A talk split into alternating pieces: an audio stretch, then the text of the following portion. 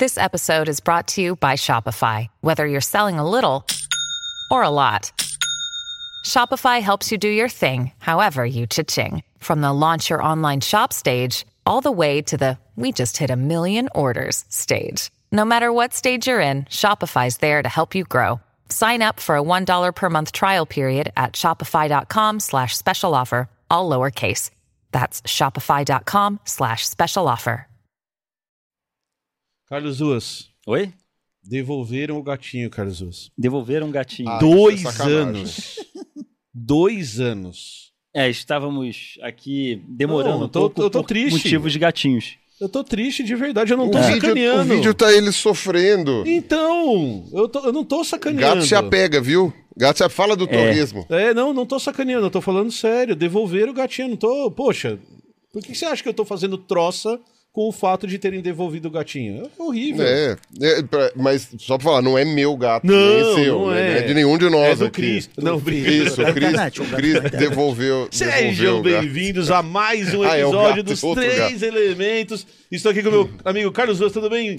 Tudo bem, meu caro amigo Emílio? Para você também que tem gatos, que tem cachorros, sejam, sejam muito bem-vindos ao Excelente. podcast de hoje. Você que é pai de pet? Eu seja muito tenho bem-vindo. tudo. Você, você tem gato, Eu tenho dois gatos tem cachorro. e tô com uma mulher que tem um cachorro. Não tem peixe Não, aí. e o, me- o melhor é só a frase: eu tenho dois gatos Ah. e tô com uma mulher que tem um cachorro. É, porque se você não falasse tem o cachorro, você ia falar tenho dois gatos e tenho uma mulher. Não, você- Pelo amor de Ah, Deus. aqui. E a gente tá tentando juntar agora os pets. Entendi. É o nosso objetivo de vida. Tá fácil. Você tá bem? Eu estou ótimo. Estou aqui com o meu amigo Pirulinha. Tudo bem com você, Pirula? Você está bem hoje, nessa noite de sexta-feira? Ah, Eu estou muito feliz com o convidado que temos. Muito bem. E hoje temos aqui o quarto elemento desse papo de hoje, Cris Dias. Tudo bem, Cris? Tudo Como bem. você tá? Tô muito bem. Tô muito feliz de estar aqui. Não é papinho de entrevistado. Muito feliz de estar aqui. Muito muito feliz, tá aqui. Tô muito ótimo, animado de estar aqui. A gente animado. tá... É recíproco. é, Esperemos que você mantenha esta felicidade. Isso, vamos até ver, o né? final. né? Nem todos ver. conseguem. É, alguns depois falam pra que que eu vim. Não sei É. se você sabia que a gente, na verdade, tem um podcast sobre gatos e cachorros. Então eu Isso. queria saber. Tá é- tudo certo. exato, eu tenho dois é. gatos e um cachorro. dois- Foi, Ah lá, dois foi pra gatos e um isso que você veio. Olha. é. E no caso dele, você percebe que tem uma diferença do que você fala. Porque ele fala, eu tenho dois, gatos e um cachorro. Ah. E você fala, eu tenho dois gatos e minha mulher tem um É. cachorro. É que a gente se juntou recentemente. É na, na, então na- a gente na tá juntando os na é, separação tá- A gente tá é. juntando os filhos. Ah, É, é. entendi. Entende? Tá, Entendi. tá, tá Ver se na eles se dão fase bem de- e tal. é. Entendi. Então, então mas você, Talvez eu precise de dicas, que- Cris. Tá bom, Depois tá você bom. me fala Boa. como é sobre que... relacionamentos. Então, É. na verdade, mudou o tema. Agora não é Opa, mais, mais, mais fácil. Não, sobre bem. convívio. Sobre convívio. É sobre Convívio. Eles cresceram juntos? Eles, Preparado. eles nasceram Não, não. Eles têm idades diferentes. Inclusive, Juntou um dos gatos e a cachorra meio que se odeiam desenho animado, assim. Ah. Sai fumacinha e, e tal, assim. Mas convivem. É, É, convive. dividem o espaço. A comida, né, tá lá, né? Troca de comida a gente faz muita coisa. Então Aham. eles, Tá. eles aceitam. Mas eles não, eles literalmente não se dão, assim. Um passa pelo outro no corredor e tal, e, e Ah, o terceiro dá- fica mas- lá de palhaço. Mas dá pra. ele- É, tipo, vocês não precisam ficar intervindo. Já precisamos, não precisamos. De vez em quando precisa. É, De mas vez em quando Ok. ainda tem que separar. raramente.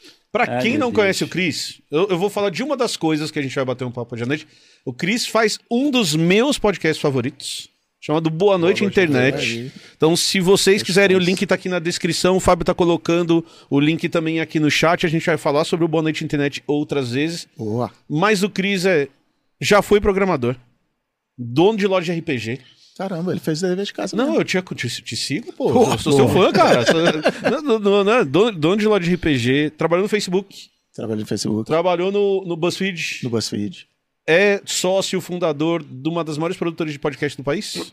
É, se, se De uma for, grande se for o produtora. mercado de podcast, tá bom. no mercado mas de podcast, tá, mas, mas, mas sim, uma, Isso aí, uma- Ampere. da Ampere produz podcasts para sim, grandes sim, empresas Sim, sim, e tem o seu podcast que é o, que é O o Boa Noite Noite Internet. Isso aí. Mas tem um problema. Que a gente tava comentando aqui antes. Ah, lá, sim. Ah, O Cris crime. trouxe para o Trouxe. Brasil, responsável, De Orlando. trouxe de Orlando, ele foi uma- numa viagem Isso, visitar o Mickey, Stella Barros. Stella Barros, exatamente, foi com a tia Stella, e o Cris volta pro Tia Brasil. Augusta, tia Augusta. Tia, a Tia tia Augusta, é verdade. Não sei por quê, não faz o menor então, sentido. É, Mas era era a tia tia Augusta da Estela Barros, é verdade. Eu nunca tinha pensado nisso. Caralho. Faz o menor sentido. E o Chris traz de Orlando Um passarinho azul. o Twitter. Isso. E os, e- Porque eu já tinha trazido em outra mala os blogs e tinha dado certo. Eu falei assim, Entendi. não, o Twitter vai ser legal Você também. já tinha trazido um outro produto, Isso, funcionou. que, que rolou, que, Que teve. rolou. E, e aí o Twitter. Mas o Twitter até que durou 16 anos. É, não, antes durou de- bastante. De dano que deu. Durou mas, bastante. mas é isso aí, trouxe mesmo. Trouxe a tua primeira conta do Twitter do Brasil. É verdade. A culpa de tudo que aconteceu, então, é sua. Ah, mau exemplo, né? Um mau exemplo. Se a gente Olha- ensina pelo exemplo. ah, olha, Cris, eu vou te falar. É difícil te defender nessa. Tem alguém que sofreu aqui por causa do Twitter e está É, sentado ao seu É- lado. É, é difícil te defender, viu? Não, então eu vou defender o Mas- Cris. mas eu sabe preciso defender o Cris É, em relação fala. a isso. Desculpa. É. Tem um amigo seu que parece uma beluga que falou por uns cinco anos pra você: para de postar Para. nessa merda. Até uma hora que você parou. E aí sua vida melhorou. Então, mas eu É, fui. Mas eu sofro, porque eu acompanho. Eu não posto, Ah. mas acompanho. Né? Então eu tenho muito tweet salvo. Daqueles tipo, você quer enviar? Não. Salva. Guarda aí. É. Não, salva. Mas por que você salva? Apaga essa merda. Por que não? Porque é o psicológico. Você salva, você fica com aquela pontinha de falar, depois eu posto. Não. Tá e aqui, aí ó. você e você Tá nunca guardado. mais e outra, você perde um tempão escrevendo o tweet. Porque tem que caber ali, tem que não pode dar duas dupla interpretação, até você aprender que qualquer coisa Isso, tem dupla interpretação. Você falar oi, tem dupla interpretação. Então, tipo, você escreve bonitinho, fala, putz, não, eu vou postar porque vai dar merda. Ah, mas eu perdi tanto tempo escrevendo, então eu salvar. E isso é ótimo psicologicamente. Tem coisa que tá salva lá há cinco anos.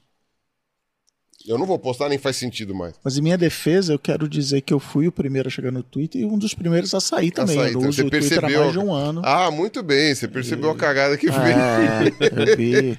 Eu vi, assim, eu já saí, tipo, não, chega de Twitter, saí, acho que umas duas vezes antes, quando amigas minhas foram canceladas e tal. Aí voltei um mês depois, dois meses depois, até por, por trabalho e tal. Mas quando o Elon Musk entrou, eu falei, não, A- e agora fui, deu. fui firme. E a galera, não, volta, não sei o quê. E até hoje tá lá. E sem brincadeira, fez bem pra minha saúde mental. sem assim, dúvida. fez bem pra minha saúde mental. E, e- ah, não tô, tô por fora até das piadas, dos memes, tá tudo certo. É um, é um preço que a gente paga. por É, um isso. preço baixíssimo. Mas uma coisa que a gente tá conversando em off, que você que a gente vai falar bastante hoje, é que você já trabalhou e de vez em quando ainda trabalha, porque você tem projetos que envolvem redes sociais. Isso, Então você tem que isso. pensar em estratégia, Isso. por exemplo, lançar um podcast novo. Você Isso. tem que pensar na estratégia de como você vai conversar no Instagram, como que você vai... O Twitter continua relevante para esse tipo de trabalho ou, Então. ou não na sua visão de mercado? Esse é um tema polêmico nos lugares que eu trouxe esse Tá. papo. Você falou que eu trabalhei no BuzzFeed. Eu fui head de conteúdo do BuzzFeed é, de dois, fim de 2019 ao fim de O 2020. que que é head de É o mando, mando no conteúdo tanto publicitário. Tem três conteúdos no BuzzFeed. Eu tinha três conteúdos no BuzzFeed. Os testes e noticiazinhas. Caetano atravessou a rua para comprar pão. Aham. é, a publicidade, os posts pagos e o jornalismo BuzzFeed News. Eu cuidava, eu era o chefe de todo mundo dos dois primeiros. Eu não Tá. era o chefe do jornalismo. É, mas eu cuidava de todo, todo o conteúdo, publicitário ou não. E eu tinha uma briga muito grande, inclusive com a minha equipe, de mostrar que o, o Twitter tem muito menos impacto do que a gente acha que tem. O Twitter ele tem, sim, tá todo mundo que importa, os formadores de opinião estão lá, todos os jornalistas estão lá, é. todos os políticos estão lá. Então, para falar entre si, ele é realmente muito importante. Mas várias vezes a galera chegava lá na minha mesa e falava assim: estamos nos trending topics. Aí eu abri os trending topics, tava lá, um teste, um- algum teste vingava lá, tirei Carminha e tava no, tava no. E aí eu abria o famoso Analytics do BuzzFeed e você não notava nenhuma diferença Nenhuma no tráfego do na site, curva. na curva de e assim, acho que o Pinterest trazia quase tanto, era menos, mas era quase tanto quanto o Twitter. E Facebook, e-mail, era assim, Bizarro. muito, mas muito mais. Assim, o Facebook era uma barra gigante e o Twitter era uma, era uma linhazinha assim. Mas como eu tinha vindo do Facebook, a galera achava que era implicância. Você Não, tava ele tá defendendo defendendo. o Facebook, não sei o que, sei lá. Mas com o tempo a galera foi se tocando e vendo que, que postar no Facebook dava muito mais impacto no tráfego do site do que no Twitter. E isso foi uma coisa que eu vi, tipo, ah, você vai sair do Twitter e o teu podcast, como é que vai fazer? Cara, Não fez relevante. diferença. não fez diferença, não teve impacto. As pessoas que são importantes para mim, né, Duas delas estão aqui. Não, brincadeira. É, continuam falando comigo, a gente Agora, um quem são os dois de nós três é, É. uma dúvida. E então assim não não não tive não tive ônus nenhum Sim. de sair do Twitter. Fora isso, ah, que meme é esse? Que piada interna é essa? E, e outra, mas outra coisa que eu fiz foi assim: se você me manda um link do Twitter no WhatsApp, eu clico, Ele abre, né? vejo e dou uma risada e volto, mas eu não fico no feed. Isso está sendo meio verdade da virada do ano para cá, para todas as redes. Eu estou bem. Eu tô até preocupado nisso. Eu falo, cara, mas eu trabalho com isso, eu preciso Sim. voltar, eu preciso ver, consumir e tal. Mas eu tô. Nas férias eu consegui dar uma boa desconectada de, de redes sociais. É, e você precisa consumir porque você precisa entender o que está acontecendo e como aquela rede está funcionando, né? É uma Isso, questão de trampo mesmo. né? estéticas e isso, isso, trends. Eu- e- Você falou esse negócio de número. Ontem eu tava, por acaso, no Twitter, porque é uma rede que eu nunca gostei, a gente sempre conversou sobre isso, eu sempre achei irrelevante. Eu tava vendo os Trending Topics. E aí eu tava vendo lá, ah, top do trending, o bicicleta, mais uma vez, porque eu só recebo conteúdo do bicicleta no Twitter, porque Ah, sim, cai porque na minha foi- rede. foi- não, porque ele foi É porque ele foi bloqueado em todo é lugar, é. E tipo, Tá. tinha 7 mil pessoas falando sobre isso. Isso, Tipo.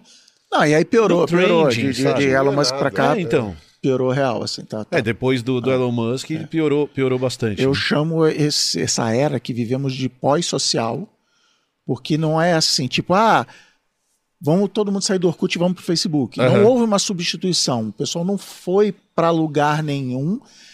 Só que, na verdade, foi, foi para o WhatsApp. Né? Essas Sim. conversas acontecem tanto radicais de política quanto amigos.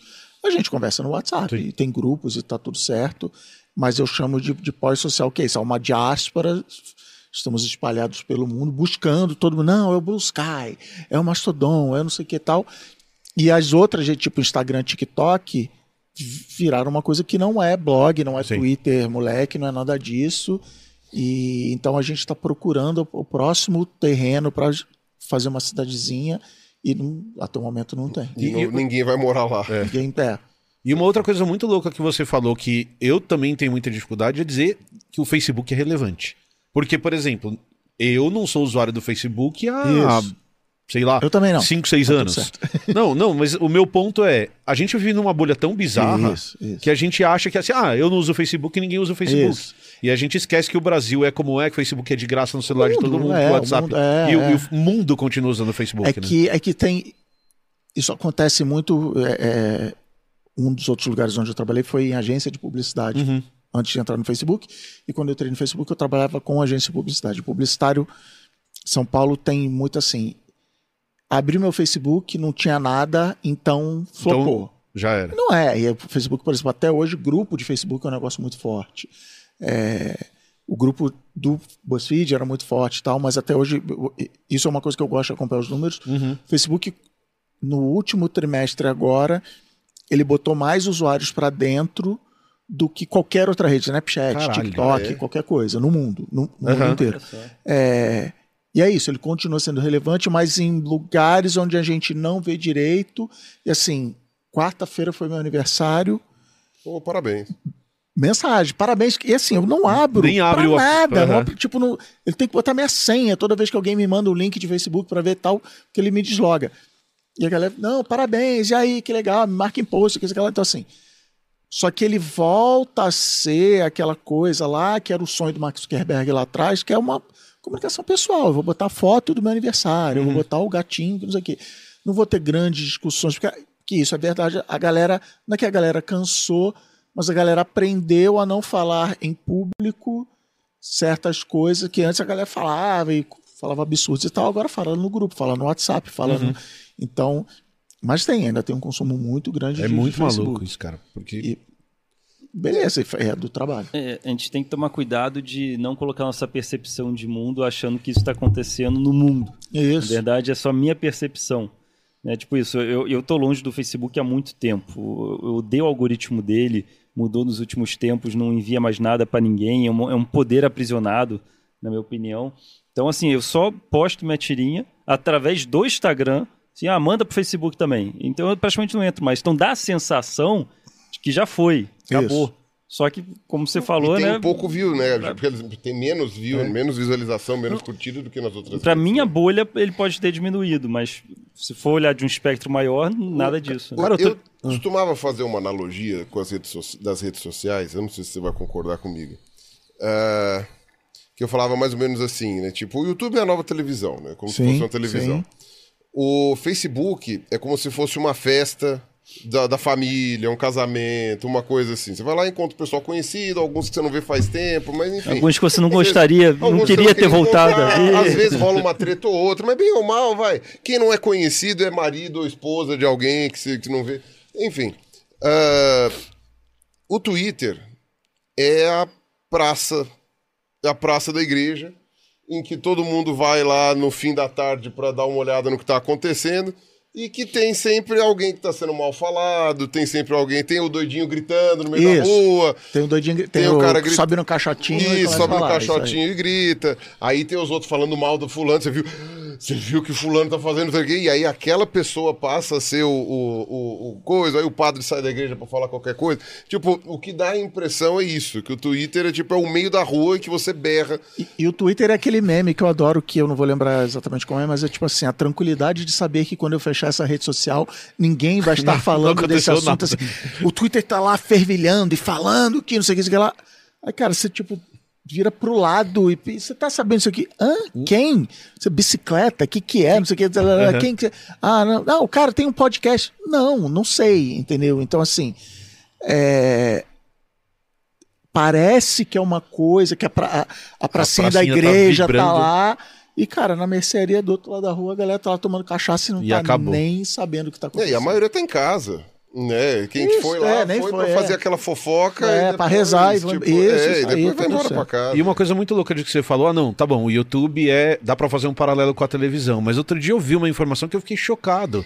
Eu tava vendo uma, uma escritora de novela da Globo, ela tava falando da novela dela, o ano passado, são 50 milhões de Isso, pessoas assistindo a Globo toda É noite. isso, é isso. Então a gente tem uma ilusão de assim, ah, não. E, aí, não falando que os caras são pequenos, mas a gente fala assim, ah, não, o Flow já foi. O Podpah Isso. é o maior podcast do Brasil. Você vai ver, tem 30 mil pessoas Isso. assistindo o Podpah ao vivo. Cara, a Globo tem 50 milhões toda noite, cara. É bizarro isso. O, e até coisas do tipo, não, porque a. Netflix, não sei o quê, tipo, o número de pessoas que assistem YouTube, tudo bem que é uma comparação injusta, porque é de graça, versus pago, mas assim, o, o YouTube tem mais é, pessoas assistindo do que todos os outros streamings somados e assim, de lavada. Assim. É, é muito Mas é isso, ah, eu não vejo YouTube. Não, o negócio agora é Netflix, agora é HBO Max.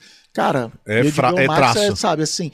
é, e em várias outras coisas também. Eu, eu, e isso tem a ver com a gente não entender exatamente como as coisas funcionam. Então, uma, uma das. O, o meu primeiro trabalho lá no Facebook era em 2013, ninguém sabia exatamente o que fazer no Facebook, a gente trazia os grandes anunciantes e ensinava, "Ah, é assim que você faz. E aí um dos, um dos clientes foi Guaraná Antártica. Foi super legal tal. E eu, eu falo, cara, assim, eu era pago para estar conversando com as maiores marcas do mundo na segunda e terça com o Guaraná Antártica, na, na quinta e sexta com a Netflix, assim, era animal.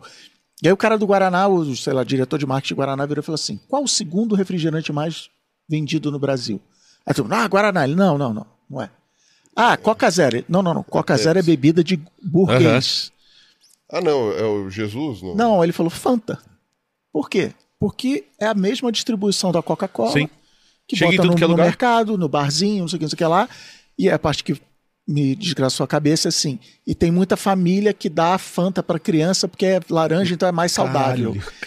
Mas assim, então, se- alguém, ninguém, se me, me Ninguém perguntar se eu falo os Fanta. Assim, não, porque Guaraná, porque o esforço de marketing Guaraná, não sei o quê, não, porque Coca Zero. Eu falo, cara, bebida zero. Esquece. Ninguém bebe, esquece. Mas a gente sai, todo mundo vai pedir uma Coquinha Zero, um Guaraná Zero, não sei o que, sei lá. É isso que você estava falando. A gente bota uma lente, e principalmente quem mora em São Paulo. É, eu gosto de chocar os meus amigos paulistanos, que eu falo assim: eu nunca vi anos incríveis quando era não, pequeno. não, aí, aí Exatamente. é chocante. Mas por quê? Porque não passava no Rio. Uhum. Porque no Rio não tinha TV Cultura, tinha TVE, que era TV estatal, não sei o que, não sei o que lá. Não, como não, tem, não tinha TV Cultura? Não tinha, depois foi ter, com a TV a cabo. Mas eu brinco que, que São Paulo ignora que o resto do país. Acho assim, não, o resto do país é obviamente igual ao São Paulo. Uhum. Eu, como sou do Rio, ao contrário, não sei qual é pior, mas assim. Ah, você não é do Rio, ah, você não vive igual o carioca? Nossa, que chato, triste pra você. E o paulistano fica assim, não, tem que viver aqui, não sei o quê. Eu falo, cara, assim, Rio era Globo, não tinha Aham. cultura SBT, não tinha cultura, sabe, é, Ronald Golias. Ronald Golias no Rio não era, Não era- ninguém. E tá tudo bem, não, não é pra ser. Mas não é é uma isso. crítica a ele, Ele inclusive. não é uma né? crítica a ele, nem a São Paulo. Pelo contrário, eu sou muito a favor da do que eu chamo de diversidade geográfica. Mas a gente bota essa lente de que lá atrás a Pinterest, ninguém ninguém usa Pinterest lá em 2012, sei lá. Aham. Não, cara. Eu tenho números aqui que mostram que o Pinterest aqui, mas é que Pinterest não viraliza, não tem treta, não tem trending topic, não sei o quê, mas é isso, a galera tá lá. Aí hoje em dia você entra em qualquer apartamento, você vê que é tudo estilo de decoração Pinterest. Fazendo um salto para pro Cris, produtor de conteúdo. Desculpa. Eu, eu, eu ia Vai lá. perguntar um Pergunte, fique à sobre- vontade. É que você tinha comentado sobre ah, 50 milhões de pessoas vendo a Globo. Ah, sim. Ah, sim. E, e é interessante notar que isso é gente pra cacete. Porém, há 15 anos atrás era 100% das Ah, não. pessoas assistindo Sim, o Globo. sem Tipo, dúvida, sem dúvida. Um quarto Mudou. da população brasileira assiste Mas- Globo, ainda é gente pra Mas caramba, eu- mas é um quarto. né? É, eu não. tenho este nome que eu tenho, Cristiano, que ele é pessoa. Ele literalmente foi. Meus pais pegaram do- da, da novela da Globo de 1972, que teve 100% de audiência, Selva de Pedra, Sim. Selva no de Pedra. episódio que revela que a Regina Duarte, não sei o que, lá, lá, lá, e o Francisco Coco era o Cristiano Vilena, se não me engano, depois o Tony Ramos foi fazer no remake. E era isso. Se havia uma televisão ligada no Brasil naquela noite, aquela televisão estava ligada na Sim. Globo. Então a gente olha para a Globo hoje e fala: ah, não, caiu, não, sei, não é mais o mesmo, mas é isso. Assim, 50 milhões de pessoas, é, o que se fala, a- o- o- as dancinhas do, do- Aham. do esporte espetacular, é tudo, é Criança Esperança, é um negócio que movimenta. É, tem um amigo meu, MM Isidoro, que, que trabalhou na Globo e ainda faz coisas para a Globo. Ele fica contando isso, cara, assim, é, é isso, 50 milhões, bizarro. tem, tem coisa que é 80 milhões, 80% da, da TV, é- é- é- e a gente, ah, a Globo acabou, ah, a Globo acabou, não, cara, É um Não, colosso mais- ainda em ainda todos mais os se você sentidos. for né? contar as, as- Como é que fala? As associadas, não é associada que chama? é, né? os, os sim, outros As canais, afiliadas, afiliadas, afiliados. é, que transmitem a Globo em outros. E é um conteúdo que chega em tudo quanto é canto, é um conteúdo também de graça se a pessoa tiver uma tem- televisão tem que vai chegar antenas, ali. É, tem boas. É, só deixa eu mandar um recado pra galera que tá assistindo. Meu, o papo com o Cris hoje vai ser legal pra caramba. Já está sendo legal. E você sabe que pra se comunicar com a gente, você tem que mandar o superchat. Então, manda o superchat de dois reais, de cinco reais. O Fábio vai ler no final. Então, lá na hora final, o Fábio lê sempre os superchats com as perguntas de vocês.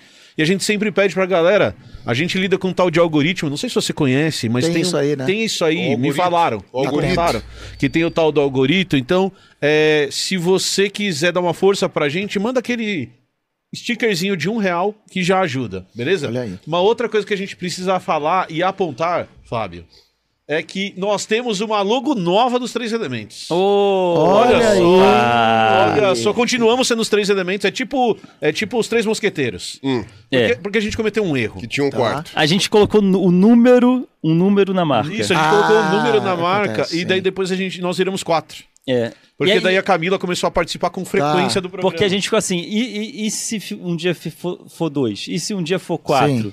Né? Aí fica mudando a marca o tempo todo, é, é- é complicado. Então, assim, a marca vai ser os três elementos. Se morrer um, se entrar Cara, outro, mas não precisa- vai continuar sendo os três É elementos. isso aí. Não, mas o, o, o ele está pensando naquilo que o brasileiro não gosta de pensar. Ah, O quê? É que um dia não estaremos aqui. É verdade. Ele tem É que, ele tem que pensar na, na- na- em todas as possibilidades. Ele está sendo técnico.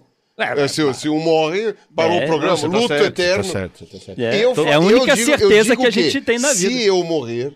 Enquanto o programa estiver sendo feito, É. eu quero um pirula de papelão, em Ah. tamanho natural, aqui atrás. Rindo, né? bom assim, demais. Não, é, e com, a- assim, com aquelas mãos com, que são articuladas, e aí vocês podem me colocar Com cordinhas, na, com cordinhas. na posição que eu quiser. Eu- Fica ó, mexendo. se vocês não fizerem isso, ó, salva esse corte, né? Se por um acaso eu quero um pirula de papelão aqui. Deepfake, deepfake. Não- É deepfake, deepfake. Pode ser deepfake. É, tem, é. tem bastante sua voz pra fazer deepfake do Isso, Pirula. aí passa na tela aqui. Ah, fala, o que tecladinho que bota a sua voz. Exato, né? a risada. Galinha! É isso. Olha lá, ó. Muito que coloca essa risada. Então tá aqui a nossa nova logo.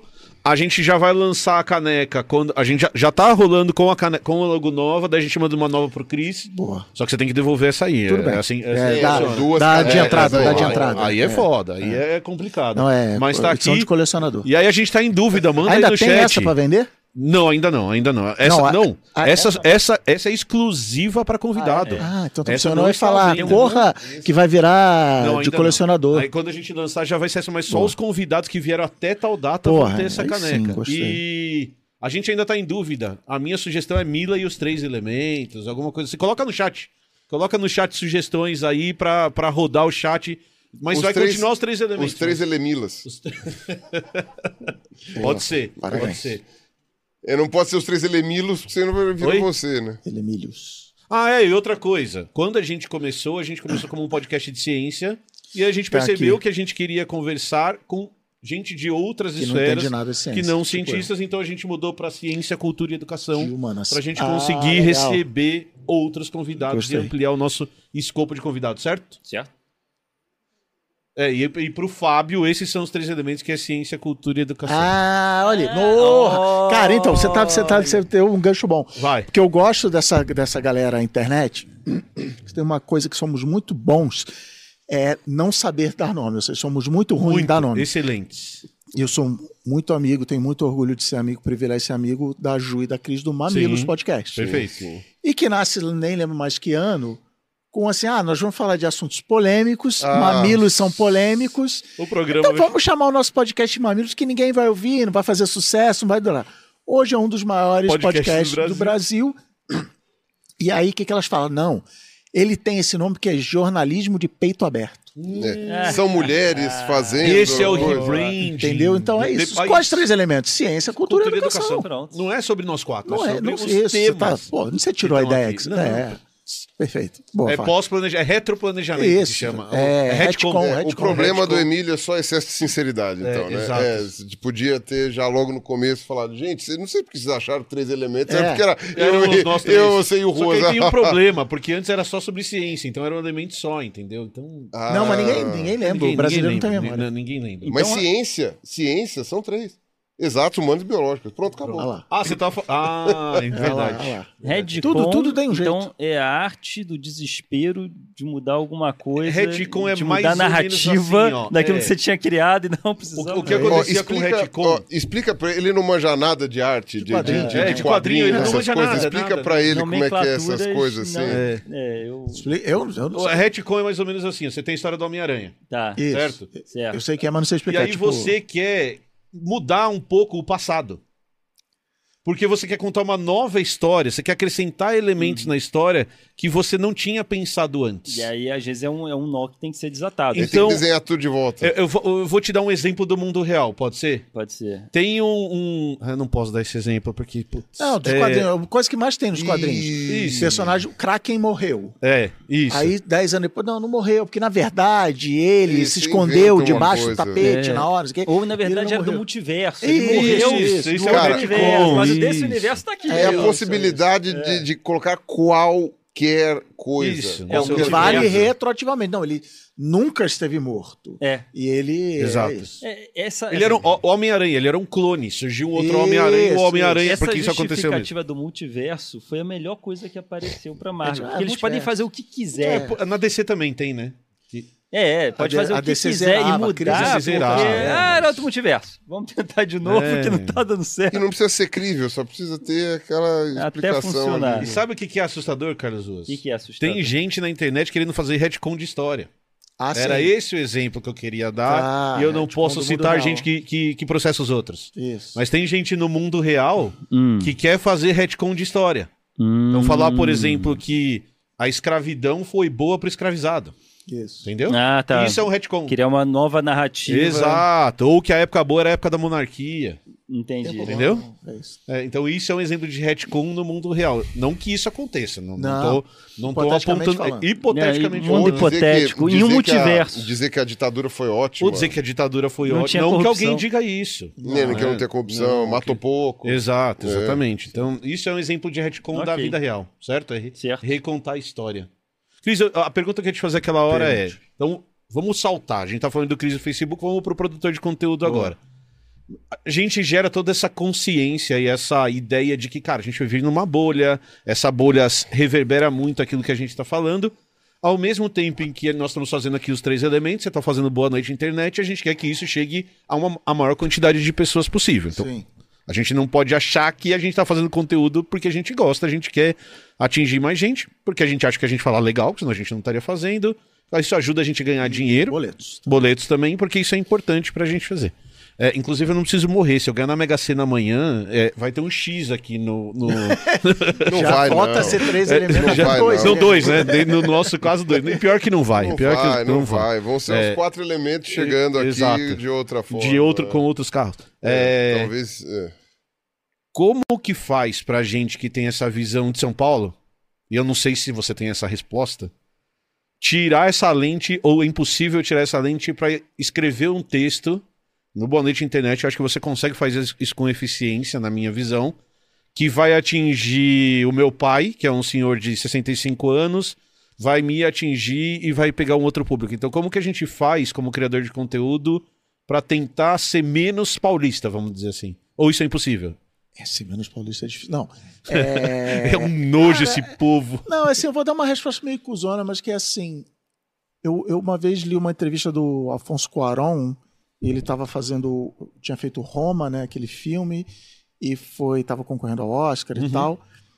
E, e era meio aqueles assim, o público mandou perguntas, é o superchat do, do, do site lá do New York Times, sei lá onde que era. E aí, e uma das perguntas do público era como você escreve histórias tão universais? E ele falou assim: Eu não escrevo histórias universais. Eu escrevo a minha história. Inclusive, o filme Roma. Roma É é, um bairro dele, da, da cidade do. É tipo Tijuca. É tipo, Aham. sabe? É, da minha vida, da minha casa A e minha tal. infância. Mas no momento em que ele é autêntico com a história, ele não fica tentando imaginar como vai ser. Então, Tá. tipo, eu vou escrever uma novela que se passa no Nordeste. Não, eu não vou escrever uma novela que se passa no Nordeste. Vou chamar alguém que mora no Nordeste. Que quando eu, quando Selva de Pedra passava na televisão era isso. O Dias Gomes, o Dias Gomes eu nem sei de onde ele é, mas a Jane Claire era carioca ou, ou, ou paulista. E fazia lá o, o- o- como é que era rock santeiro e tal, não sei o que. Fazia uma coisa caricata. Então, assim, e, e é muito papo de coach que eu vou falar, mas assim, você tem que ser verdadeiro com as suas histórias, você tem que conhecer esses pontos cegos, você não achar que o Brasil é uma grande São Paulo, um grande Rio de Janeiro, não, não ter essa certeza, conhecer os seus privilégios e aí colocar aquilo, mas se colocar na história. E, e, e, e não precisa ser literalmente, você pode. Você está fazendo, sei lá, eu vou. Um dia eu pretendo escrever um livro de ficção, vou ter personagens de mulheres no livro, não é assim, ah, vou, né, mas, mas é conhecer suas limitações e falar. Então, por exemplo, tem um negócio que é, é muita, muita, muita nerdice do Boa Noite Internet, que é eu escrevo o roteiro do Boa Noite Internet e eu nunca, no que eu tô falando, identifico o gênero da pessoa que tá ouvindo, porque eu literalmente não sei se é um. Então eu não falo assim, você que é bonito, Tá. eu falo, você, a sua beleza, entendeu? Então, eu não falo boniter, né? Mas eu, eu dou uma. Eu dou uma- um drible na palavra para não estabelecer que a pessoa que está do outro lado é homem ou mulher. Mas, mas não é por diversidade, não é por nada disso assim. Porque eu acho que se tem uma mulher ouvindo e eu falo, você é bonito, isso quebra Uhum. a pessoa. Não, ele não está falando comigo. E quebra aquela imersão ali. É, E a pessoa na prática não vai perceber por causa dessas mudanças aí. Quem tá Isso. ouvindo, Isso, se isso, for do isso. jeito isso. natural, dá no mesmo. né? Isso, não- não- é, né, parece. Então, o famoso é, não é boa noite a todas, é oi, to- oi pessoal. Entendeu? É, é, é isso. Então, eu. Olá, Mas isso é vem- sugestão também.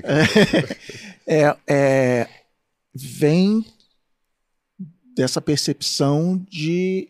Ah, eu entendo o privilégio que eu tenho, eu entendo os meus pontos cegos, eu, eu estou sempre descobrindo meus pontos cegos, então eu vou, eu vou fazer. Então, mas, mas mais específico na tua pergunta de como furar a bolha, assim, lá, eu acho que o, talvez um grande problema da internet hoje, da criação de conteúdo da, da internet hoje, é que tanto a gente que cria conteúdo quanto, a- quanto quem está patrocinando e que está distribuindo tal, quer que a gente seja Globo, quer que Sim. esse podcast aqui tenha 50 milhões de pessoas assistindo.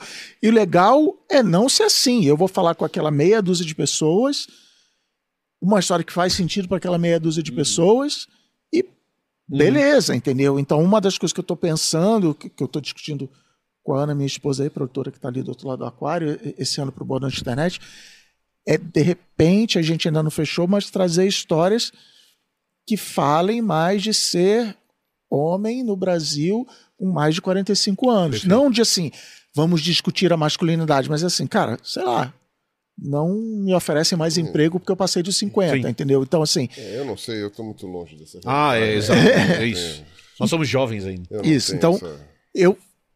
Porque.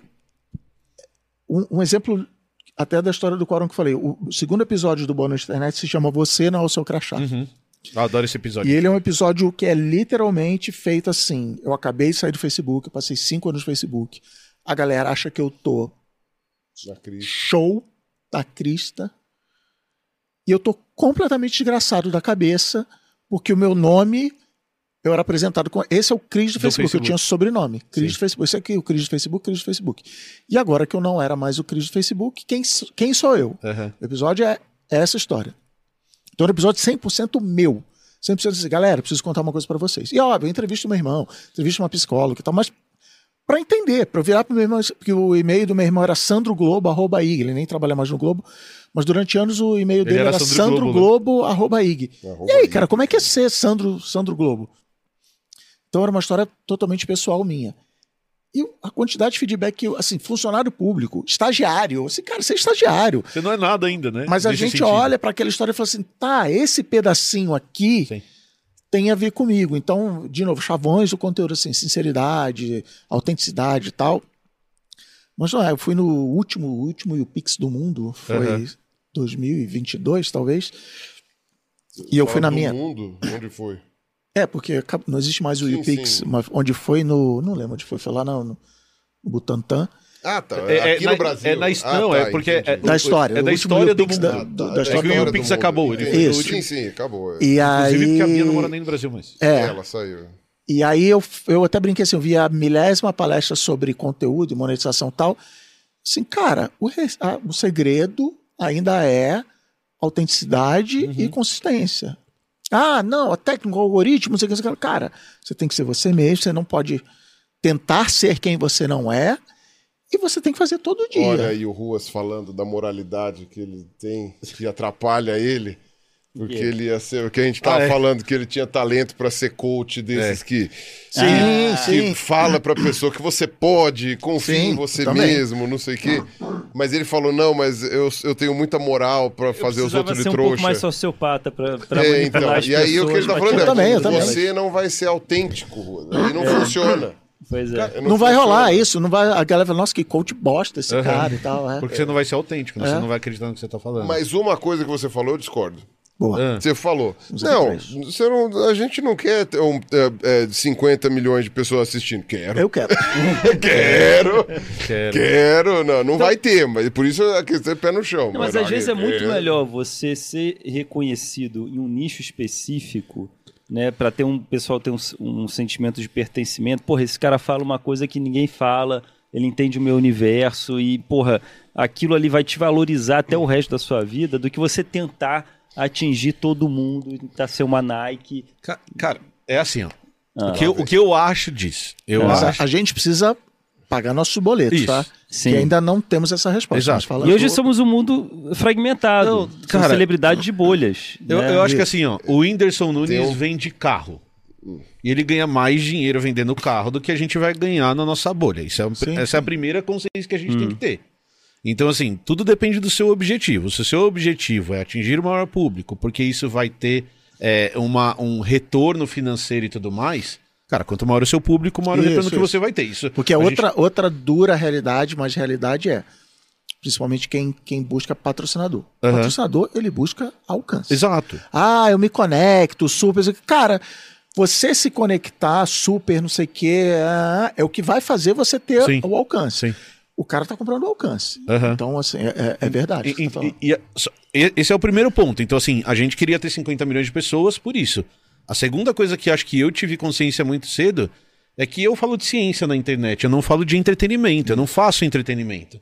Então, a probabilidade de eu atingir 50 milhões de pessoas ela é muito mais baixa do que do Whindersson, que faz humor, atingir mais pessoas. do- E isso é uma consciência que a gente tem que ter, e aí eu não tô diminuindo a nossa comunidade, quem tá assistindo, mas é que o nosso alcance ele vai ser Não, menor. é de, de, de- dispersão, de Isso. densidade. Vamos tentar usar um termo científico aqui.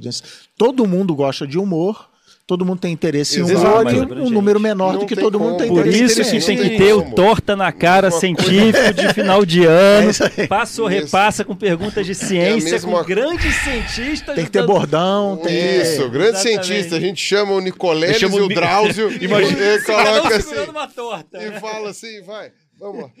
Imagina o Drauzio Varela dando É, uma tortada na, Não, casa, na cara do a pergunta Nicoleles. é, na Malhação de 95, o ator Mocotori, interpretado por quem? O Drauzio, ah, torta na cara. Ah, eu, não, o Nicoleles, né? Solta um nome qualquer assim, estrombólico. É, deve ser. Não, Mas, mas acho que é mais, mais essa consciência, assim, então. Eu queria ter 10 mil pessoas assistindo a gente agora, porque isso facilitaria Ou a nossa vida. Olimpíadas do Faustão Ai, Científico. meu Deus. E é- Um cara vestido de planeta Terra, correndo, cheio de meteoro, tentando acertar, que nem a ponte do rio que cai, ele tendo que atravessar a ponte. Pirula. É um Cris, cientista e vai desculpa, ter, toda Não, semana. mas, mas é, é- é- vai ter é- mais ibope é do que ele zoeira, nunca teve na vida. Mas se, se você vai falar de ciência na Globo, na TV aberta e tal, Vai ser isso. é isso que vira. Claro. Porque é isso, eu tenho que falar com muita gente. Então, como é que eu vou ensinar que o- os planetas. Ah, ô louco, bicho, o planeta aí e tal. Então, assim, mas, mas cabeça, precisa ter um, enten- um entendimento do público até de valores, assim, né? Então, assim, ah, eu vou. Eu hoje assinei um, um canal de YouTube, membros, né? Fui, virei membro de um canal de YouTube por R$ 7,99, um negócio assim. E esse, ah, por R$ 7,99, a mensalidade da Netflix é não sei quanto. E. Não, cara, você não pode fazer essa conta. Se você Uhum. for fazer essa conta, você não vai assinar nada. Mas dentro daquele público, não sei o que, não sei o que lá, é é uma noção de valor. Aí sim, pessoal, ah, mas eu me conecto com esses caras, muito mais, não sei o que, não sei o que lá. Sim, eu vou pagar R$ reais para esse cara. E eu estava até no caminho agora vendo, eu pago R$ 41,90 no YouTube Premium. Aham. É, eu não posso comparar é, o, o valor. Mas, mas eu tô dizendo para aqueles caras, continuem fazendo o conteúdo que vocês fazem, porque vocês são muito bons. Porque eu, porque eu é, é, não quero que você saia do ar. É basicamente assim, eu não quero que você saia do ar. E a maioria dos, dos creators que a gente conhece, fora os Whindersson da vida, os 99% abaixo, tem o segundo emprego. Sim. E eu, você falou, eu tenho a minha produtora de podcast, que paga minhas contas, ah, o bônus da internet, tem patrocinador, tem Entra uma graninha legal, entra uma dá pra- grana, mas o que paga minhas contas é, é job de publicidade, e- sabe? Então, assim, a gente quer criar um ambiente onde a pessoa pague as contas fazendo aquilo que ela gosta e o que ela faz bem, Sim. que as pessoas gostam. A gente tem comentado bastante isso sobre os três elementos, porque a gente fala uma outra característica de criador de conteúdo que você vive, por exemplo, no Boa Noite Internet, que é isso que a gente tem aqui é uma bizarrice pra mim e pro Pirula por Ruas, Sim. porque nós fomos criadores de conteúdo a vida toda, que é a gente no quarto com a câmera, Ah, montando sim. um cenáriozinho Sim. com o microfone e acaba o vídeo, a gente joga no Premiere e aí vai editar o próprio vídeo pra subir o próprio vídeo. Então, isso é uma outra coisa que a gente fala pro nosso público. Assim, a gente tô falando que o nosso público não vai ser tão grande, mas aí é o outro lado que, o- que os- o nosso engajamento é mais alto também, porque o Sim. nosso público acredita bastante na gente. A gente olha pro nosso apoia-se, ajuda a gente a ficar aberto. A gente vai falar de Alura hoje, a nossa galera clica no link, a nossa Isso. galera segue aquilo, segue- quer que a gente funcione, quer que a gente continue trabalhando. Mas se fosse mais gente, seria bom também, que vai ser. A gente tá E o- crescendo, a gente não pode o reclamar. patrocinador também, entender, porque aí é é culpa minha lá quando trabalhava no Facebook. Então não Você é só o vira- Twitter que é vira culpa e fala assim, então. não, tudo, tudo, universo. aqui, ó. É, sei lá, ah, quanto é um spot aqui nos 300? Ah, mil reais. Aí o cara fala assim, não, com mil reais, É. eu vou lá no, no Instagram e compro, não sei o que. Cara, tá bom, vai, Vai lá. lá. Porque assim, você não pode fazer essa comparação é, por uma série de motivos, até de resultados, você falou de engajamento Uhum. e tal, mas até assim, se eu não patrocinar histórias como essa aqui, acabou. Vai ser, Sim. uma, vai ser um grande shopping center no, no, no- no- nos feeds da vida. Então, assim, é, o patrocinador também tem um peso de, ah, não converteu, a taxa de conversão, não sei o que, não sei o que lá.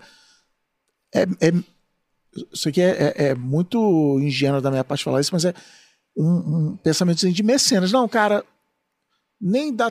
Era mais barato eu Uhum. comprar a busca do Google, mas eu vou bancar isso aqui porque eu quero que as histórias continuem no ar. E a Lura é uma empresa que me, é, é, também me patrocina.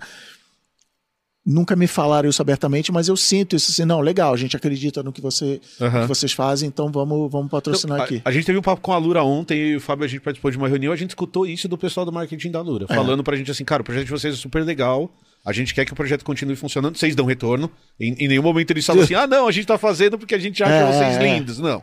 A gente também dá retorno. É, mas é que o- a galera do marketing da muito Lura e de todos os, todos os patrocinadores, estão pegando a Lura só de exemplo, eles têm pressão lá dentro, Sem entendeu? dúvida. É, então eu tô falando até em nome do marketing, do- dos nossos amigos do marketing da Lura, assim. é, ah, cadê o número? É lógico. Então, mas uma coisa boa da Lura é que ela não é. Ela é uma empresa particular, Sim. Uhum. ela tem dono, né? não tem acionista. O acionista tá lá assim, não, cadê a planilha, não sei o que tal. E a galera da. Não, tá, legal, vamos fazer aqui, a gente vai por aqui, vamos. Isso aqui não funciona. Enfim, chega de falar bem da Lura, porque senão. Não chega não, alura.tv barra os três elementos. Se você quiser aprender Python como eu, entra lá na Alura. Tô estudando Python. Ah, é? Biólogo E como é que tá? estudando Python. Já um Difícil tempinho. para um cacete. Ué, mas eu conheço vários biólogos Puto, que usam não, Python. tem- é que você que eu não sou tá mais biólogo. na área. Não, eu não tô na área, mas assim, eu tô achando difícil aprender programa. Eu- Eu acho o curso legal pra caramba, mas eu não sei se eu tô velho, mas é difícil. É, tem isso, né? O problema Mas é da onde começa o curso. É, não, o curso é do co- básico do Não, básico. não, do então, básico, tem eu, de eu- tudo. eu entrei lá na Lura e tem de tudo. E aí eu escolhi um Python básico. Inclusive tem a. Como chama? Trilha, né? Isso, o, tem, você- tem. você segue o. Você começa aqui, depois você vai pra cá, Você- ele vai ele vai te dando todo o caminho, você terminou um curso, ele te oferece outros, porque também você pode escolher o professor que você mais gosta, tem Isso. opções que você pode escolher lá. Eu tô achando difícil, mas eu acho que eu sei porque eu tô achando difícil. Porque eu preciso estudar mais também, eu preciso fazer mais a minha parte. Mas você está falando de biólogo estudando Python. Eu conheci muitos anos atrás um cara que era oceanógrafo Aham. e ele, us- ele usava Python para calcular as correntes Sim. marítimas, sei lá o que, que ele fazia. E aí ele, ele sentiu necessidade de criar uma biblioteca para ajudar nesse processo dele e ele botou em código Aham. aberto, GitHub, sei lá, ele liberou a biblioteca dele. E aí uma empresa de tecnologia falou assim, cara, você é um bom programador em Python. Larga teu emprego de oceanógrafo e vem ser programador. E ele foi nessa empresa, depois ele foi trabalhar no Facebook lá em São Francisco. Aham. Eu encontrei com ele quando eu fui lá. Depois ele foi pro Lyft e tal. Então, assim, Sim. a, galera fala, ah, transição de carreira e tal. É, é, é, muita gente se matricula na Lura, fala assim, não, ouvi dizer aí que transição de carreira e tal. É isso, você começa por. Mas você, Uhum. você começa por um cálculo de biologia, que você entende, essa parte você domina, e aí você vai. Um, um que eu já falei que tem que fazer isso é o Altair, né? Ah, é? O Altair, eu, já, eu, eu encontrei o Altair outro dia, eu falei, Mas Altair. não faz? Eu Não, ele- eu falei pra ele, ele manja pra caramba de programação, ele manja pra caramba de estatística, eu falei, Isso. o que você tá fazendo na academia, Altair? Aí ele fala. Ah, é a ele é- deveria fazer a transição. A transição de carreira, Ah. ele fala assim, não é, porque ele fala, ele repete essa frase, é a maneira mais difícil de ganhar pouco. Isso, isso. Ele falou isso no Boa Noite Internet, muito bom. É, o- maravilhoso. É, é, não, é, não vamos discutir que realmente dava pra fazer. Não, o Altair poderia fazer, fazer... E aí, puxando esse Mas é a gancho... história do realmente. coach lá do Carlos, assim, dava É. pra fazer, Ah, mas o cara não, falou, dá, não, cara, eu não dá. vou fazer, entendeu? Tá, não, vou, vou continuar aqui que pelo É, menos eu tô fazendo... tá- e- E tá tudo tá bem, feliz, gente. Mas se for pegar um pouco surfar nessa onda do coach, é, mas indo agora para um lado de uma coisa que eu domino que eu acho que seria produtivo para as pessoas, é, eu estava ouvindo o seu podcast que você falava do artista e do engenheiro Sim. e que eu me encantei muito com a sua analogia, porque para mim eu, eu compartilho muito pensamento com, com, com pensamentos que você traz né, na sua oratória sobre essa- temática. É, porque eu me identifico muito com o, o artista, porque eu- minha cabeça, se você joga um tema aqui na mesa, sabe, você é lesma. Nossa, eu vou fazer tirinha com lesma. eu vou fazer a lesma que queria ser um caracol, mas não tem o casco atrás. Dá pra fazer uma história inteira sobre ela querendo ser o caracol. Ela descobre a felicidade sendo lesma. É, dá pra fazer analogias com você não é uma pessoa é, devagar, é o seu ecossistema. A lesma não tem problema em ser lesma. Dá pra fazer várias coisas, vários pensamentos divergentes e criativos em cima de uma lesma. Mas, tá. E aí entra o engenheiro, que é agora vamos pegar isso. E construir uma ponte de lesma. Pega. É isso? Não, não, engenheiro não é fazer ponte de Ah, lesma. Não, engenheiro eu é saber perdi. focar, direcionar daquilo tudo que a pessoa criativa, artista trouxe, ele vai pegar esse, não, vamos, vamos apostar nisso aqui, vamos investir nisso aqui, Ah. nessa história da lesma que Entendi. você fez da história infantil, e aí vamos trabalhar durante anos, vamos correr atrás de patrocínio, Isso, vamos orçar com gráfica. registrar como uma marca, uma propriedade E aí, o intelectual. engenheiro tá. é esse, é o cara que faz a coisa, digamos, acontecer e tirar do papel. Coisa que o artista odeia. velho. O artista adora, porra, ter ideia da lesma. Mas para fazer a coisa funcionar, orçar, correr atrás, conversar, gerir, gerir equipe, nossa, é tão cansativo. É, eu, eu, eu me identificava como assim, um artista empresário. Quando você Sim. falou artista engenheiro, mas que é, é, é algo É, é que, que, a, flerta, é que né? a analogia, ela, a reclamação da analogia, eu tenho uma. Você, você até brincou de como criar um conteúdo, Uhum. sei lá, uma frase que é verdadeira, que eu não me orgulho assim, eu escrevo melhor quando eu tô com raiva, assim, eu Aham. pistolando, ah, aí depois eu me acalmo, não salvo o post, eu dou um tapa no post e, e, e vai. Mas eu me, meus maiores hits foram, foram raivosos, assim. Olha só. E, e, e, é- e a raiva desse episódio, que inclusive é uma palestra, contratem minha palestra falando sobre isso, é que, é que a gente pula o artista. O artista é o início do processo. O artista, ah, temos que fazer um podcast aqui. Tá, ah, vamos lá, a folha em branco, e vamos pirar, e vamos dizer eu não sei, e vamos descobrir a resposta. E o engenheiro é isso. Ele vai, depois de que eu acho que a resposta é por aqui, ele começa a afunilar e dar- botar processo, etc. E, como diria George Constanza, we live in a society, vivemos numa sociedade que já pula a etapa e já quer o número, e já quer o processo, e já quer te contratar com experiência, cinco anos de experiência em chat Sim. GPT, mas chat GPT só tem, sabe assim. Então a gente precisa equilibrar, não é fora os engenheiros, não, assim, eu tenho que começar o processo como artista, eu tenho que falar eu não sei, Uhum. Como que eu vou chegar no eu sei, na hora que eu sei eu tenho que entregar, tenho que chegar até o final e tal. É, mas óbvio que pessoas que se consideram artistas, a gente tem dificuldade com a metade final, É. que é entregar e tal. Eu ah, já, tá, já entendi, já tenho, né? vou para a próxima. Mas é, a gente até tem a ver com isso de performance. Ah, cadê? Tá performando, tá convertendo e tal. Cara, mas tem um passo antes, que é a arte, e, e- e vivemos num mercado muito guiado por profissionais que vieram do mercado financeiro. Não, eu vou abrir uma startup de podcasts, eu vim no mercado financeiro e vou botar.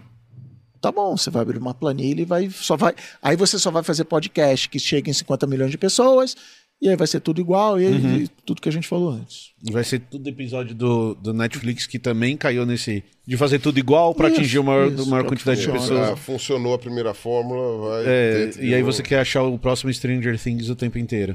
E nessa, e, e talvez por causa disso, teve um artigo do, do New York Times do meio do ano passado, onde era, um, era uma, tipo uma coluna, uma opinião. O cara falava assim: vivemos o século culturalmente menos inovador dos últimos séculos. Que Ele fala assim, cara, qual foi a grande. já- assim, ano, ano que vem, 2025, tem um quarto de século. Qual foi a grande virada cultural, revolução cultural que o século XXI teve? Teve várias Teve- cópias. Te- Teve memes e trends e a própria internet, a própria mídia social e tal. Mas ele fala assim, cara, você pega, sei lá, Watermelon Sugar do, do Harry Styles, é a música mais tocada do ano há cinco anos. Teve, sei lá, tô exagerando, mas assim, as paradas de sucesso não mudam, o estilo musical não muda, a moda é ficar trazendo de volta estilos. A gente estava fazendo o braincast lá sobre tendências, é o vovô core, é o camping core, é o não sei que core. É... E não tem. Aí ele, o, o autor até fala que a última, o último grande salto foi o primeiro disco da Amy Winehouse, que deu. Mas assim, por quê? que- Porque é isso, assim, não. É o Vingadores 15, Sim. entendeu? É aquela mesma coisa de novo, de novo, de novo. Mas, mas é, você vai fazer xixi? Tá. É, dizer isso não é muito falar que no passado era melhor? Antigamente era bom. então, não, Tem, não é um tem, pouquinho? tem, não tem. tem um pouquinho disso? Tem. Eu, eu, eu sou um cara muito, até demais, avesso à nostalgia. Sim. Eu falo assim, os bons tempos são agora. Aham. Ah, não, os, lembra dos bons velhos tempos? Os, os bons velhos tempos são Sim. literalmente agora. É, porque é agora que a gente precisa in- inventar o futuro. É, e, eu, e eu vejo muito é, escritores e pensadores e articulistas do New York Times ficando velhos e começando a cair nessa. Ah, a molecada hoje não quer mais trabalhar. Caraca, seu chefe falava isso Aham. 10 anos atrás. Então, Então, sim, tem essa lentezinha de que do colorir o passado e tal. É, mas eu. Aí vem, aí vem a, a- outra, outra filosofada, outra coisa bem boa na internet, assim. Um dos primeiros episódios também que eu faço do Boa Noite Internet chama Essa é uma ótima pergunta. Que a ótima pergunta é aquela que a resposta nem é importante Aham. Queimar a mufa para responder é que é a parte divertida e valiosa. Então, assim, tá, vivemos no, na- no século menos inovador ou é só. a- Aí a pergunta que você fez é, é boa. Quem viu True Detective temporada 4 recomenda é a Nossa, Jodie Foster. Espetacular. Pergunta é errada, pergunta? pergunta de Nossa, é novo, foda pergunta de novo. É isso, entendeu? Aham. É. Por quê? Vamos pensar. tá? É, isso sim, isso não, isso faz sentido.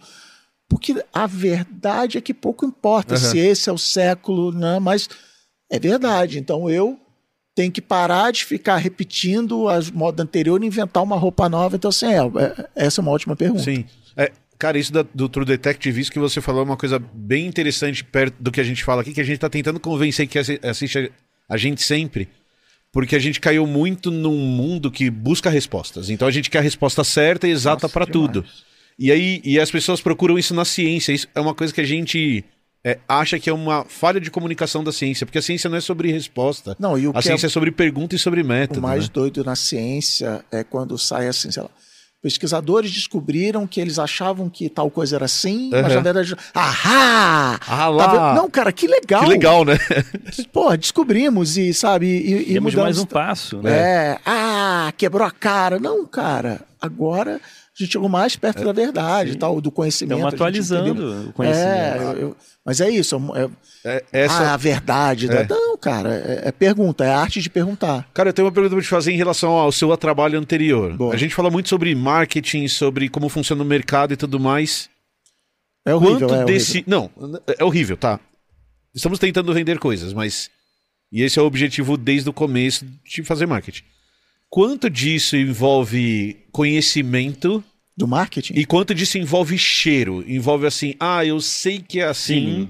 Ou hoje você. Hoje, hoje a gente vive num mundo de dados em que a cien... eu faço perguntas boas com métodos bons e eu consigo responder isso. Quanto de ciência tem nesse mundo de convencimento do outro para consumir um produto, comprar alguma coisa, Pô, comprar um é curso assim por diante? É, eu, quando eu trabalhava no Facebook, eu era o cara que ficava dados, dados, dados, Uhum. e o Merigo do B9 falava, ah, vocês estão matando a criatividade, não sei o que, não sei o que lá. E hoje o meu raciocínio é basicamente a, a- a viagem do artista e do engenheiro. Você tem que começar com a sua intuição, mas você precisa medir para ver se aquilo é verdade, porque, porque ao mesmo tempo é, viveu-se durante muito tempo na publicidade de- de esta é a verdade e é assim que tem que fazer. Por exemplo, comercial de cerveja tem que ter uma gostosa, Aham. porque senão ninguém compra cerveja. É verdade? Não sei, vamos ver. Fazer um comercial de cerveja Se sem todo gostosa. comercial tem uma gostosa, como que eu isso, sei? é, é isso, é a Tipo- profecia, como é que é autorrealizada. Aham. Vamos testar e vamos ver e vamos medir, vamos usar o método científico, teste AB, não sei o que, não sei o que lá. Então eu gostava muito dessa parte de dados lá quando eu trabalhava no Facebook, que era, era literalmente assim: eu vou fazer, eu vou pegar a minha campanha, eu vou mostrar para 90% dos usuários do Facebook, não vou mostrar, vou garantir que eu não vou mostrar para 10%, e depois eu vou perguntar para 100% das pessoas o que eles acham da minha marca e eu vou Tá. medir essa diferença. Aham. Então, isso é ciência, isso é dados Sim. a favor da criatividade. Mas o que eu sempre gostei, porque, de novo, eu sou formado em ciência da computação, eu fui programador, você falou essa história.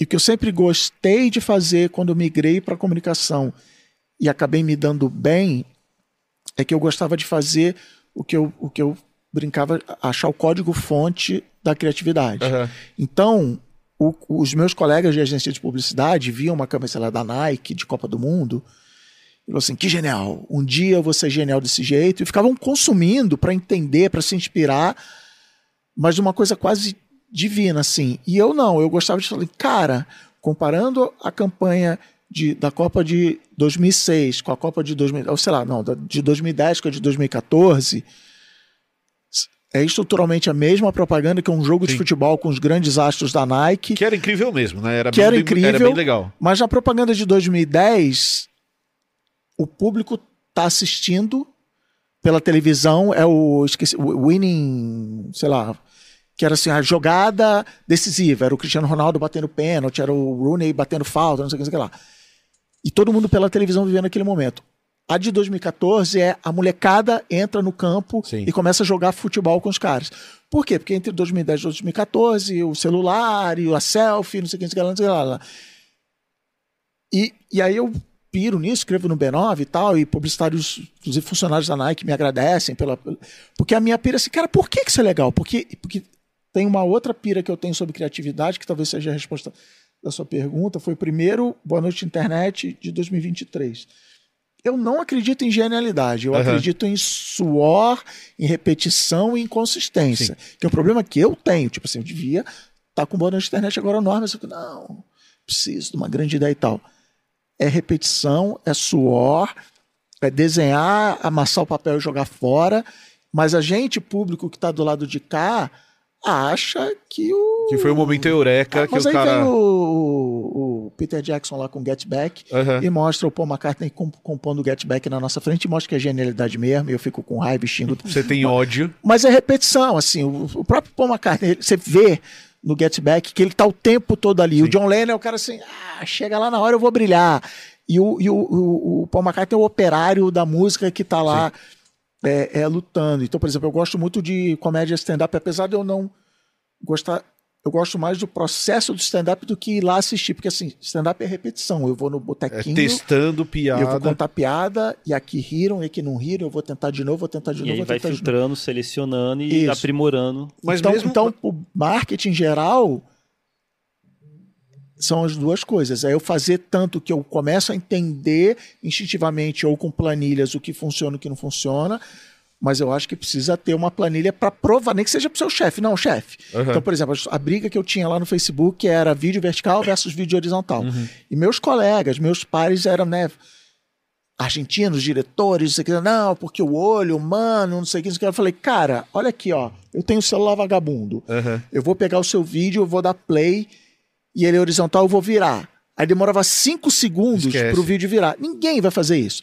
Não, não sei o quê. Aí o nosso chefe virou e falou assim: vou fazer o seguinte, Cris, você. Eu tô simplificando a história, mas você faz um vídeo vertical e o Santana faz o mesmo vídeo na horizontal, a gente vai subir e a gente vai comparar os resultados.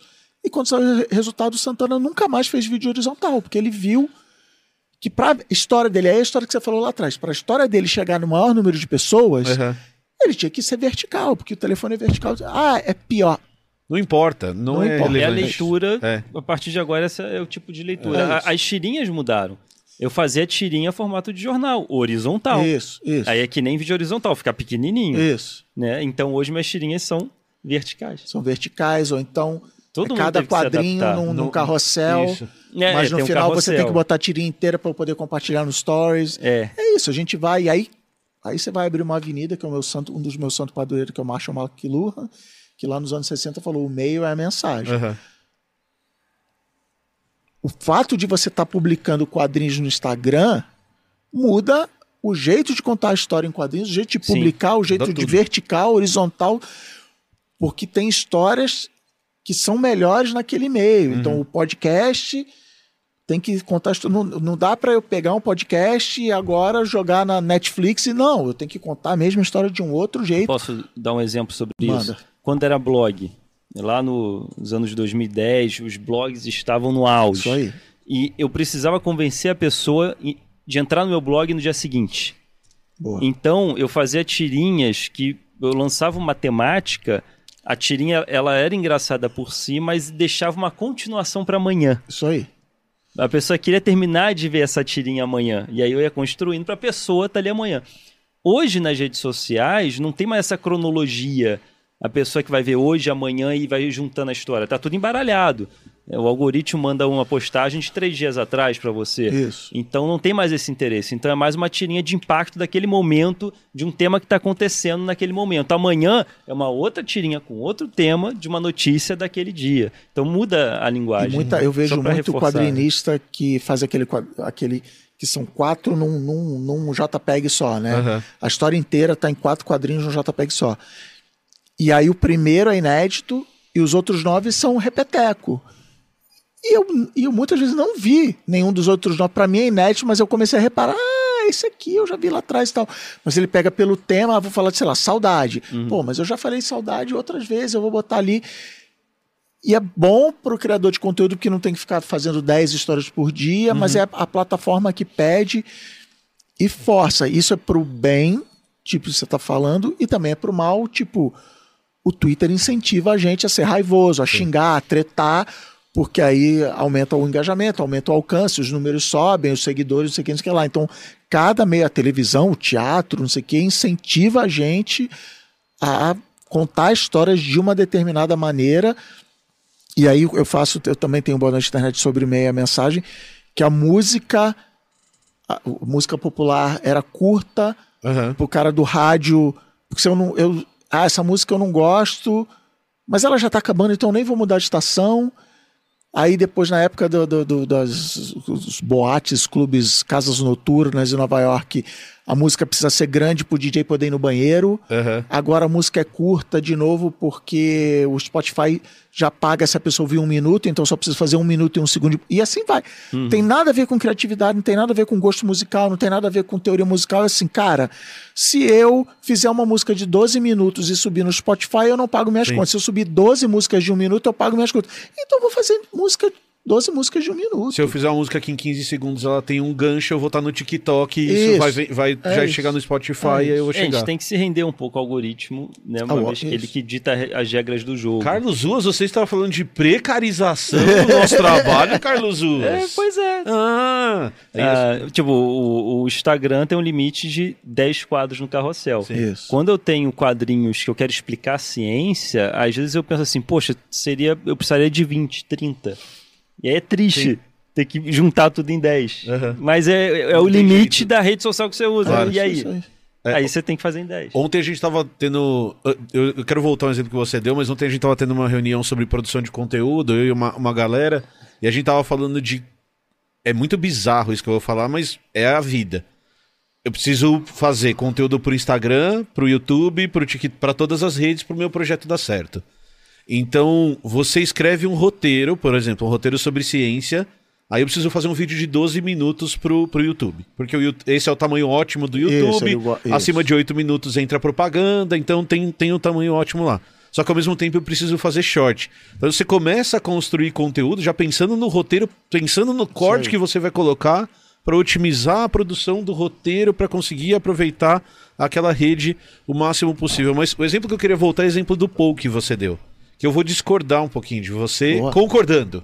Pô. A hora que ele tá fazendo Get Back, dá a impressão, porque ele tá fazendo, que ele tá criando a música em tempo real.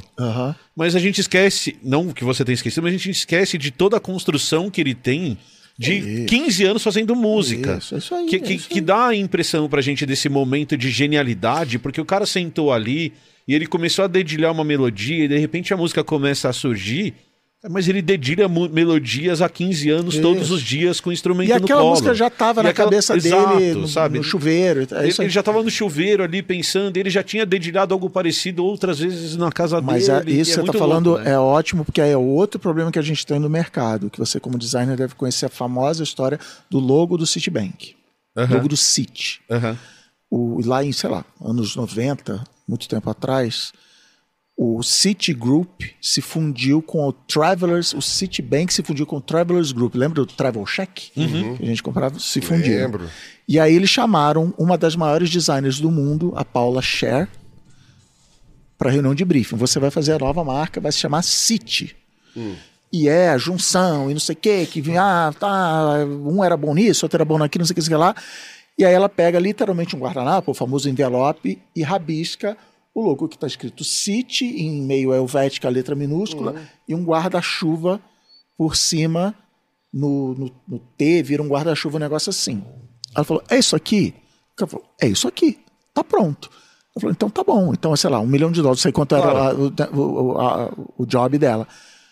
Aí o cara falou assim, mas você fez em 15 minutos. Ela falou, não, eu fiz em 15 minutos mais de 45 anos de experiência que eu tenho no mercado.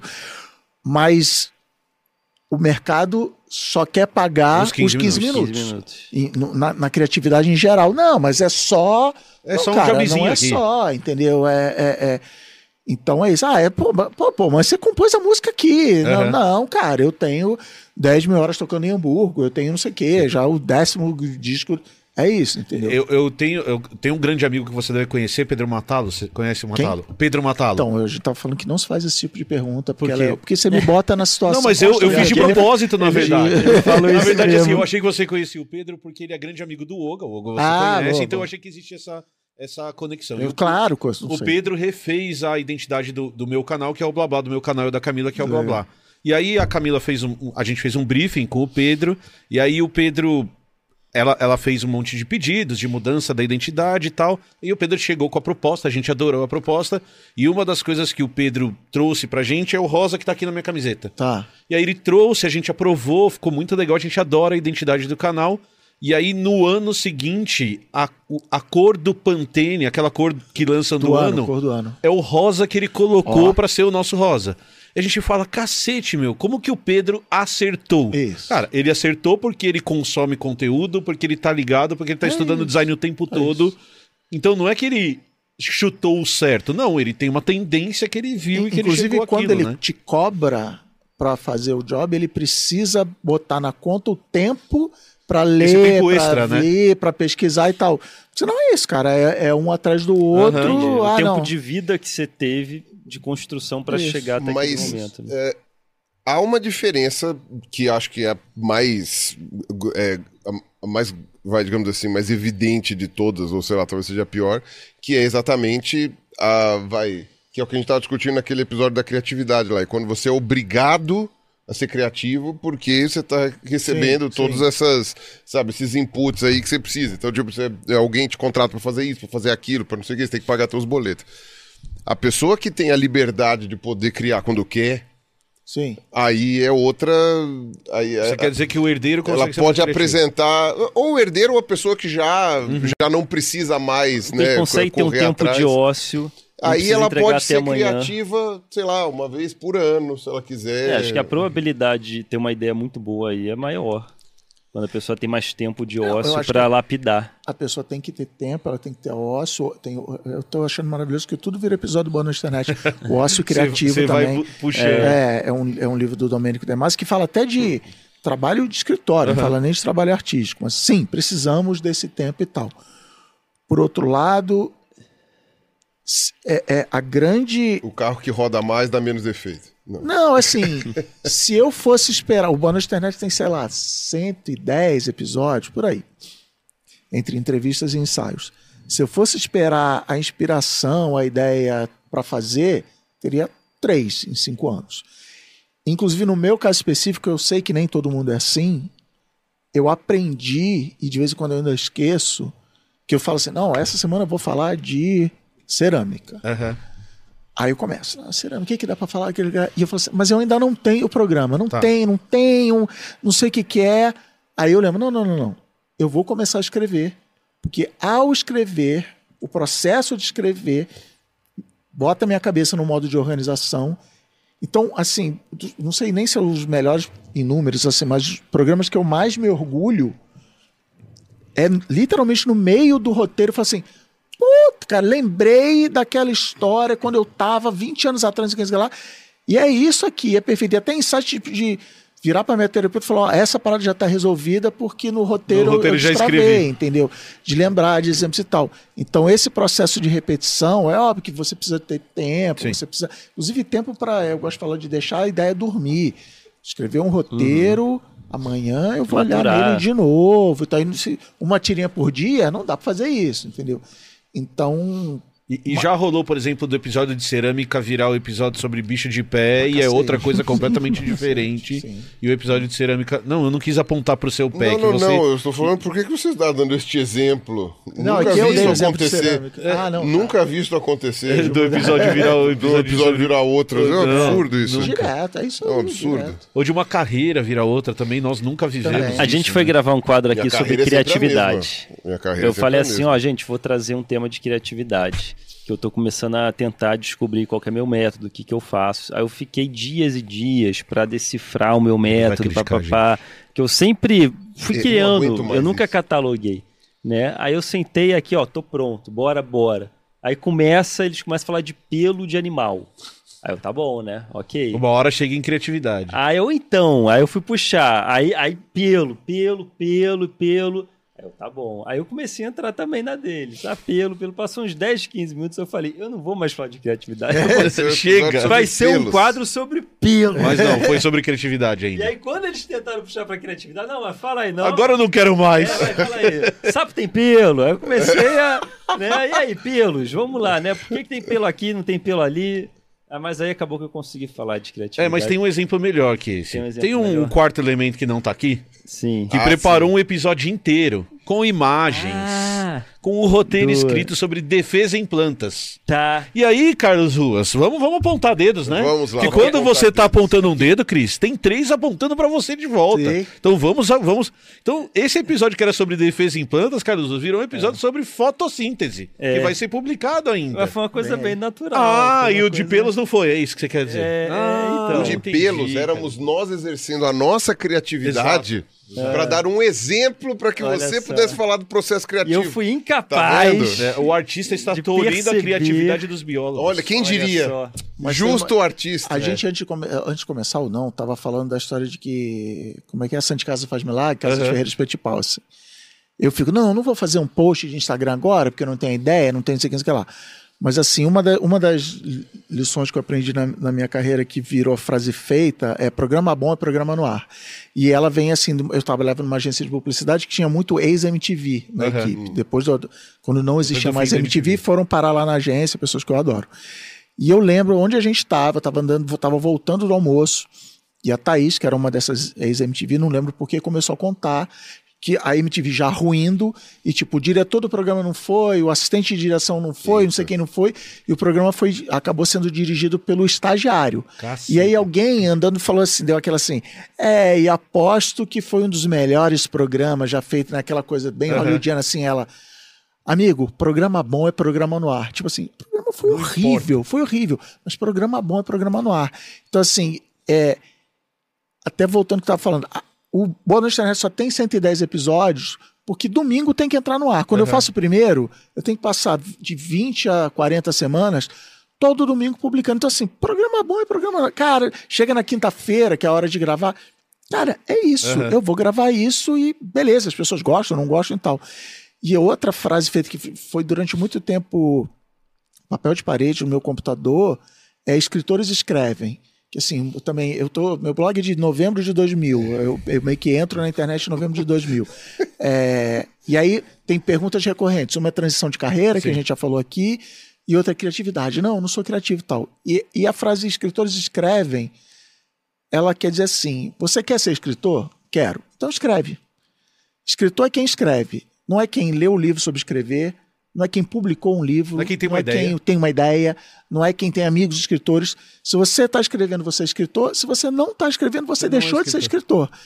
É, e desenhistas desenham, e bailarinos dançam, Uhum. e etc. Então, assim, e aí eu brinco, que e até de novo na história do coach, assim, que eu devia estar vendendo cursos e tal. Esse ano eu vou fazer finalmente meu curso de escrita criativa, mas eu brinco assim, o curso é o seguinte, galera, você vai acordar todo dia, você vai escrever. Fim do curso, são 500 reais, muito obrigado. Tudo bem, tem técnicas, Lógico. a gente aprende, tem não sei o quê. Mas é isso, escritores escrevem, cara. É sentar o rabo todo dia, escrever. Não é publicar todo dia, Sim. mas é escrever todo dia. Eu fiz o masterclass do Neil Gaiman, do R.L. Stein, da Margaret Atwood, e, e eles são todos... o- O processo deles é completamente diferente. O Neil Gaiman começa a escrever a história à mão, aí ele guarda numa gaveta, ele volta seis meses depois para reencontrar a história, não sei o que, lá.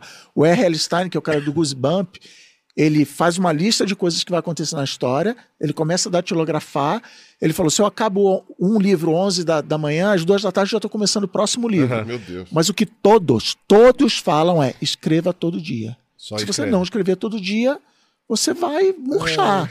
Mas tem que ter tempo. O suspiro do peru, assim. "Ah, mas, Mas tem que ter tempo. Eu, por não, mim, não é escreveria todo dia, mas a vida não ajuda. É eu, eu, eu queria todo dia sentar pelo menos 15 minutos, mas Mas então, isso da criação que você falou tem que ter um equilíbrio, então.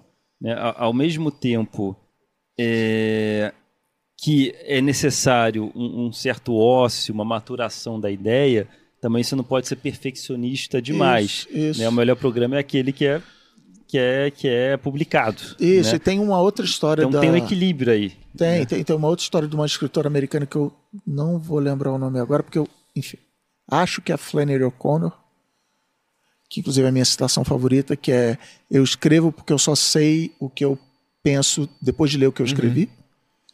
E eu não lembro se é ela, mas enfim, é uma escritora, ela queria ser escritora e ela vai trabalhar tipo de garçonete e ela fala assim, eu falei assim, não, vou escrever o livro na minha cabeça enquanto eu tô fazendo e tinha história, arcos, personagens, tinha tudo, tudo. Ela ganha tipo uma bolsa de estudo para passar oito meses numa universidade escrevendo um livro. E ela chega lá e fala, ah, tá resolvido. agora. E ela fala, não, eu não tenho livro, porque na cabeça As ideias são muito melhores. é, uma- é muito melhor e falta detalhe. E aí, então é isso que você está falando, assim, eu tenho, tenho que ler, tenho que exercitar, mas eu tenho que rabiscar alguma coisa, eu tenho que começar e falar, nossa, que bosta, vou jogar fora. É aquela coisa que eu tava falando pra vocês semana passada da, da- dos papos de bar. Aham. Lembra? Que eu tava falando assim, eu tinha um grupo de amigos, bom, ainda tenho eles, mas a gente, uma época atrás, a gente ia no bar toda semana e a gente tinha ideias incríveis e dava risada e não sei o que. Só que a gente esquecia no dia seguinte, todo mundo bêbado, né? E aí um dia eu falei assim, não, eu vou levar um caderno e vou anotar tudo que a gente falar. Porque aí pelo menos a gente não perde a ideia e nem que a gente continue na semana seguinte. Aí beleza, fomos lá, anotei tudo, não sei o que, ficamos bêbados, blá, blá, blá, voltei pra casa. No dia seguinte eu fui olhar eu falei assim, gente, isso Meu não tem Deus. graça nenhuma. Que é horror. Eu tenho isso de Isso é noite, horrível. acordo no meio da noite. Essa ideia que é horrível. é maravilhosa. É. Hollywood vai comprar. Aí eu escrevo no celular, eu acordo no Cara, aquele filme lá, tal, Eu, assim, eu é- acabei de ver o filme e tive a ideia do mesmo filme. Teve a ideia do filme, Tive a né? ideia do mesmo filme Ó, que eu mas acabei de ver. isso aí que você falou é um, é um, é um- um pouco um tapa na minha cara, no sentido de Yeah. que eu tô. Agressão! é, assim, apesar de eu colocar uma tirinha por dia, eu tenho projetos grandes por trás. Aham. Mas, por exemplo, eu, eu sou louco pra lançar um livro de ciência. Que até com... Va- vamos lançar. Nosso falei com livro os de ciência esse porra, ano. se a gente fizer É junto, se a gente fizer junto, vai ser uma coisa muito mais grandiosa. Bora, né? Pela união dos seus poderes. e aí eu, eu, Mal eu, sucedido. eu, é, pois é. Chatos.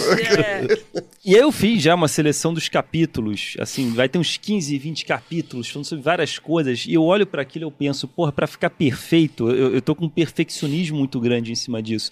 Vai levar uns, sei lá, dois anos, três anos. E, eu, e agora falando isso, assim, de porra, publica.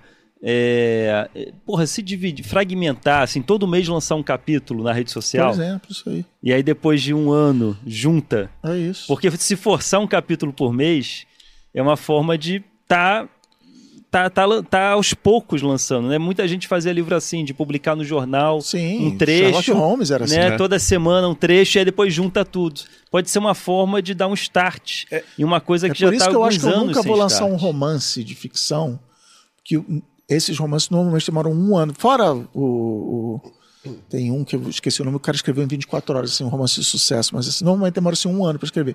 Mas, cara, eu não vou conseguir ficar um ano Escrevendo num esse projeto. projeto. num- assim, é isso, é semanal, é o não sei cara o quê. escreveu em 24 horas um romance de sucesso. É o- O romance tinha 50 páginas. Não, ele tem, não é muito grande, mas assim, sei lá, 150. Se eu não me engano, Ele não dormiu. é o Caçador de Pipas.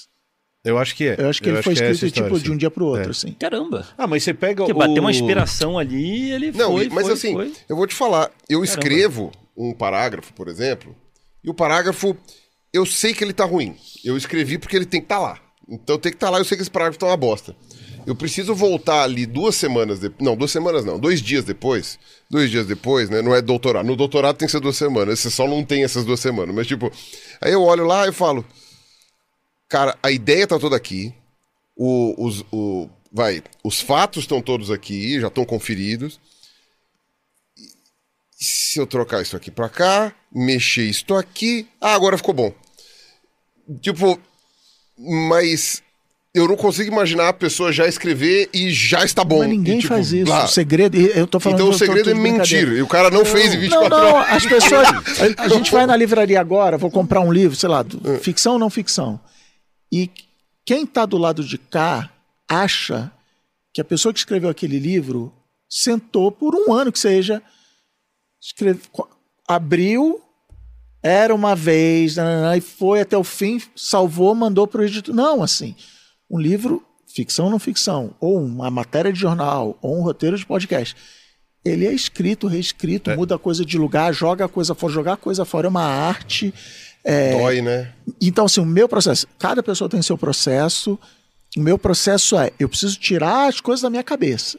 Isso acontece em duas etapas. A primeira é bullet point. Eu quero, eu posso falar disso, disso, disso, disso, disso, disso. Pronto, tirei. Agora eu vou começar a escrever o roteiro. Muitas vezes eu nem olho para essa bullet point, porque ela está razoavelmente fresca na minha cabeça. Eu começo a escrever.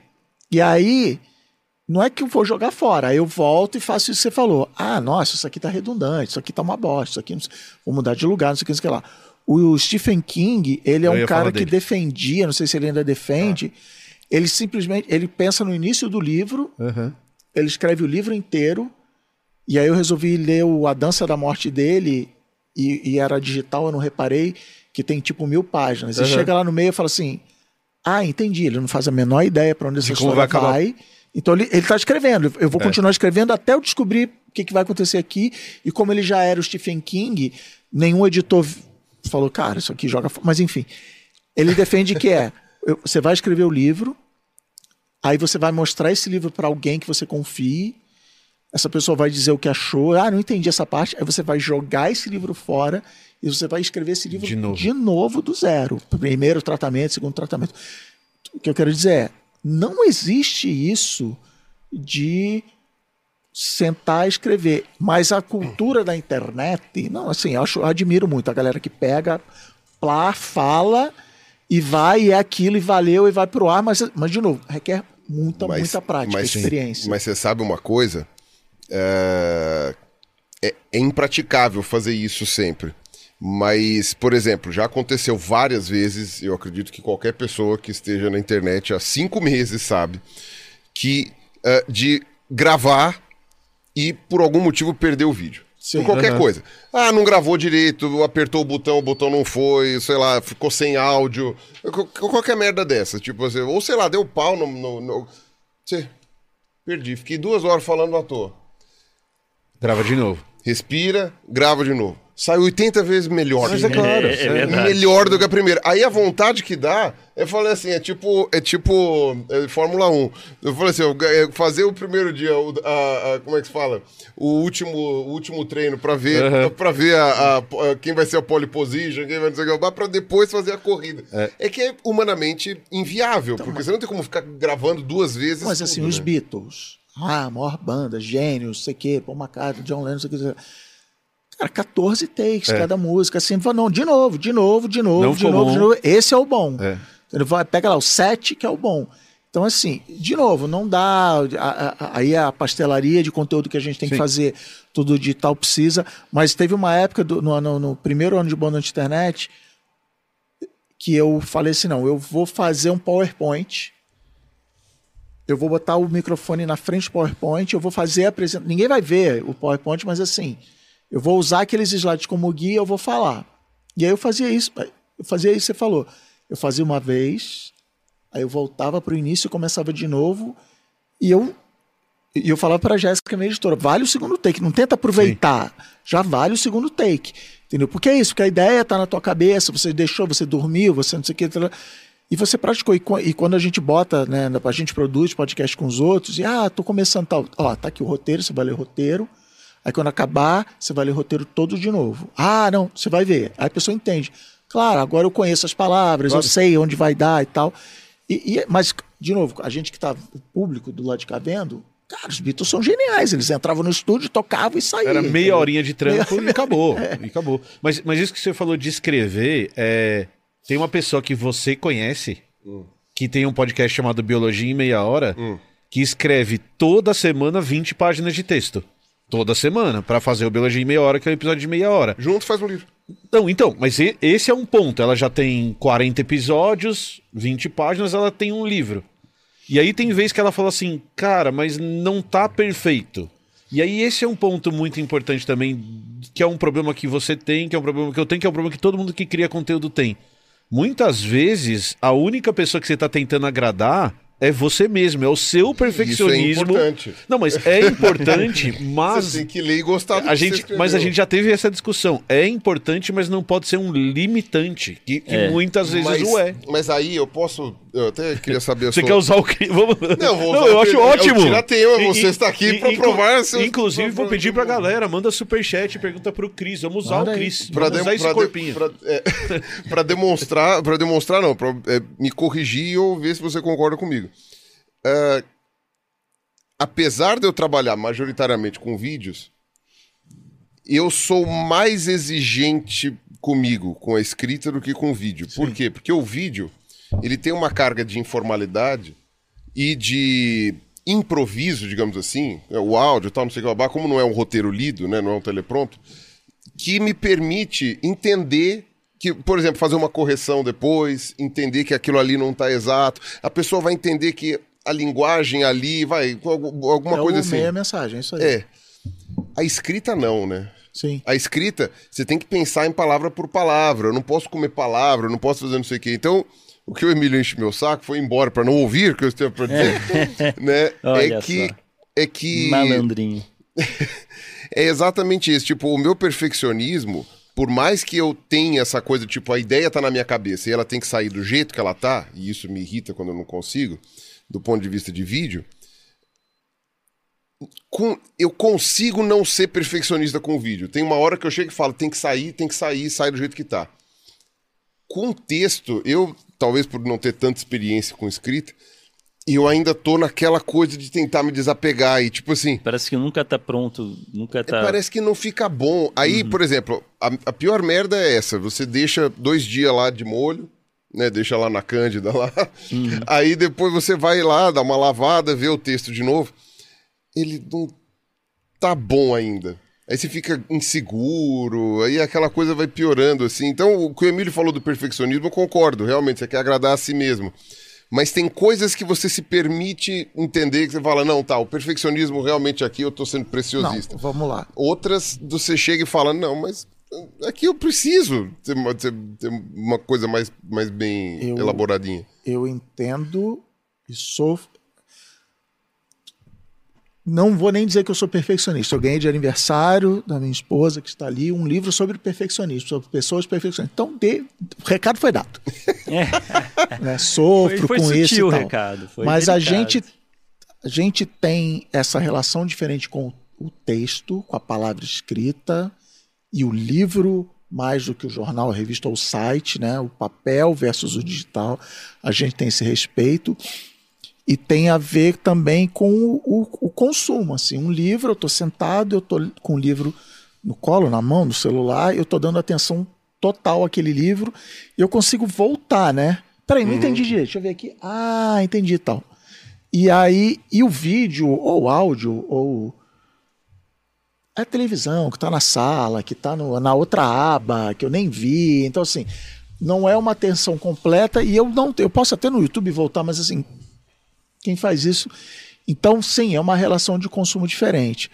Mas tem, juntando isso que vocês falaram, assim, é, que, de novo, é, é duro para mim também. Eu tô, eu tô no, há mais de um ano no processo de pegar os roteiros do Boa Noite Internet, adaptar para o formato de leitura e transformar em livro. Eu estava comentando isso hoje com uma amiga minha. Eu já peguei o, o roteiro de cinco episódios e já adaptei. E aí eu abro para escrever o sexto, eu dou uma olhada nos anteriores e falo, que bosta isso aqui. Nossa, tá, vou jogar fora, vou não sei o quê. Porque é isso, a gente tem essa relação, sei lá. Pa- para de ler o que você já fez. É, é. Não, mas a parte do papo era isso. Ela falou assim: eu não escuto os podcasts que eu participo, porque senão nunca mais eu Horrível, participo de é. podcast. E, e é assim, mas, mas nessa de que a gente fazer roteiro sobre ciência, sobre o que quer que seja, é, tem, tem a, a máxima, a chavão também da criatividade, que é assim: o público não sabe o que você não colocou. Ah, tinha um, te, um trecho que não ficou bom, que eu tirei. Não sabe o- o- os atalhos. Eu sempre, ah, mas aqui eu estou trapaceando. Cara, o, o público não sabe que você trapaceou. Que você, eu tinha, eu tinha um, negócio muito. a gen- eu, eu fico botando dificuldade no meu trabalho, que é assim, ah, eu vi, eu vi um vídeo do John Green, do Vlog Brothers, ele fala de um negócio muito legal. E, pô, eu queria transformar esse podcast, mas a galera vai saber, né? Que é do John Green. Que eu, é do John Green. Beleza. Aí tem um livro do John Green que vai virar filme agora, chama Tartarugas Até Lá Embaixo. Um livro muito bom. E aí no meio do livro ele, ele explica, né, ele mete na história a personagem dele e conta assim. Dizem que o cientista fulano de tal, certa vez, foi num congresso explicar o universo, ah, gravidade, isso aqui lá, e uma senhorinha levanta a mão e fala assim, você entendeu tudo errado. O mundo é plano e ele está em cima de elefantes que ficam em cima de uma tartaruga. Aí o cientista, muito sabichão, vira e fala, mas minha senhora, e a tartaruga está em cima de quê? Ela, você não sabe nada, é tartarugas até lá embaixo. Beleza? Beleza. Eu li esse livro tem cinco anos. Aí, para escrever o Boa Noite Internet, que foi o último do ano agora sobre o espaço-tempo, assim, eu preciso dar uma lida no livro do Stephen Hawking lá, como é que é? Uma breve história e tal. A, a É breve história breve do história tempo. do tempo. Aí eu abro o livro, capítulo 1. Dizem que o cientista fulano de tal, certa vez, sabe, e é a, A mesma história. história do John Green. O John Green, e tá certíssimo ele, não teve o menor pudor de pegar a história, porque é uma história legal. E, assim, a breve história do tempo é um best-seller, não sei o quê, mas assim, cara, tá tudo certo. Todas as histórias já foram contadas, todo mundo já teve as mesmas ideias, mas a gente fica nesse perfeccionismo, nesse pressão. Não, eu tenho que falar algo que nunca foi dito. Cara, só fala. Sim. Não, não tenta, relaxa. Mas, de novo, maravilhoso estar falando isso pra vocês aqui, mas quando eu chegar em casa Ah, na eu tenho que escrever, escrever. roteiro. Da, é, Não vai Ele horrível, concordou entendeu? comigo, viu? Ele concordou com você com o quê? Sobre o negócio de perfeccionismo É. e essas coisas. Não, cara, eu acho que assim, você sabe que nós temos problemas muito parecidos. Eu tenho Finish Not Perfect tatuado no braço porque eu sou a pessoa que faz vídeos e não publica porque eles não estão do jeito que na minha cabeça eles deveriam Isso. estar. Não, mas vamos confessar. Tem muito vídeo que a gente não publica por preciosismo. Sim. E tem muito vídeo que de fato tá ruim. Não, tudo bem, cara, Eu- é- mas, é- mas, mas- a mas arte te dar. é saber diferenciar um do outro. Cara, mas eu vou te dar um, Esta é a arte. Eu vou te dar um exemplo, cara. É, e isso é uma coisa que, de novo, eu tô fazendo igual o Cris. Isso é ótimo pra explicar pra você como tem que ser o canal do Pirula. Eu sou perfeito. Agora o blá blá, não, daí o blá blá é outro mundo, porque daí o blá blá não vai rolar de Aqui ser. é coisa séria. Aqui a coisa é séria. No canal do Pirula eu vou dar a opinião pode que eu a quiser. bosta que você quiser. Cara, eu sempre Vai, dou- posta, posta, eu- posta, eu, eu posta. sempre, eu sempre dou esse exemplo da Helena. A Helena produz conteúdo pro TikTok. Aliás, esta semana, É. eu abri o TikTok. Eu abro o TikTok uma vez a cada três meses. E aí, né, eu passei a seguir a filha dele porque ela, né, ele tava produzindo conteúdo. E você dá, um, dá, um, conhece, dá, então. um, dá um incentivo Isso, tal, não isso. sei o quê. E eu tentei ver de novo os vídeos dela. Não, então. É, é, é É incompreensível Você- pra, você- pra mim. Você Aí- que tem aí filha, cho- filha, filha jovem É deve choque saber. geracional que ele tá tá, falando. é né? o que porque as a crianças gente- estão fazendo agora a gente não consegue entender A mais. minha filha tem 21 anos. Ela me mostra coisas que ela acha divertido, porque não é que eu não acho divertido, eu simplesmente não entendo. Isso, tamo junto. tamo Eu- junto. ela olha. "Ah, aí olha e fala. Eu nem entendi pra ver se eu isso, gostei isso. ou A gente não. fala exatamente é, isso aqui. E vice-versa. Não, e A vice-versa, gente conta exato. as histórias e ele, que cringe essa piada. E ela produz um tipo de conteúdo que ela escolhe, por exemplo, agora ela tá falando muito de Percy Jackson. E ela cria fanfics de 15 segundos em relação a Percy Animal. Jackson. Num sistema que se retroalimenta, então alguém vê o vídeo, escreve uma fanfic que vira um desenho, que vira personagem, que volta pros 15 segundos que ela tem. É, eu não tenho bagagem pra isso, Não, entendeu? Eu e, aí, eu- e aí o que eu quero dizer com isso é, cara, ela escreve mini roteiros, uma tarde por semana ela entra lá no dormitório dela na Finlândia, ela grava os vídeos, ela coloca a música e ela solta pro mundo. E ela tem um desprendimento em relação a isso, por quê? Cara, porque ela vai fazer 30 vídeos. Isso aí. Porque ela tá produzindo conteúdo com uma outra cabeça de produção de conteúdo. Porque ela tá pensando que quanto mais ela produzir, vai ser melhor. E aí ela fala assim: eu já perguntei isso pra ela, falei, mas tem vídeo que você olha e fala, não ficou legal? Ela tem. Eu, e, ela- e você faz o quê? É, eu publico. publico. Mas você acha que, será que isso é geracional? Cara, Isso eu de não uma sei. geração que Não, produz que coisas mais Eu descartáveis. também acho que não. Eu acho que não. Eu acho, eu acho que o meio ajuda de novo, Isso. o TikTok, mas assim, o Twitter é, é, já, Já a gente assim. podia ter feito isso. Podia. É, Eu mas acho a gente tem preocupações, por exemplo, o Merigo era um- na época que o Snapchat bombou, o Merigo assim, mas como assim o, o post Apaga. some? Não vai ficar horrível? Merigo, ninguém volta É. pra ler o post antigo, sabe? Eu tive dificuldade pra entender stories. Volta. É, Eu vou criar uma Volta- coisa que vai sumir? Isso. Volta pra jogar na tua cara. Volta. Então é bom que ele apague. Porque senão Isso, as pessoas isso. voltam para. É É, que isso, nem, volta, é, é, que é, nem, é. é que nem arqueólogo de Twitter. Né, Os caras que vão atrás. Lá, Era melhor só, que o Twitter que apagasse. Ele postou, que ele Então, se o Twitter apagasse, você O, tipo, o, olha. o Twitch também. Twitch é uma coisa ao vivo que é- some. Some. Não dá pra você ver depois. E eu também tive dificuldade de entender. É, eu fico como triste, porque artista, eu queria ver, às o vezes, o artista, negócio no dia O seguinte, artista não dá. quer criar uma coisa pra ser exibida, para as pessoas, pô, que legal. Mas é olha lá. libertador É. saber E que aí eu imagina tô... fazer um quadro que amanhã eu vou quebrar ele. E assim, Mas- ninguém, sei lá. Mas você tá Mas a falando. arte verdade. começa assim, né? É, a arte, então. ela, ela é inventada, sei lá quantos mil anos antes do, de qualquer, qualquer método de registro. Aham. Inclusive a, a parada de você vai me contar a história, eu vou contar a história e vou mudar a história e tal. Então, assim. Mas é. Tem isso. Eu, eu, eu sou o noinha do backup. Sim. Eu tenho backup de tudo, não quero perder nada. Eu tenho os arquivos Wave originais, não sei o que. Eu quero. sei lá por que, que eu quero. É, mas- também porque você não falou- faz Você tava sentido, falando né? do, do, do, do- Não lembro quem que tinha o arroba IG. Meu irmão. Você falou do termo. É que Cara, tá muito. Desculpa, é que tá muito engraçado o Carlos Ruas assim, ó. Ah, Cara, fica eu até hoje, eu até hoje tenho raiva de que o IG desabilitou os e-mails e eu não tenho Ah, mais é? acesso ao meu e-mail do IG. Foi o primeiro e-mail que eu criei na vida e eu não tenho mais acesso a ele, porque ah, provavelmente ele já nem existe mais. Uhum. E eu, assim, falo, pô, eu perdi Parte todo, da minha história. todo uma, uma- um registro, desde quando eu criei esse e-mail, que foi, acho que, sei lá, em 99 ou 2000, não lembro, um pouco antes até. E coisas que eu não lembro, mas que se eu olhasse, eu...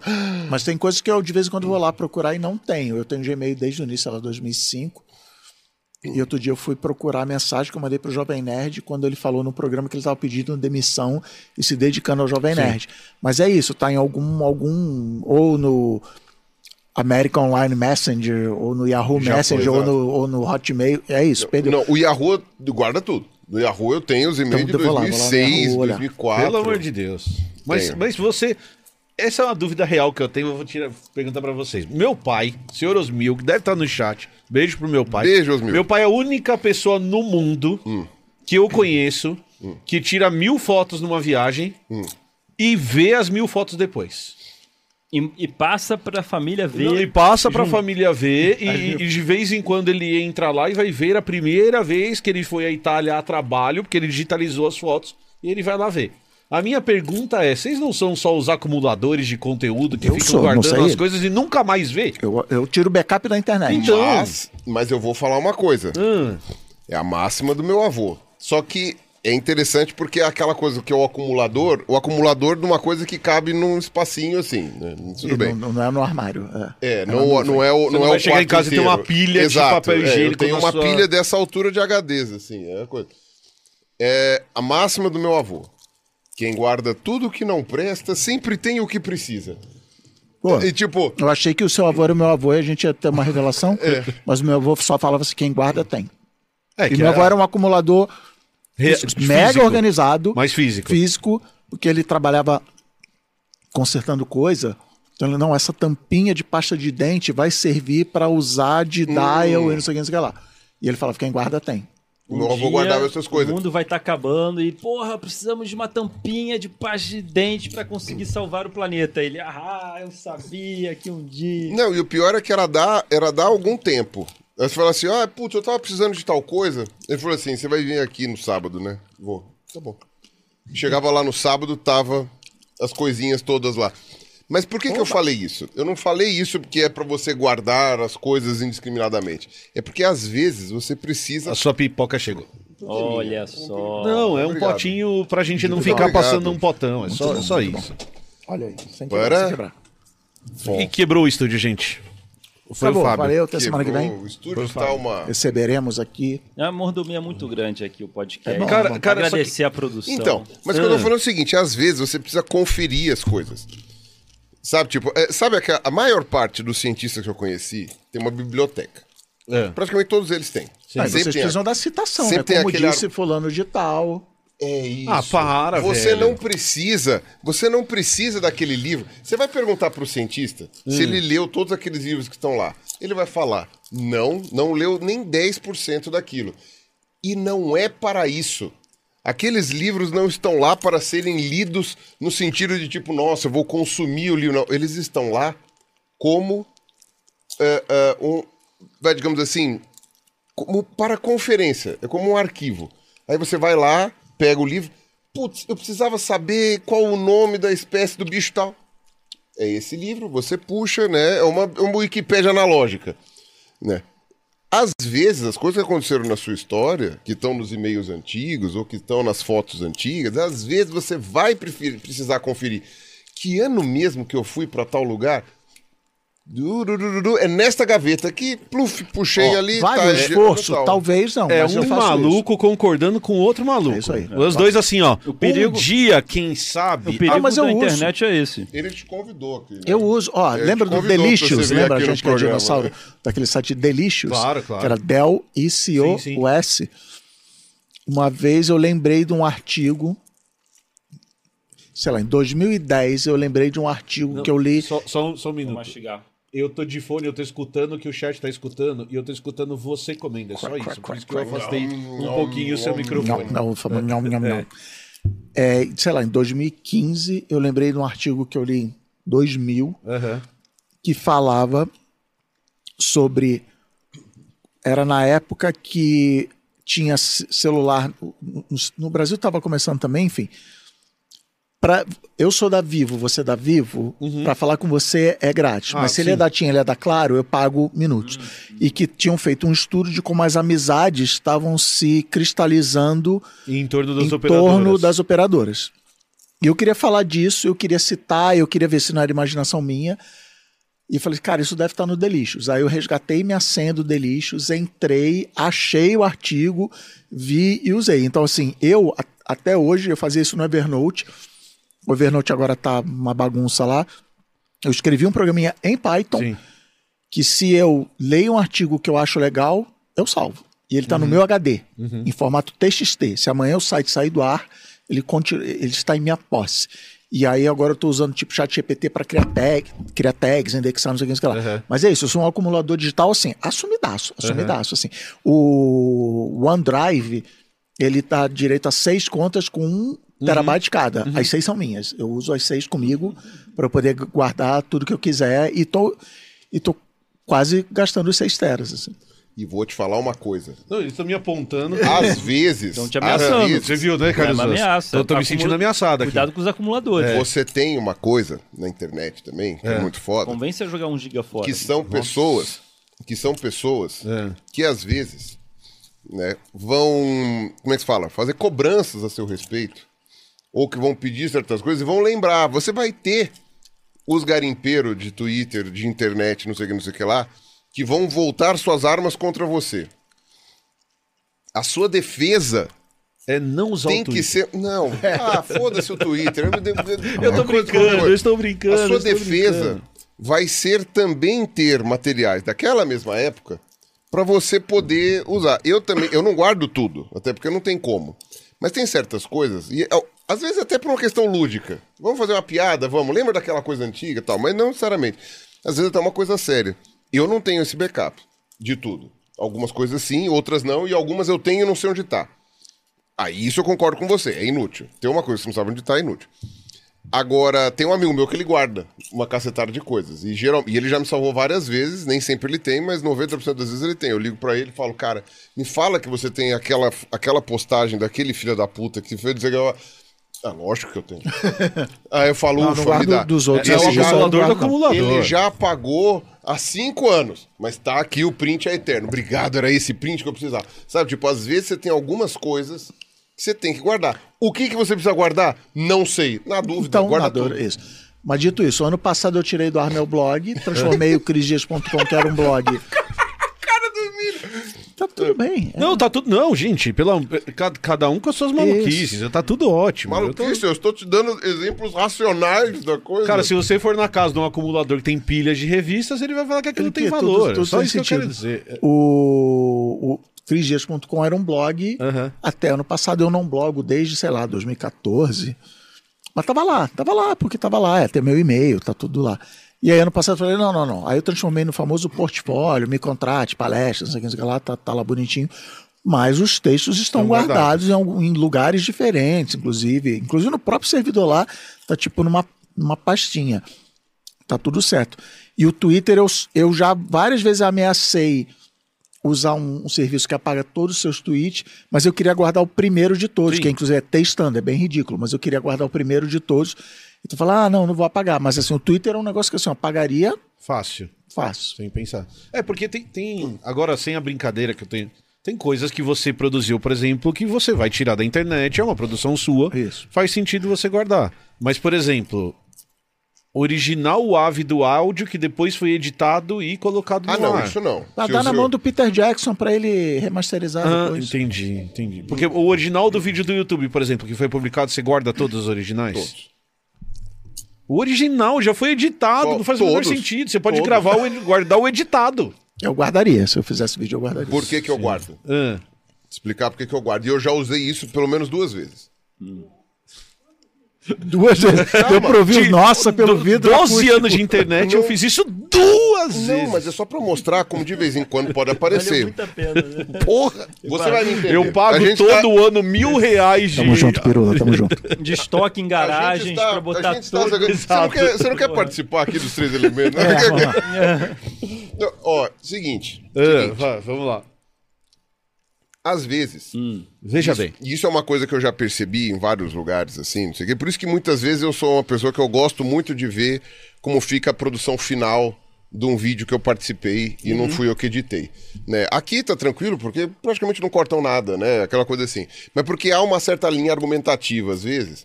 Eu, eu preciso te contar um segredo que al- continuar. alguns, alguns editores acham que é encheção de linguiça, outros não. E eu mesmo também corto muita coisa que eu chego e falo, putz, isso aqui é uma encheção de linguiça. Então, pra- pra não dizer que não corto, os meus vídeos editados, né, primeiro corte, eles têm é quase regra. Quase regra.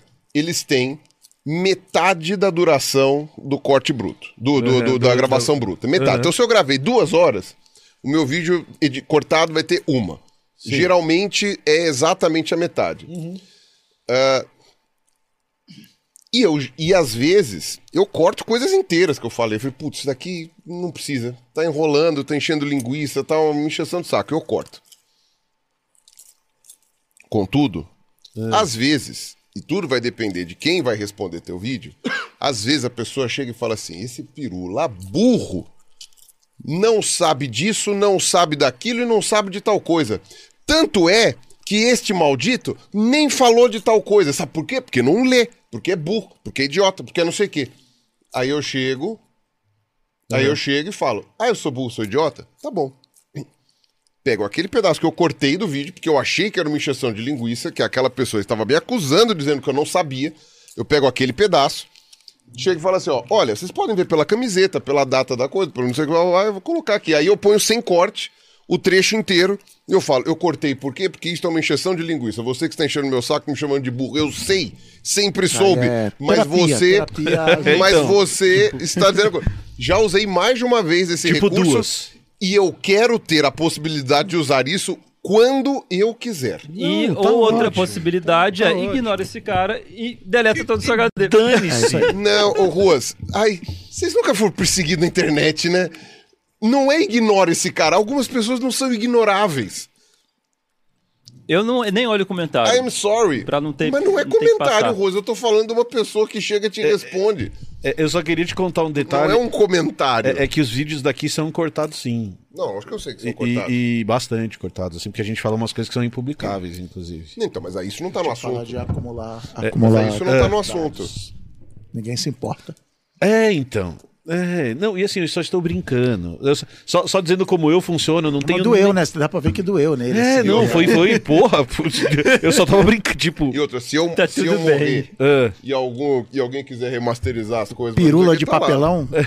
Tá lá. Não, mas, mas, mas se você morrer, acervo você cru, morreu. Eu sei. Acabou. Dane-se o que vai acontecer, tá tudo bem. É, e quem tem a senha do seu computador pra ver os seus HDs, que como você é maluco, tá tudo com senha e tudo no. One Password, e tudo im- impossível de acessar. Isso é o que eu preciso pensar.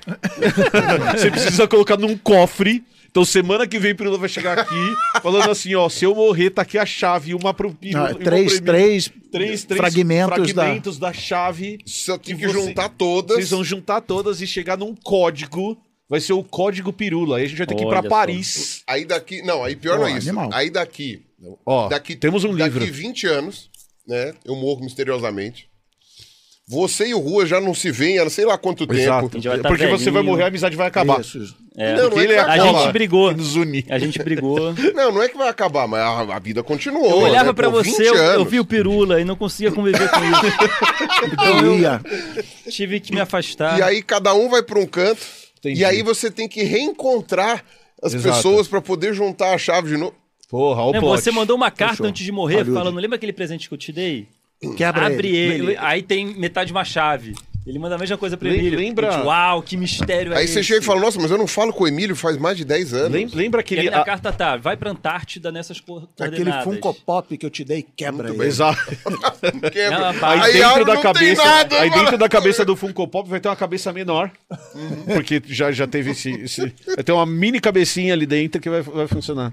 E a gente vai entrar na Antártida, vai, vai aparecer uma nave em forma de sobrancelhas. Uau! Tomar teu cu. Uma nave em forma de sobrancelhas é maravilhoso. holograma, né? Olá. Devo estar morto, mas Mas eu não sei. você é muito importante vocês estarem aqui, porque o mundo corre perigo. A gente, caralho, Não, eu já, legal, pensou cara. que, já pensou que ridículo essas, essas filmagens do tipo, se você está vendo isso é porque eu morri. E aí, tipo, a pessoa tá lá na frente, tipo, se você está vendo isso é porque eu morri. Para, gente, pera, eu gravei isso, Não, mas, mas, o, era. o holograma vai falar assim: se você está vendo isso, eu morri, que bom que vocês estão aqui, porque se alguém me acusar de alguma coisa, aqui estão os HDs com todo o vídeo bruto. Só pra isso, né? Eu já usei isso duas vezes e essa é a terceira vez Vocês que... não vão deixar a minha memória ser maculada Cara. por mentiras. Vocês E este vão- holograma que eu estou gravando é a quinta vez que eu gravo. e, o, e o Cru também está. E o Cru também tá. No HD 39. E você vai ter que assistir uma hora e meia dessa gravação aqui pra conseguir entender aquilo que eu tô falando. Tá ótimo. É, eu só, que- só queria dizer que eu sou o oposto, eu apago tudo, eu não tenho nada de nada e Um não dia quero a ter vida nada... vai lhe cobrar. Não tem problema, pode Minha- cobrar. Minha vida é bem descartável. Cara, também. totalmente descartável. Não tenho. Eu lembro que eu tinha um sapato que eu gostava muito quando era adolescente. Ele tava todo furado. Quando chovia, ele absorvia a água, porque já tinha furo embaixo. E, mas eu era, uma época, era uma Eu época riponga, que eu não, não queria me desfazer das coisas Eu tão também. facilmente. É, não- não- minha vida não era de- tão descartável assim. Eu tinha um apego pelas coisas, apego sentimental. E minha mãe todo dia, joga esse sapato fora. Pelo amor, eu te compro outro. Que não sei o que. E eu não jogava. eu não Até que um belo dia eu entro no quarto e meu sapato não estava mais lá. Ele, Não, aí não, ele aí não. criou essa Aí é sacanagem. é ela, ela jogou fora o meu Aí sapato. é maldade. E, sei lá. E até hoje a gente não se fala. E até... Essa foi a última Bem, vez que eu E falei a última com a minha mãe. conversa que eu tive com o meu psicólogo. Ele no chão, não, ele no Não, mas- lixão. Ele no lixão, assim, gente, chegou ontem. A sacola chegou ontem. Mas sei lá, e aí depois eu fiz tanta mudança na minha vida, depois que eu vim pra São Paulo, eu já mudei três, quatro vezes, e as coisas vão ficando pelo caminho, que eu comecei a pensar, cara, antes eu guardava o crachá de todo evento de quadrinho que eu ia, colecionava, aí, sei lá, vai perdendo tudo, eu pensei, ah, quer saber, eu eu vou, vou deixar minha vida mais descartável, as coisas que guardo, não, de- de- deixa, deixa, a vida leva, tá tudo certo. Um dia será cobrado. Eu vou, eu vou falar uma coisa que você vai, vocês vão ficar absurdados. Eu só, eu só quero ter o meu computador e o meu iPad e o meu caderninho. É o que eu quero isso aí. levar comigo. Você é um usuário de Kindle? Sou um Ou usuário de um Kindle, leitor de digital Kindle, de Kindle, livros? Kindle. Você é um usuário de leitor digital de livros. Também. Você já pegou os seus livros em papel e jogou fora? Seus livros de ficção, não Já, ficção? já. Já, você já se livrou disso já? Dá- dá- daria pra fazer. Daria pra fazer. Alguns Ou sim, seja, ainda não. Porque eu não precisei. Não, É, mas- não, então, é que eu, é que eu entre abril de 2000 e abril de 2003, foi a época que eu fui morar no exterior e voltei, eu morei em 10 endereços diferentes. Meu Deus do céu. E, e Você percebeu que não dá. é, e aí você vai, você aprende a desapegar em Brasil, Estados Unidos e Canadá, três países diferentes. E de lá pra cá eu moro em aluguel desde sempre, então, de, sei lá, cada uma anos você tem que mudar e tal. E aí teve um. Eu não tenho. Eu não tenho a estante de DVDs. Em algum momento a gente se livrou dos DVDs. E em algum momento, alguns anos atrás, a gente se livrou dos livros e Sim. falou assim. E a gente falou abertamente entre nós, e até com as visitas, assim. A prateleira de livros ela é cenográfica no sentido assim. No meu lado tem Arthur Clarke, Terry Pratchett, Carl Sagan, não sei o que sei lá. E do lado da Ana tem Cortázar, e tem, sabe, assim, tem, tem. Você vê uma foto, né? Você me entende olhando a minha prateleira, você entende ela olhando a prateleira dela. Mas é decorativo. São nossos livros favoritos. E, mas até tipo assim, é, o Hobbit está lá na prateleira. Se eu quero Uhum. reler o Hobbit, hoje me deu vontade de reler o Hobbit. Vai ser no Kindle, eu vou, eu vou botar lá e tá tudo certo. E eu não leio o livro em papel há muito tempo. Uhum. E tipo esse que a, que a Ana me deu de aniversário em papel, que eu falei, não, beleza, vamos lá em papel tal, porque eu também acho meio. Ah, aqui está o seu presente de aniversário, digita esse código no Sim. site. Eu falei, não, me dá em papel, tá tudo certo. Mas eu, eu sou um acumulador digital. Tá. Acumulador físico, eu sou assim, zero, zero. Em 2017 a gente mudou de casa, e aí você encaixota tudo e muda de casa. A gente mudou uma casa grande, mas parte das coisas acabam ficando na, na, na caixa. E aí, ano passado, eu tava te contando, o pessoal já sabe, a Lena foi mudar pra Finlândia. E aí é um exercício de desapego, porque você já mudou pra fora, assim, ela tinha um limite de duas malas de 21 quilos que ela poderia levar, ela vai ficar pelo menos três anos fora, mas com a perspectiva de ficar cinco, então não fazia muito sentido. E aí o Morella virou pra mim e falou assim: pai, é, tem duas caixas lá em cima que a gente trouxe na mudança. Será que não vale a pena eu olhar? Eu falei pra ela, Helena, tem seis anos que você não abre essa caixa. A minha sugestão é a gente pegar essa caixa do jeito que ela tá e mandar pra doação. Ela ficou me olhando e falou assim: Helena, porque se você não usou uma coisa em seis anos. lá dentro. Ah, não, Bitcoin não tem. Não, Eu, eu, nossa, Emílio, é incrível como. não a tudo gente fez isso. Ela não viu as caixas. Incrível como tudo a gente discorda. Eu, Não, não, é só nisso. A gente concorda em um monte não, de coisas. não, não, com eu tô um. falando nesse assunto, é nesse assunto. Assim, por exemplo, ahn, algumas coisas que você precisa conferir, que nem, que nem o Chris falou, né? Que você tá em algum, algum arquivo muito antigo, não sei o quê. Quando é na internet, maravilha, é digital.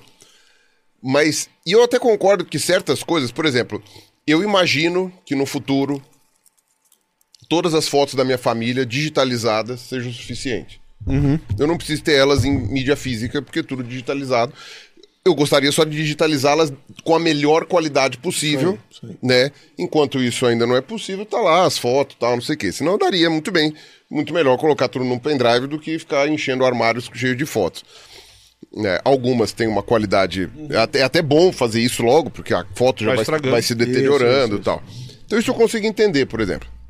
Agora, tem certas coisas que às vezes você vai olhar e você vai falar, não, tudo bem, isso aqui pode jogar fora, isso pode jogar fora, isso pode jogar fora. Aí ali naquele meio, você tem um negócio que você olha e fala assim, "Ah, eu tava procurando por isso, e eu não lembrava. Mas aí vem outra, até para mudar de assunto, que é uma técnica milenar, É. que é, se você quer encontrar uma coisa, você tem que procurar outra coisa. Também, é verdade. Então, outro dia eu tava procurando, sei lá, um pendrive, e eu falei assim, eu preciso perder outra coisa para achar meu pendrive. O que, que eu vou perder?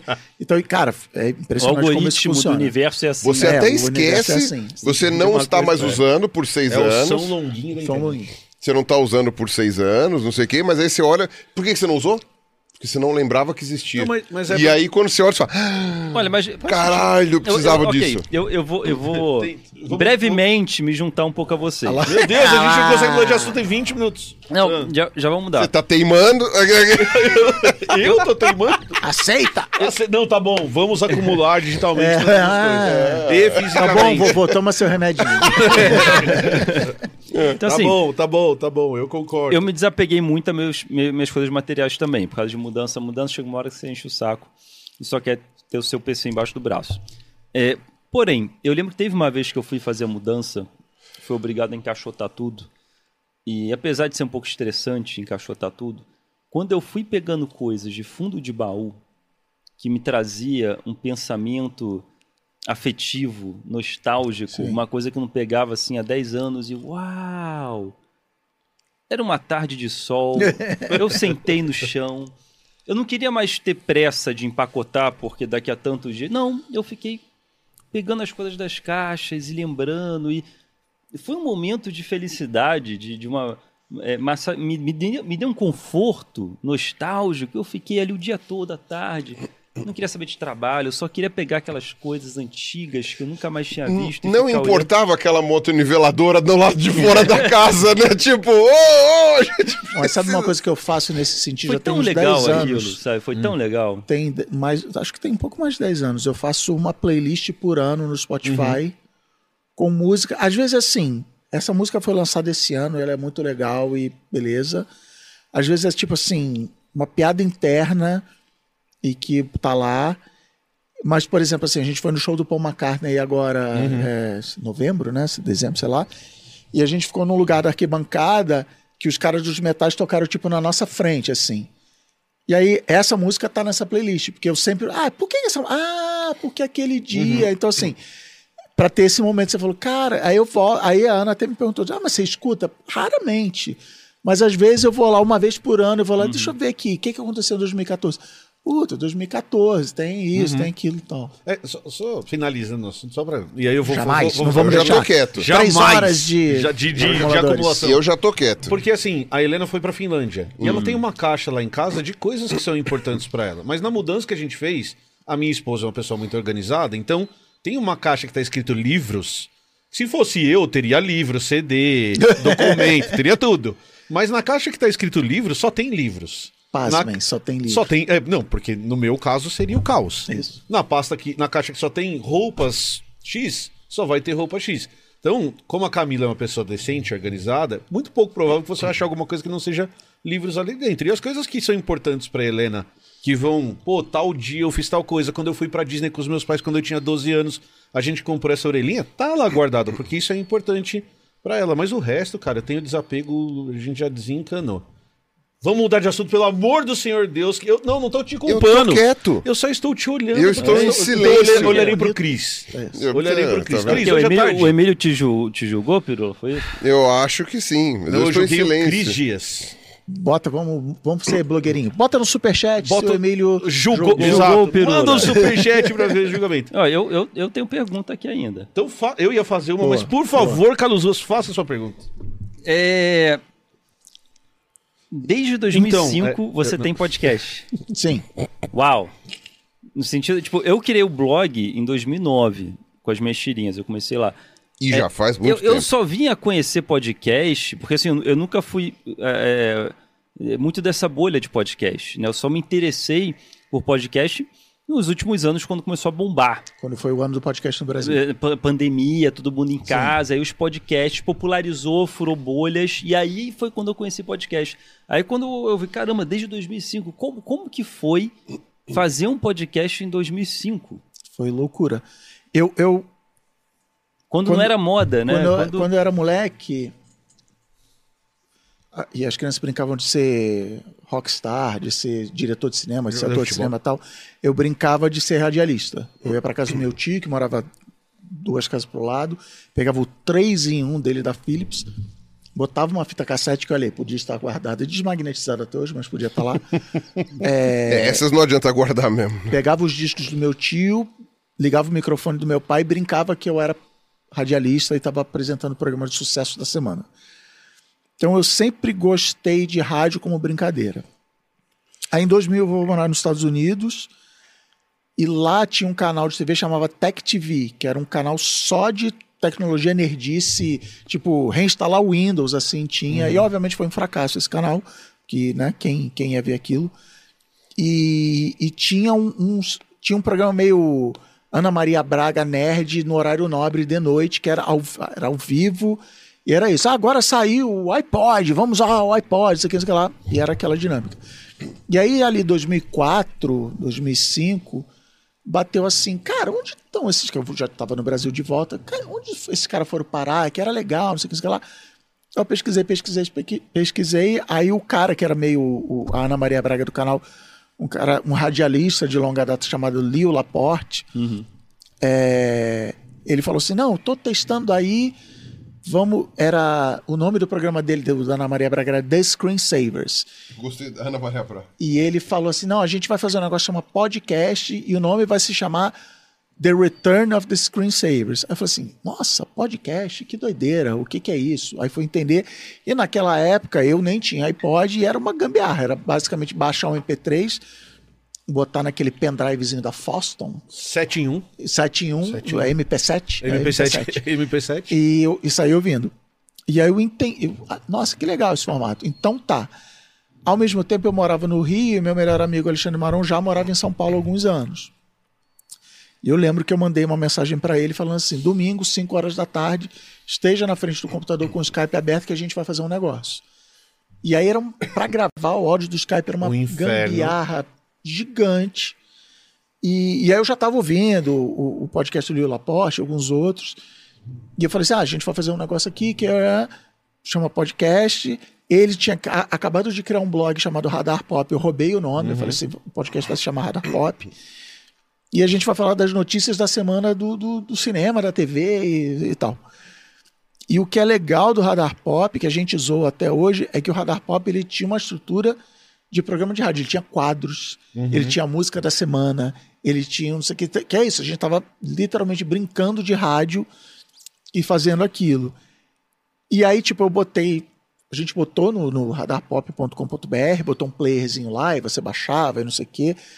Acho que não tinha nem estatística de quantas pessoas ouviam, mas eu acho que é uma, é, também é uma história muito boa para conectar com todo o papo de criatividade antes, que é assim, cara, se ninguém ouvisse, a gente estava fazendo e era legal, entendeu? Assim, Não era é- sobre audiência nesse é, momento. e até né? porque não ia ter audiência, sabe? Assim, é, é, e, e eu, e eu tenho isso até hoje, assim. é, se ninguém ouviu o de internet, um dia escrevendo roteiro é um dia feliz, assim. É, eu, eu, eu- a- Ana fala que ela ouve pelo som do teclado, assim, que eu tenho teclado Logitech Aham. de plástico, assim. Tá, tá, tá. Ela fala, você tá espancando o teclado? Tô. É um dia feliz para mim escrever.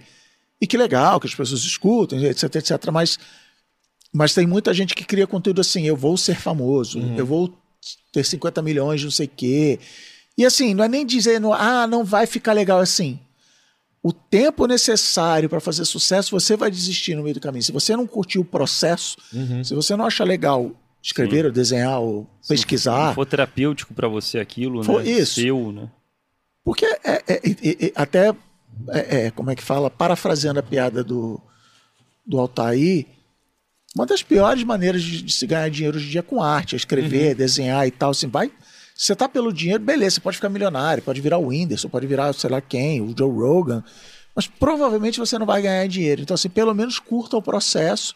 Era o que a gente fazia. E, e tinha a liberdade de que ninguém estava ouvindo, né? ninguém, entre aspas, estava ouvindo. Então a gente podia errar, a gente podia fazer, descobrir, inventar o que queria, mas ao mesmo tempo a gente in- influenciou um monte de gente. Sim. Foi como eu acabei conhecendo o Merigo, que por causa do meu relacionamento com o Merigo eu vim parar em São Paulo, vim parar na publicidade.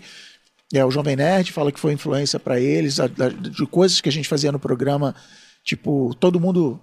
é, a do Rio de Janeiro eu sou o Cris Dias, São Paulo eu sou o Alexandre Marão, para você identificar a voz. E, então, assim, conheci o Jovem Nerd, conheci uma galera é, e, e- e ajudou minha. Nunca ganhei um centavo com Radar Pop, mas ajudou minha carreira. Então, assim. é, mas era muito. É, é meio que o motivo que eu fui parar no Twitter também, assim. Cara, que doideira. Isso aqui, Twitter. Eu mando um SMS para Londres. E Isso aparece. era muito bizarro do Twitter, né? O que será que dá para fazer com isso aqui? Mas acaba me atrapalhando nas coisas que já estão estabelecidas, tipo Instagram, TikTok. "Ah, não tem graça, já, as regras já estão aí. Eu quero eu inventar, eu quero descobrir a regra, eu quero entrar no meio do mato com o facão na mão e descobrir onde vai dar. Então, é, eu preciso exercitar mais o tal do engenheiro que a gente estava falando, de não, agora cheguei na cidade, vamos construir uma igrejinha, vamos construir uma vendinha, ganhar um dinheiro aqui, vender uns terrenos, arrendar e tal, mas eu quero ficar sempre pulando para a próxima coisa. 2005 você não tá na publicidade ainda, você tá programando Não, eu, ainda. tava, eu trabalhava. Dois, dois, 2001 eu vou trabalhar no Canadá como programador. Aham. 2003 eu volto para o Brasil. Começo a trabalhar como analista de sistemas, de gravata, indo em bancos. Uhum. 2005 a empresa vai à falência, eu me dedico 100% à minha empresa de hospedar sites, que na prática eu hospedava blogs. Então era o que eu devia estar fazendo na época. Aham. E 2008 eu mudo para São Paulo para começar a mexer com comunicação. Sim. Uma, uma coisa que, que era a minha pergunta, eu vou aproveitar o gancho. Posso. Muito bem, Sim. com- combinado. Que, que é a, a- a- Hoje à tarde a gente fez um programa sobre passado. O que, que a gente falaria sobre a gente no passado? Dando Legal. spoiler, vai ser publicado daqui a um Eu tempo. peguei essa ideia dele. E. Ah, você roubou a ideia do Cris Dias, é isso? Ver. É? Seu ladrão de ideias. Eu, eu fiz o dever de casa, eu vi vários podcasts. eu vi Boa. que você Ah, faz uma bom. pergunta, Muito bom. que é se tivesse uma máquina do tempo, o que, que você falaria pra você do passado? Boa. E- Era essa a pergunta? Mas- não, não, não vou perguntar isso, mas. eu tô o- segurando pra última Não, pergunta. tá bom, então, então eu não vou roubar a sua pergunta. Tá vou deixar, vou deixar Aí, ó, ó, ó, ladrão que rouba ladrão. É, vou deixar. Então, Não, porque não, se de você mim não, pudesse voltar não. no tempo. eu não vou falar, não vou roubar, mas é. Uma coisa que, que eu acompanhando você, como eu disse no, no começo do programa, eu te escuto e, e e falei sobre isso.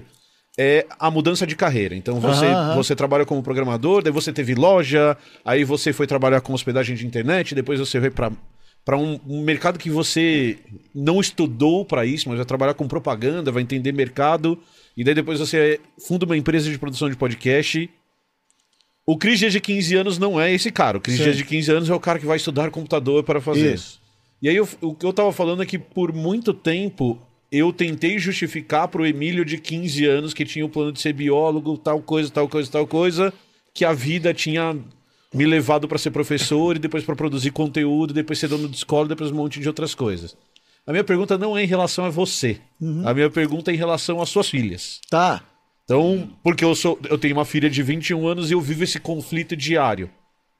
Como você lida com isso como pai? O que, que eu quero dizer com isso? Sua filha está com 18 anos. Ela vai prestar vestibular agora ou Esse ano, escolher esse uma ano. carreira que ela vai fazer pro resto da vida. E uma coisa que eu falo para minha filha é que nada disso importa. Isso. Importa, mas não importa. Isso aí. Então, como, que- como lidar com isso? Como que você tem lidado com isso? Como que o caminho que. Porque o meu pai trabalhou na mesma empresa a vida inteira. Isso aí. Eu trabalhei em 10 lugares diferentes já e pode rolar um monte de outras coisas no futuro. Como que você tem lidado com isso e como que, que maneja isso na sua expectativa, inclusive? Eu, eu também tenho algum bônus terras que eu não vou lembrar qual é o nome agora, porque é da primeira temporada de 2019. Mas que eu conto a seguinte história. Eu, me- eu entrei na faculdade em 92, me formei, portanto, em 96. Aí na, na, na colação de grau, minha namorada na época me entrega uma carta. E a carta começa assim: alguma coisa tipo, ó, tá tudo bem, não vou te cobrar nada, não vou não sei o quê, mas eu vou te contar uma história aqui que é pra gente dar risada junto. Eu acho que você não lembra, mas uns dois anos atrás, você falou que você ia me pedir em casamento no dia da sua formatura. E olha como a vida muda e dá volta e não sei o que, era legal, te amo, sucesso, show. E por que, que eu falei para ela que eu ia pedir ela em casamento no dia da minha formatura? Porque eu era estagiário da IBM, Aham. então, meu pai trabalhou na Embratel a vida inteira. E eu olhei para a IBM e falei assim: a IBM vai ser minha Embratel. Eu era estagiário, eu consegui, eu fui, escolhi a faculdade, que era a faculdade que formava funcionários da IBM, que era a PUC. Consegui ser estagiário da IBM, eu- e aí eu falei assim: no dia que eu me formar, Eu a. IBM vai me efetivar. E eu vou trabalhar por 35, 40 anos, aí eu vou me casar, vou ter filhos. Vou comprar uma casa. Vou comprar uma casa, um cachorro, uma rede na varanda, não sei o que, não sei o que lá, daqui 40 anos eu saio aposentado, tá tudo certo.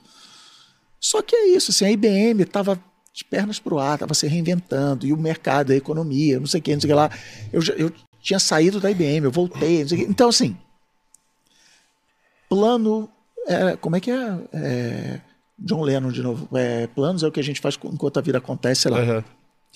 Então, assim, eu estava outro, outro dia em Joinville, dei uma palestra lá, palestra do engenheiro e do, do, cienti- do artista. E aí, uma pessoa claramente jovem, idade universitária, e depois eu perguntei, ela falou, acho que ela tinha 19 anos, me fez uma pergunta do tipo assim: ah, eu tenho dúvida do caminho A ou caminho B. Falei, cara, só, Só vai. vai. A gente bota um peso nas decisões, assim, não, se eu for pro Facebook, a minha vida, cara, vai acontecer um monte de coisa que a gente não tem o menor controle. Que eu faço barba branca agora, entender isso e tal, mas ainda tem dificuldade, faço terapia, tomo remedinho, tá tudo certo. Mas, voltando à sua pergunta, assim, que eu falo para as minhas filhas é, é, é bem assim, relaxa, vai fazer faculdade, até porque de lá para cá, na geração dos meus pais e até na minha, havia um acordo bem clara, assim. Você vai fazer faculdade, você vai se Arrumar um formar, você vai ter um emprego, você vai sair 40 anos depois. Agora, cara, assim, a gente trabalha em 10 lugares diferentes e aquilo que a gente se formou não vale. O acordo foi totalmente quebrado e, e por isso estamos onde estamos. Mas, assim, não pensa na sua faculdade como. A, a minha filha disse que quer fazer, vai prestar psicologia. assim. Aham. Ah, vou ser psicóloga. Legal se você for psicóloga, inclusive a demanda para psicologia só, Só, vai aumenta, aumentar. né? É Só uma excelente aumenta. escolha. Mas assim, ah, cara, eu resolvi que eu vou ser, sei lá, lojista. Na, na psicologia você vai ter, porque esse foi um erro que eu tive. Eu entrei na faculdade que formava para o mercado de trabalho, que era isso, formava funcionários da IBM. E o que eu aprendi na faculdade de, de, de TI, de programação, cinco anos depois não valia mais, porque chegou a internet, chegou o PC, chegou não sei o que, não sei o que lá. Assim, não entra nessa, vai lá, forma pessoas, elas estudam numa escola que a gente adora, que a gente fala que forma cidadãos, não, não Uhum. prepara nem para o Enem, quanto mais para o mercado de trabalho. Que é isso? Vira uma pessoa e vive experiências, e aí conectando com acho que a primeira pergunta que você fez. Entenda o privilégio que você tem Claro. de poder mudar de ideia, de poder errar, de poder descobrir, cara, não é isso que eu quero, e tá tudo bem, sua família tá aqui para te apoiar, que nem todo mundo tem esse privilégio, mas quebra a cara agora, descobre o que você não quer agora e tá tudo bem. Se, Puta, fiz. O, o, o Gui, meu sócio, ele, ele fez, ele prestou direito. e Ele, acho que tipo no segundo ano ele descobriu que ele não queria ser advogado. Eu disse, não, mas eu vou até o final. Ele se formou, só não Aham. prestou a OAB. Eu disse, cara, Pra quê? sei né? lá, larga no meio, entendeu? Ao mesmo tempo, eu, quando fui morar no exterior, eu era casado com outra pessoa. E eu não tinha nem que ter casado com essa pessoa, mas eu fiquei, não, adulto, adulto não desiste assim, adulto resolve seus problemas. E, cara, desgraçou minha cabeça. Uhum.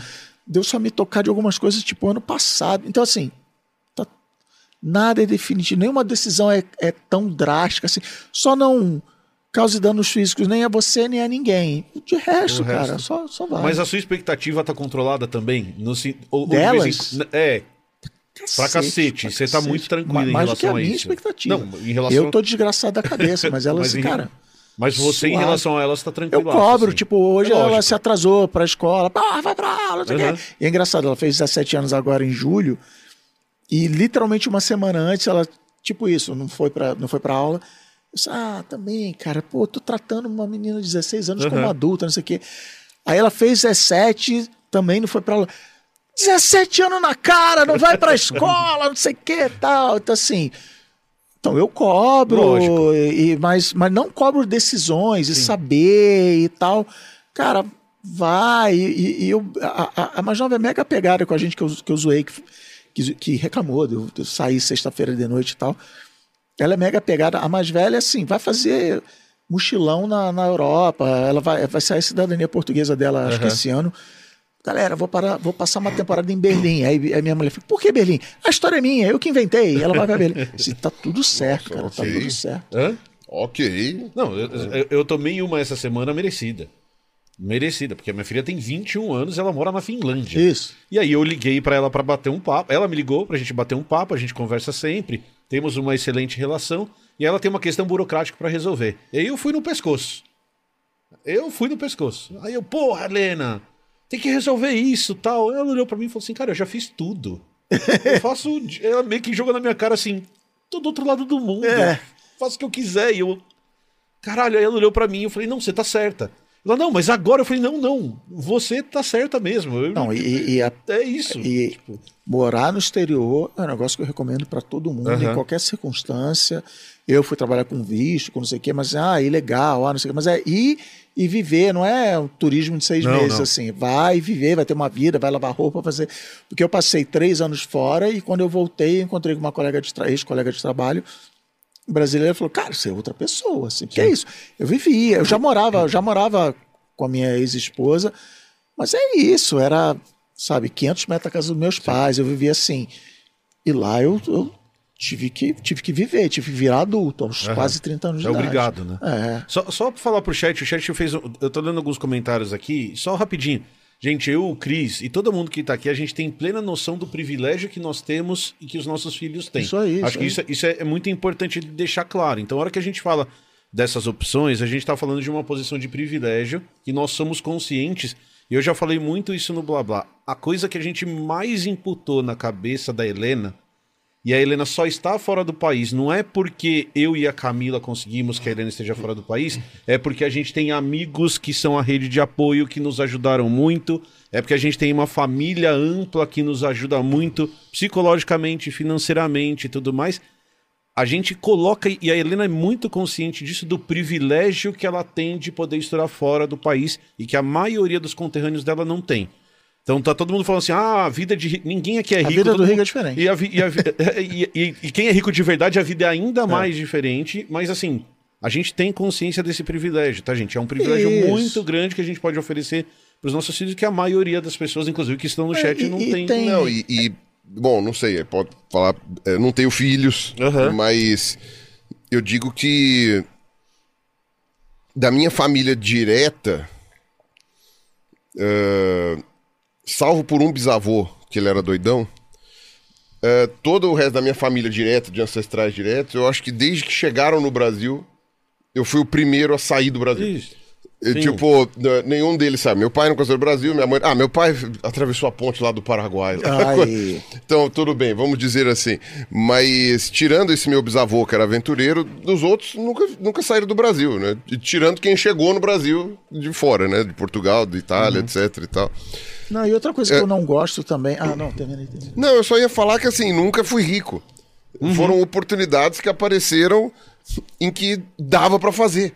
Sim. Dava para fazer, rolou. Falei assim, ó, vai na. Sabe, contando centavinho, tirando sim, do sim. bolso, olhando não sei o que e tal, vamos fazer isso. Putz, ao invés de eu fazer tal caminho. Teve, teve viagem que eu, em determinado momento, eu falei assim: tá bom, esse trajeto eu vou fazer a pé. Sim. Vou fazer a pé, porque se eu economizar o tanto que eu vou gastar de táxi até lá, não sei o que, lá eu consigo pagar uma outra coisa. Cara, fazer o um negócio a pé. Eu, eu, não tô falando que isso é uma coisa. Eu só tô dizendo que não, não é necessariamente uma coisa de quem é abonado não, não. financeiramente. Às não, vezes assim, só tá. Mas eu, outro dia eu fui tomar café com um amigo meu, mais ou menos da minha idade. Ele falou assim: Ah, é, também, eu quando era criança, usava o computador desde criança, não sei o que, sei lá. E, pô, você lembra, né? Pra, pra conseguir comprar o meu computador, é, eu fui trabalhar, não sei o que. Eu falei, não, cara, eu pedi meus pais compraram o computador. E assim, assim eu, eu, eu sou privilegiado. Sou privilegiado também de ter trabalhado no Facebook, ter ganho dinheiro para poder investir na minha uhum. empresa de podcast, não sei o que lá, não precisar me preocupar com dinheiro. E mesmo assim, tipo, quando eu fui para o Canadá, o dinheiro era contadaço de eu, de eu acordar no meio da noite e falar, ah, a conta não vai fechar, uhum. Pesadelo e tal. Então, então, assim, mas é porque eu não gosto, uma coisa que eu não gosto é a glorificação do perrengue. Assim. Ah, não. Ah, mas eu lutei. Cara, foram minhas escolhas e, assim, pelo pouco que eu já falei que dá pra, dá pra entender que eu me arrependo, por exemplo, desse meu primeiro casamento e tal, não sei o quê. Então, assim. Mas é, mas é uma vida, não é assim. De... Eu não igualo, sim, assim, sim. ah, somos todos iguais, estamos. Não. não, não, não, não. É isso. Eu tive privilégio e eu. É... E eu também. Eu viro para minhas filhas e. E até pela escolha da escola, é assim, vocês precisam entender o privilégio que vocês têm. Por outro lado, é isso. Assim, não, eu preciso, a, a Ana é uma que trabalha desde os 15 anos de idade, uhum. porque precisava botar dinheiro em casa.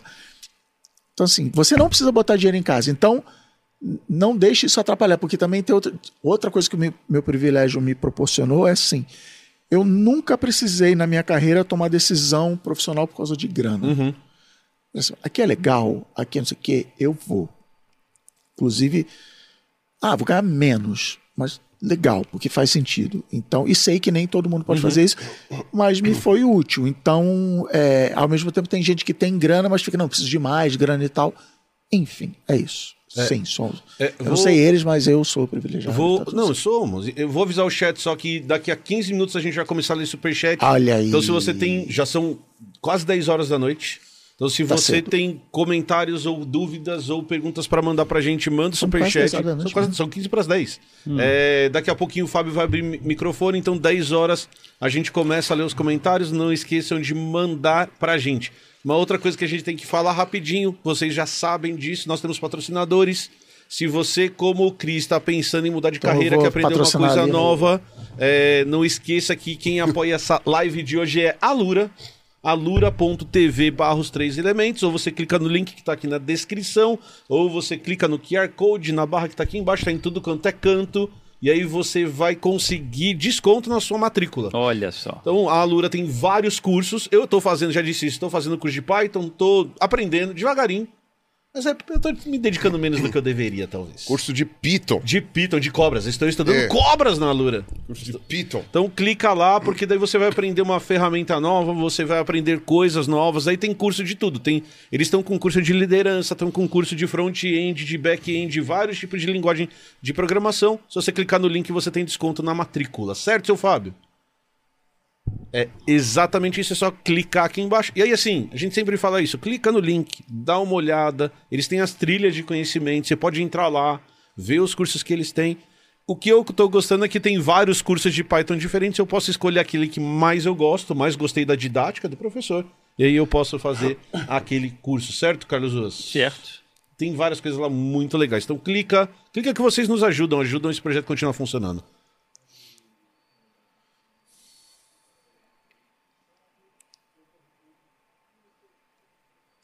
Aqui ou aqui?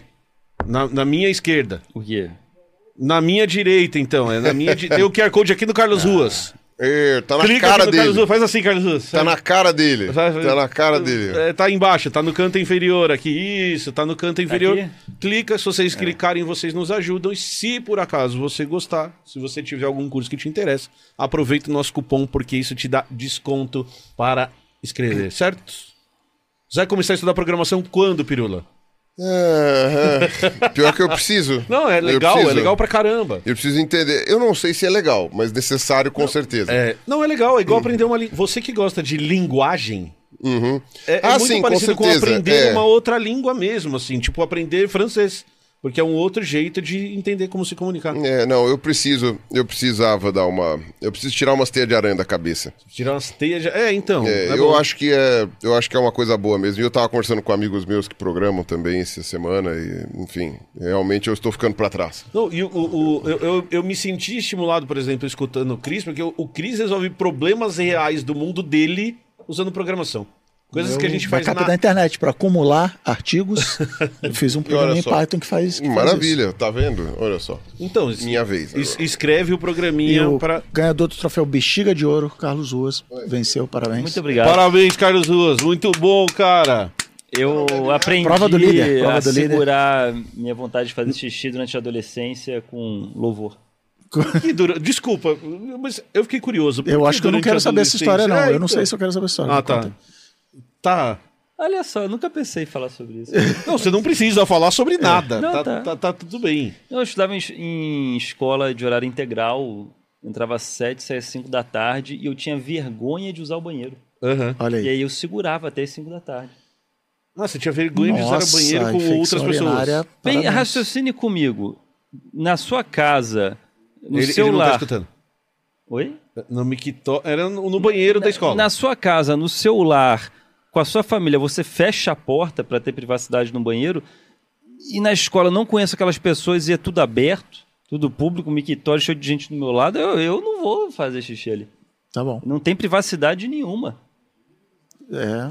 é Então, eu- quando era adolescente, eu era uma pessoa muito introvertida. né? Uhum. E eu tinha Notas. muitas coisas estranhas na cabeça. Uma delas era essa. Eu, eu tinha vergonha de usar o mictório porque eu achava muito invasivo pessoas que eu não conheço do meu lado. Se na minha casa, com a minha família, eu tranco a porta, por que que fora da casa... "Oi, E aí? Oi, não te conheço, mas tô aqui mijando. Não, não vou fazer isso. Meu Deus, tá bom. Então eu tenho uma habilidade muito grande de segurar. Então, desde então, toda vez que ele sai de casa, ele coloca uma sonda. Virou meu É, poder X-Men. seja. O Super. super... Ah, o super, Bexiga super de ouro. Bexiga, bexiga de É, ouro. bexiga Cris, de acertou. de ouro. O Cris acertou muito Né? bom, só, Parabéns por é essa habilidade. Estou até aqui, como vocês podem ver. É, é. Ele não descruza essas Parei- pernas por nada. Não, mas não. isso, Na verdade, é, na hora que sair, vocês vão perceber que é uma correria. Eu vou isso pro aqui. banheiro de perna cruzada. Andando. Pois é, vou fazer um livro sobre isso também, como segurar Boa, o seu xixi e, e- e os efeitos É, é aquele, aquele coach que quer ganhar dinheiro Entendi, em cima, né? Os entendi. efeitos da saúde em cima de segurar, né? Não tem gente que bebe o xixi, Tem, xixi tem. e cria todo um sistema e, e veja bem, e, os chakras quando você bebe o xixi, vai um ano para você entender tudo que eu criei sobre isso. Então, né, a arte de segurar o xixi. Vem aí. né? Vem aí. Então- Tem- Temos um livro escrito por Carlos Ruas. É, Não, mas curso, é curso, curso. O livro agora É, curso, Não, é uma curso. pseudociência, é uma pseudociência. Ah, é uma que Vou ganhar mais dinheiro do que Ah, mas publicando isso, não- isso ciência. Não, não tem dúvida. né? Não pois há, é. Então, não- fazer o quê, né? Não há dúvida que você vai ganhar mais dinheiro. Olha desse só, me jeito. Corrompi. Tudo pelo dinheiro. E todos os meus discípulos que passaram a me seguir como guru morreram cedo porque suas bexigas De explodiram, vazaram. Total. Terrível, mas foram bons tempos. Foram bons tempos. Foram bons tempos. É, eu- tem uma, uma mística que, como nós somos biólogos, eu, eu e a Camila, a conversa do Três Elementos sempre acaba em cocô. Mas hoje Ah, foi sim, em xixi. Hoje mudamos. sim. É, hoje mudamos. só. Hoje, Carlos, Olha muito só, obrigado né? por É compartilhar. uma, Porra, tipo estamos uma lei de Godwin em versão... Exato, versão Três Tá. Elementos que sempre, sempre acaba em cocô. Não, aqui eu me sinto à vontade em, em Em compartilharmos nossas Você- intimidades. É, você tá na sala de casa conversando com 700 pessoas assistindo agora e mais 20 Bom mil demais. que vão assistir Olha depois. quanto progresso, Tá né? super Eu que tinha vergonha de ter um cara estando do meu lado. Agora- agora, já- 600 pessoas me olhando aqui, eu ah, tinha vergonha de fazer xixi. em- Já que estamos falando públicos. de xixi, aproveitando que o Pirula não tá aqui, pegando o Cris pra responder. Hum. Xixi sentado ou em pé, Cris? Sentado. Sentado. Carlos, okay. xixi sentado ou em pé? Em pé, mas com papelzinho. Eu, eu acho. ajudar. Eu, eu entendi depois por que que não tem em casa, mas acho uma coisa incrível que tem aqui nos São de Parabéns o mictório. Ah, o né? mictório. É maravilhoso. Mas Você depois- teria um mictório em casa? Teria em casa, mas aí é o, eu li no Reddit Aham. o cara falando que o ia ficar um cheiro horrível porque Sim. ele não tem o sifão, não sei o que, não sei o que, então não dá para ter em casa. Mas, mas é, já que não dá, então sentado. Por que a gente tem que fazer xixi sentado? O, o Cris, por que na sua casa em que você mora com duas, com três mulheres, você faz Não, xixi veja sentado? bem. é, um dos segredos do meu casamento é cobertores separados. Excelente sugestão. É o segredo número um. Não, o segredo. Esse é o segredo mais importante de É, todos. aí eu contei isso pra minha terapeuta, ela falou, nossa, sensacional, não sei o que, não sei o que lá. Inclusive, aí ela falou assim, aí ela falou assim, é, e pia separada. Eu falei, não, a gente não tem pia separada, a gente tem banheiro separado. Banheiro Ela, separado. Ah, por isso estão juntos há vinte e tantos anos, aí é, fácil, É, banheiro separado é do fácil aqui. não tenho banheiro separado, então não precisaria Sim. ser para não sei o quê. Mas, é, cara, foi um hábito que eu adquiri na pandemia. Uhum. E é isso, é, é mais, como de, a manutenção Do- do banheiro é mais fácil. Do, do banheiro é mais fácil. Exato. Agora, cobertor separado, o Fábio fez. A pior instituição que existe no casamento é cobertor de casal. Sim.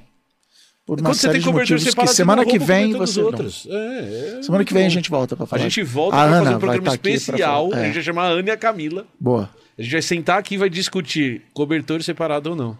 Entendeu? Cobertor separado. Já salvei muito casamento com essa dica aí. Cara, essa dica é a melhor, você tem toda a razão. Cobertor De todo separado. podcast, a melhor dica. Isso. Carlos Uso, o senhor usa cobertor. separado. Não, mas e aí, xixi em pé? Não, em casa, cara, é xixi sentado.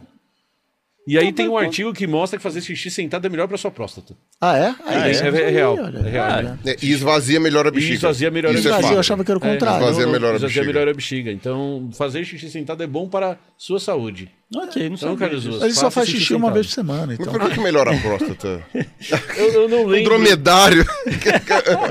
É, nossa, perdeu a história. Ele não Depois faz você dá xixi, play ele lá. faz manteiga para tipo... É, nossa, vai. Nossa senhora. Valeu, galera. É, é, semana que é, vem. é ácido- Tem mais. Não é, não, não é, não, não é Desculpa, urina. A gente chega nesse limite É, da biologia. é, tá na Não né? é urina, é, é, é ácido úrico. É, né? ácido úrico, ele, faz cristais, ele não É. faz... Não Mas faz... ó, eu trouxe uma história pra contar aqui Vai lá. que ele já sabia, mas ele não lembra. É, então vai ser inédito também. Que é só uma história curiosa, mas que conecta com o que a gente está falando de programa bom, programa no ar, etc, etc. Uhum. Em 2018, eu resolvi fazer o meu podcast Bordão de Internet, que já falamos tantas vezes aqui.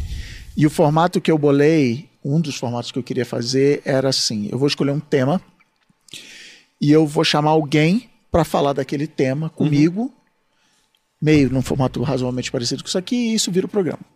E o primeiro programa, na, na listinha que eu fiz, era meio que reciclar um artigo que eu tinha escrito no, no B9 em 2011 sobre culto à carga Uhum. e como todos nós temos os nossos cultos Sem à carga. Ah, eu entrei numa. Aí eu entrei num, sei lá, no Google, no YouTube, alguma coisa, pesquisei e vi um vídeo desses dois caras Curiosity. aqui falando. Eu filmando Puta e eles Carga. dois falando Ah, é, você filmando Isso. de, de culto à carga. Falei assim, porra, Carlos Ruas. Aí eu, eu tinha uma outra foto que eu nem lembro que era o Pirula.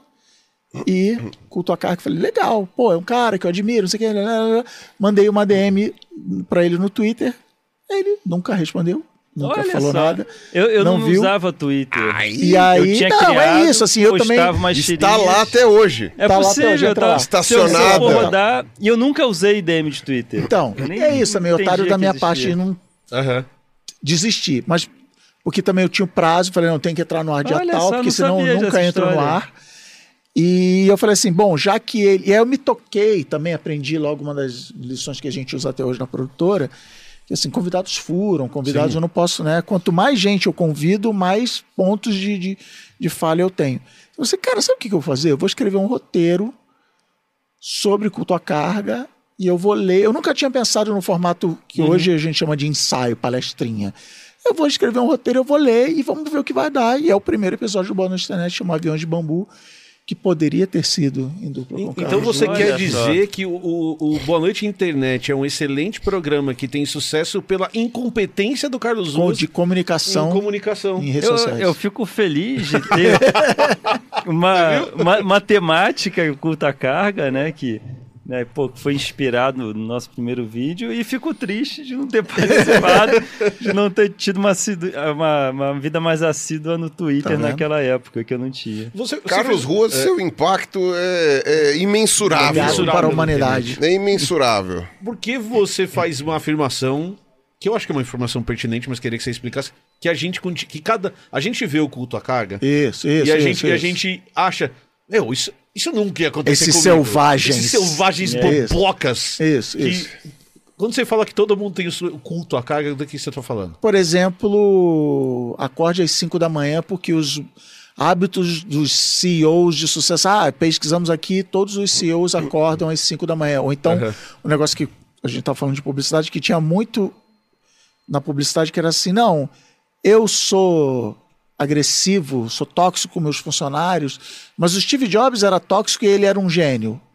Tá, mas ele não era um gênio porque ele era tóxico, né? Ele era O tóxico Só era só cuzão. um defeito. É, é, Ele era é. um cuzão que por acaso é, que tinha por acaso ideias. era genial. Então, assim, Você vai ser cuzão e não vai ser gênio. Exato. Então a gente fica olhando, sei lá, vou botar o título do vídeo do YouTube tem que ser em caixa alta, porque o Casey Neistat boss, Uhum. bota- não é, cara, que o Casey Neistat é um do, era um doido que sabe assim.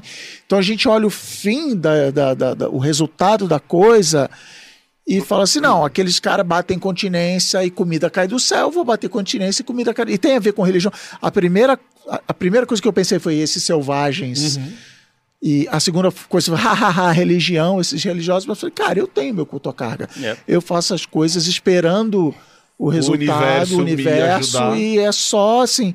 E principalmente, eu gosto muito de ler autobiografia, mas a autobiografia tem esse defeito de que o cara tem que explicar, que nem você falou, meu processo criativo. Sei lá, eu só faço. Mas tem um processo. Alguém olha de Claro. fora tem um processo. E tem a ver com privilégio. Cara, é porque você é filho do ex-presidente da República. Não, porque eu corro todas as. Não, seu pai era presidente dos Estados Unidos, e é por isso, entendeu? É, então temos os nossos cultos à carga. E outra coisa engraçada sobre esse episódio é que ele é o mais curto de Uhum. toda a história, ele tem acho que 12 minutos. Eu enrolei, porque eu lembro, eu meu trabalho era. Você estava dando os outros pessoas- 20 minutos pro Carlos Ruas, né? que eu tinha guardado. Meu trabalho era ficar no Facebook dizendo para as pessoas, para as marcas, que elas tinham seis segundos para contar a história delas. Então eu faço um roteiro de sete minutos e eu falo, não, é podcast, então eu preciso enrolar. E aí o, o- o principal feedback das pessoas foi, eu quero mais, eu quero mais, eu quero mais. Aí hoje está na casa dos 30 minutos. Mas é isso, está na história do Tá bônus no- na internet. história. Não, ele, ele- É legal saber. É legal saber que a sua inépcia em se comunicar foi importante. É, não, é legal é. mesmo. Acho uma- acho uma- Não, mas aquele vídeo, inclusive, a temática quem sugeriu foi você. Então, É, tipo, sim, sim. a sua contribuição também não tem só na sua ausência de resposta, também teve no vídeo. Vamos colocar os nossos fones. Cada um tem o seu fonezinho aí do lado. Joguem só o fiozinho pra trás pra gente Silvio ficar menos Santos? incomodado. Sim, não. O Isso. Fábio vai ler o superchat. Então, lembrando, a você tem qualquer Alô, dúvida, superchat. manda pro, pra gente, manda o superchat. O Fábio vai A lendo hora é pra agora. gente e a gente vai conversando. É, a, gente, a gente recebe superchat até 10 e 15, pode ser? Mais 15 minutos? Urnas, Sim. urnas vão fechar. Não, hein? porque a gente, o Cris chegou aqui e falou assim, pô, é, todo mundo se assusta com o tempo, né? E, mandaram mensagem avisado, você, fui né? avisado. Você foi avisado que poderia durar mais. Falei, não, a gente tem uma meta de terminar hoje. Essa é a Bizarro- nossa meta. Tudo certo, pensa- a perto. fama já existe, o pessoal avisa. Ó, É, você tá indo você pra vai lá. mesmo? Você tem certeza? Vai lá, Fábio. Eu não sei se essa fama é boa ou ruim. Não, é- e você sabe, né? A gente colocava a culpa no Pirula. Ah, é? Então eu e Carlos A Ruas, gente quebrou a cara muito a feio. gente falava assim, a culpa é do Pirula. Pirula fala demais. Por quê? Sim. É, é aquela pessoa que já tem a fama. Sim. Ah. Pirula tem a fama de ter vídeos longos. E aí a gente aqui, podcast longo, de quem A que é a culpa é do culpa Pirula. é do Ó, Claro. tua carga aí. A nossa meta era falar uma hora, mais uma hora lendo o superchat, duas horas acabava o episódio. Essa era a nossa meta inicial. Até que um belo dia o Pirula não pôde estar Não presente. Só eu e Emília. Aí eu e Emília, não, agora vai ser, Rapidão. porra. A gente Vai- teve a- cinco horas. Nove horas a gente acaba, era a nossa, na nossa... Pirula É. não tá aqui?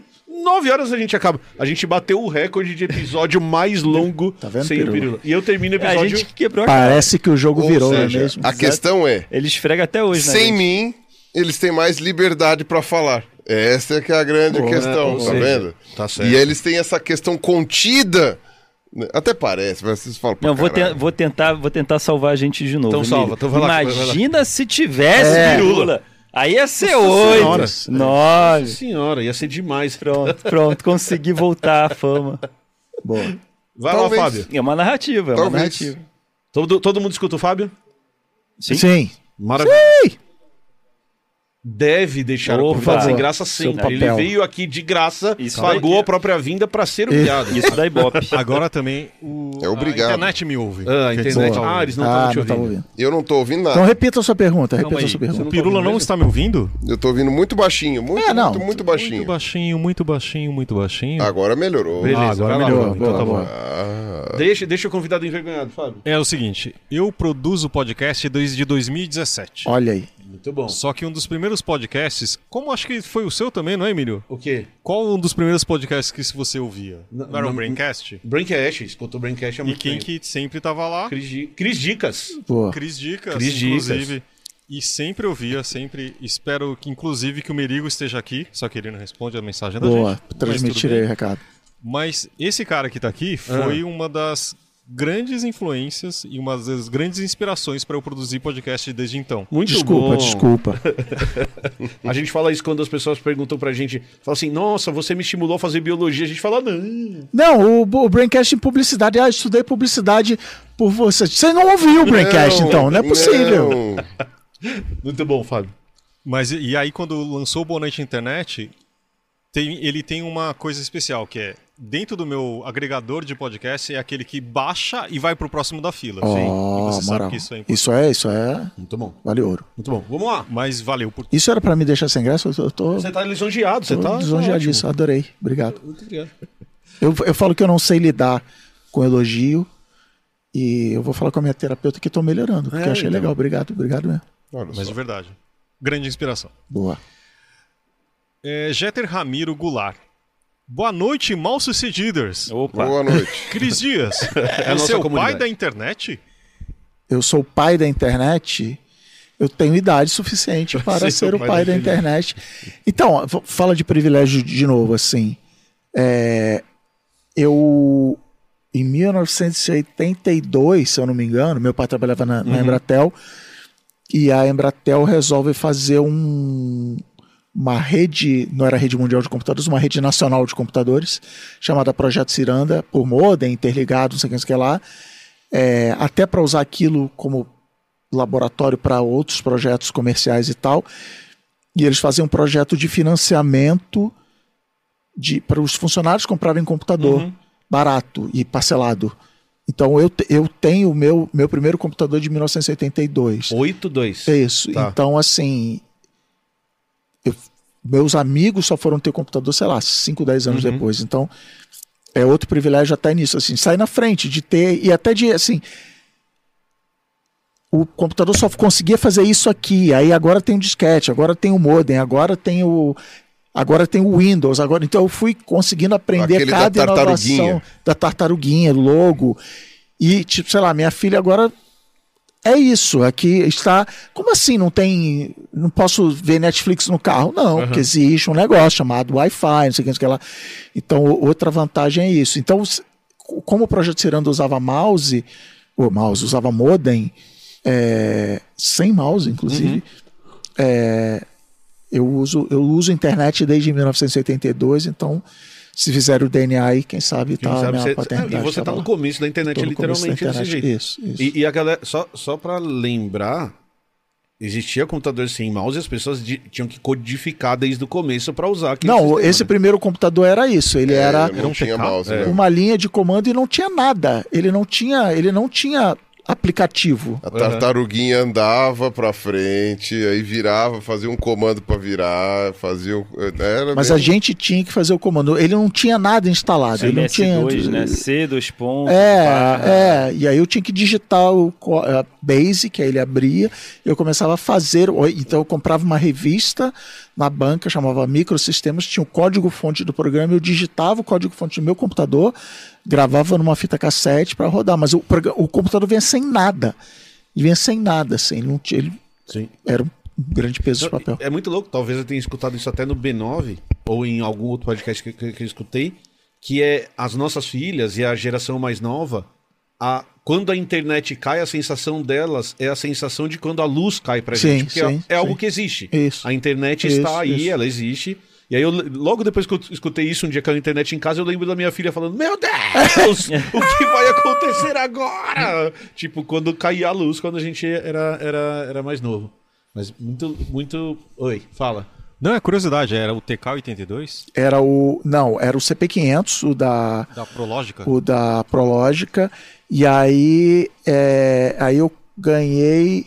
Aí o, o CP500 foi tipo pra, pra firma do meu tio e, e tal. Aí meu pai me dá um TK95, que tinha 16K de memória. E aí acho que no mesmo ano, logo depois, o CP500 vai lá pra casa e, e a pura 16K alegria. de memória. Eu, eu lembro. a- a- também, den- 16K. também dentro desse privilégio, eu lembro do primeiro computador que meu pai comprou em 94. E isso tá muito marcado na minha memória porque ele fazia consórcio dentro da Pirelli. Então, meu pai trabalhou na Pirelli, Tá. então ele juntou os gerentes. Tá, e aí cada um dava uma graninha legal. por mês e ele fazia o consórcio. E eu lembro que meu pai, em 94, pagou 3 mil reais no Itaú Tech pra chegar em casa, que era uma grana É, não. bizonha, é, né? é, isso. caro. Um negócio de sem internet, sem nada, usando. Não, você pensa que um, um Kit notebookzinho, um notebookzinho legal hoje é 3 mil reais. Aham. Com a inflação de, de Sim. 30 anos. É uma grana bizarra, assim, que, que comprou o computador, que vinha com kit multimídia, a Barça em CD. Era, É. legal. Meu primeiro computador ganhei de aniversário da minha mãe. E vinha. Foi o computador do Show do Milhão. Aí. Oi, Computador do Silvio Santos. Você ligava, ele falava. Oi. Ele "Oi". vinha com o programa, o joguinho do Show do Milhão no desktop, na tela inicial. Porra, bom demais. Com várias perguntas, e o Silvio Santos falando, você está certo. é, disso." mas errou. Show do Milhão. Era divertido. Muito bom. Vai lá, Fábio. A Sônia Guerrieri. Passando pra deixar uma boa noite e um apoio. Tô com Covid. Vou. Ah, Sônia. Depois vejo o programa gravado. Tomara Caramba, que você coitado, melhore logo. Melhoras cuida pra ti. Viva a vacina. Ah, vai lá. com uma. É, tipo, eu vi na Folha que depois do carnaval o número de casos de Covid É, explodiu, parecido. Não, mas E, e junta com a dengue normal, também, é. né? Dengue vindo de fora, né, dobrando a esquina e eu, Covid. eu li uma muito boa hoje, que é o novo chá, re- chá revelação, né?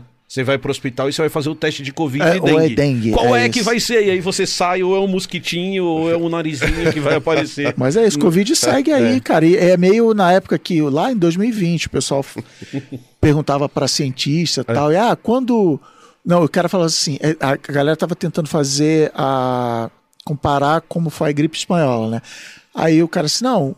Quando a gripe espanhola acabou, como as pessoas aí, o cara assim, a gripe espanhola não, acabou. Ela está aí até hoje, 100 gripe anos que você depois. tem é essa. Então a galera, ah, então é isso, cara. O Covid vai. E- Existiu um momento que os epidemiologistas calcularam que se tivesse tido uma vacinação do mesmo jeito que teve contra a varíola, ou seja, se a gente pegasse e va- vacinasse 95% da população do mundo num período de um mês e meio, existia a possibilidade da gente eliminar a Covid do mundo. Como isso não aconteceu, Aí muito- gesticula. Exato. Estamos aqui em 2024 e, e com Covid e aumentando. Se eu não me engano, a Mel publicou um dado essa semana. Se vocês não seguem ela, Mel Zimmer produz conteúdo sobre Covid, sobre saúde muito foda, no Twitter e Instagram. É uma pessoa que a gente quer trazer pra cá, inclusive, porque ela é uma excelente criadora Mel, de conteúdo. Tá esperando o quê?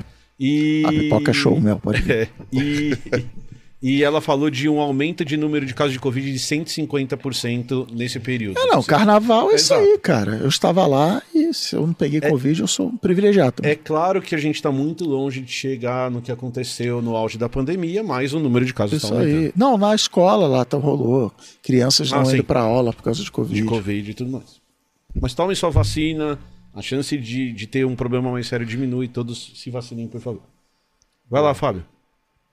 O, a Bruna BT mandou um sticker. Valeu, Bruno. Aí, Rafael Alves mandou um boa noite, abraços. boa noite. Boa noite. abraço. A Vanessa Bonilha mandando um sticker. Opa. Aí. Valeu, Vanessa. Obrigado sempre. Giovanni Luiz Benquigrando mandou um sticker. Opa. Boa. O Tonho Sião. Parabéns, meninos, pela live. Valeu, Tony. Aí, é nóis. Muito obrigado. E aí o Tonho mandou de novo. Mais um. Esqueci de parabenizar a Mila. Talvez pelo causa do. do Sim, sim, sim, tal, de né? estar, Aí. de estar no... Mila e os três elementos. Ah, Kainan Kubiaki. Obrigado sempre. Eu falo direto que o Twitter não é tão relevante quanto o povo pensa que é. Será que isso é porque às vezes tem dois malucos reclamando no Twitter e sai uma notícia em um monte de site com o título Internatas Sim, estão revoltados muito bem. como se fossem milhares? No Twitter e no Reddit. É isso, é, a manchete é essa. Internet está revoltada, a internet rejeitou o trailer do não sei o quê. E é isso, é um cara entrou no, no Twitter ou entrou no Reddit e, e falou: não gostei desse trailer e ganhou cinco setinhas pra cima do. É, Uhum. Porque. Aí vamos lá. É, muito do que a gente está nesse momento político social hoje, ele nasce antes de internet, que é na hora que inventam a TV a cabo com notícias 24 horas e alguém se toca rapidamente que assim, não tem 24 horas de notícia pra gente preencher essa grade. Ah, tem, a, a CNN ela surge na, na Guerra do Golfo, a primeira. Legal, tá rolando a guerra no Golfo, tem conteúdo. Acabou a guerra, e o que, que a gente vai falar e tal? E o, o site de notícia é a mesma coisa. Cara, eu tenho que. Eu tenho site de cinema. Cara, todo dia eu tenho que publicar alguma coisa sobre cinema, sobre futebol, sobre não sei o quê. Então, essa busca, essa fabricação de fatos, e aí é isso, internautas revoltados com não sei o quê. Aí são, tipo, é isso, dois malucos Discutindo, discutindo sobre... e, e aquilo vira a pauta, aí todo mundo começa a discutir a discussão. E aí, ah, não, agora tá todo mundo falando, é perfeito, é isso aí. Bela, passou bela um leitura. dia, acabou, morreu. Acabou, até a próxima Surge a treta. próxima. É isso aí. E, e o, que- e o que é bizarro disso é que isso tem uma tendência muito amplificada de influenciar, por exemplo, na produção de conteúdo. O que, que eu quero dizer com isso? Isso. Tem o Ghostbusters lá com, as, com o elenco feminino.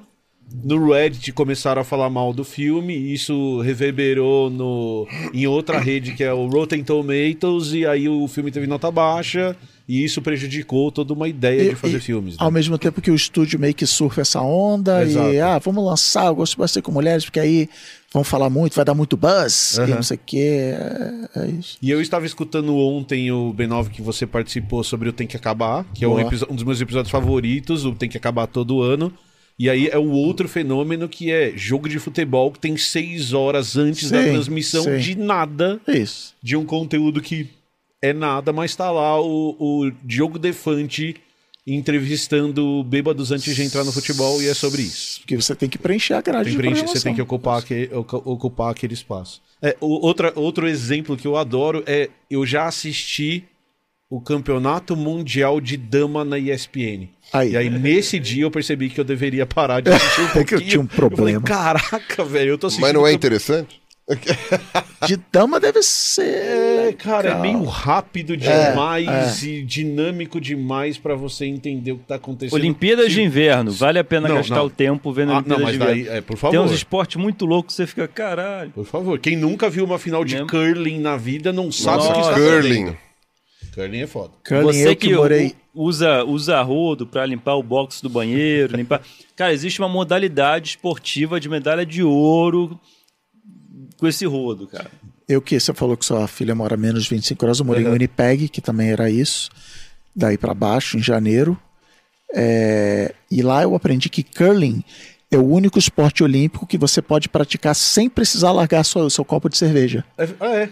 É verdade. Você usa a. Ou, você solta ou a reme... ou a própria. própria faça isso se vassourinha você da- tiver afim, né? Se não tiver muito compromisso com o resultado, você consegue. Você consegue ali. no- É isso. É, é- é a bocha com vassourinha. É a lembra? de A inverno. gente sempre precisa lembrar isso. Bocha no gelo. Não diminuindo a bocha, pelo amor de Deus. Muito É pelo contrário, menos- enaltecendo o curling. Enaltecendo o curling, exatamente. Né? E bocha é um esporte maravilhoso. É. Está sendo substituído. É. Fazer uma denúncia aqui Denúncia. pelo. Como é que é esse esporte novo aí da Faria Lima? Tênis. Beach tênis. Beach tênis. As quadras de bocha estão sendo substituídas pelo beach tênis. É, Qual a evidência A que Globo você tem não de- mostra isso. Uma Por que, que ninguém fala sobre isso? Porque é, Qual evidência? Quem está ganhando? Escondendo essa verdade. É, né? Alguém interessa, está ganhando. alguém tá ganhando com isso. A Parque da Água Branca, aqui perto, tem muitas pistas de bote lá, pode ir lá ver. É Cuidado, baluarte. avisa, avisa eles que be- beach É, são tá sobreviventes ali. Isso, isso. Ah, não, lá o- o- tinha um clube lá perto de casa, lá em Niterói, que tinha umas quadras de bocha, os velhinhos jogando. Né? E eu jogava feliz também, meu pai me ensinou a jogar bocha, a gente jogava. E aí eu recentemente fui visitar minha mãe e aí virou Denúncia, é real. virou denúncia, tênis. então. Virou quatro, de, duas de bocha virou quatro de beach tênis. Aí. Só, aí- só com adolescente jogando, sem velhinhos. E aí você parou na frente e começou a gritar: No meu tempo que era bom! Quando era bocha. Quero café! Quero café! Não me identifico mais com esse mundo de hoje. É! Isso aqui é uma porcaria! Vai lá, Fábio, próximo. Vanessa Bonilha também. Boa. Com relação às diversidades, acredito que você quer expressar um olhar diferente. Traga alguém com esse olhar Isso. e não tente imitá-lo, Isso. porque você vai falhar. Concordam? E tem mais, assim, que foi uma conversa que eu tive com a, Cris Guterres no, no meu podcast. A gente ainda tem 2024, o ano do Elon Musk, o ano da tecnologia. É, eu só chamo pessoas diversas para falar de diversidade. Sim. Eu não chamo. Quero falar de design? Chamar meu amigo designer branco. Vou falar de biologia? Vou chamar meu, meu amigo. branco. Ah, tem que falar de masculinidades pretas. Ah, então aí eu vou chamar. Não, entendeu? E a, e a Cris ela tem um programa na TV Cultura legal que é isso. Ah, vamos falar de design. Eu vou chamar designers pretos, mas que eles não vão falar qual é o ponto de vista, que era uma coisa que a gente tentava fazer no BuzzFeed também. O BuzzFeed era assim: é, qual é o ponto de vista LGBT sobre videogames? É um jogo que tem. Não, não, não. O ponto de vista é que pessoas gays jogam videogame. De um jeito, partes igual, parte diferente, mas jogam videogame, sabe assim? E, só que aí, ao ver, aí a gente fez um, um vídeo super legal com a Pablo Vittar jogando um jogo de terror lá no Halloween e tal. E você repara que, tal- pela personalidade da pessoa, pelo, pelo. Não sei, mas assim, ah, legal, joga diferente. Então é isso. Então, o programa dela é assim: ah, é- hoje vamos falar de design. O que é design? Aí chama designer preta, aí leva o Oga lá para falar de não sei o quê, leva outro cara. E é isso. E, não- e- e no meio da conversa, o Oga até fala assim. Ah, pô, eu tentei. eu- me chamaram para fazer a capa de um livro sobre a África. Eu tentei não usar vermelho, verde e amarelo, porque é mega chavão. Mas no fim tive que botar, porque era o que fazia sentido. Sei lá. E não é um papo inverso, forçado. E aí? Como é? Não sei o que, sabe? Então é, é isso, é você trazer o ponto de vista de fora para todos os assuntos para reparar. Ah lá, foi. foi... Perdeu, Foi- perdeu, perdeu. Fraco! E, é, justo. e é isso, é o ponto de vista diferente, mas não. E é engraçado também, porque aí, como eu trabalhei no Facebook, empresa multinacional, não sei o que, não sei o que lá, tive vários colegas de trabalho brancos, privilegiados, padrão, sei lá, que foram para gringa e aí se tornaram os latinos. E eles começaram a contar que assim, só pediam opinião na, na mesa de reunião E a opinião latina, qual o ponto de vista latino sobre. Cara, é só para isso que eu sirvo aqui, entendeu? Então é, é- é- Talvez até outras, outro motivo para morar no exterior, quem tem o privilégio de poder, é. é- ah, entendi. Aqui eu sou diferente, então quando eu voltar, eu vou ser menos cuzão na, no negócio. A, a Camila conta que. Ou não, volta e fica mais cuzão ainda, né? A Camila conta que quando ela começou a fazer divulgação científica, quando a gente começou a fazer divulgação científica, ela começou a ser chamada para participar de palestras. E a Camila é doutora em ecologia, trabalha com interação entre insetos e plantas. E as duas primeiras palestras que ela foi dar foi sobre mulheres na ciência. É isso, é isso. E aí, e aí ela falou assim: Não, mas eu não sou nem especialista nessa área, eu só sou uma mulher que faz ciência. eu não sei nada sobre mulheres na ciência, eu sei sobre besouros. Se você quiser que eu fale sobre besouro, eu falo. E ela fala que a terceira vez que ela foi convidada pra isso, ela falou não. Até uma hora que ela parou de ser chamada pra isso, porque Porque- é. só chamava ela pra isso. E você fala, não, uma hora você não vai ser chamada. E ela fala, poxa. Mas eu trabalho com ecologia, eu fui pro exterior pra estudar isso. Eu sei um monte de coisa super legal pra falar e eu não queria falar sobre mulheres na ciência por ser uma mulher que faz ciência. Né? E outra coisa também, é, eu sou da. Eu sou coach. Eu sou da Sou equipe de coach, é. treinamento de palestrantes do TEDx Blumenau, Aham. o melhor TEDx da América Latina sem clubismo. E, e aí, o- uma das palestras que eu coachei, que eu treinei ano passado, foi de um cara trans, mas que ia falar de ambiente de trabalho, liderar equipes. Uhum. E ele, e principalmente por ser em Blumenau, eu, eu, eu falei o que eu falei. É, ele abria, basicamente falando assim: Ah, eu sou um cara trans e não sei o que. Eu falei, cara, guarda essa informação pro final. Não vamos esconder, Sim. que é importante, mas deixa pro final você colocar isso, porque principalmente em Blumenau, na hora que você abre a palestra falando, eu sou trans, o- o- os nazistas lá de Blumenau, ah, essa merda e tal. E a gente guardou esse, assim, de novo, não tenho dados para, mas assim, eu acho que o resultado foi bom porque é isso. Porque ele já te conquistou, ah, liderança, tem que fazer, não sei o que, não sei o que, lá, lá, lá.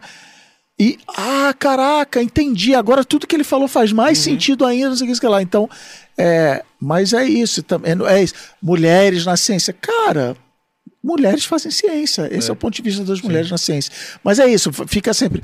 Ah, é, tem que ter, né? Mais representatividade, tem que ter. Ah, não dou valor, isso aqui lá.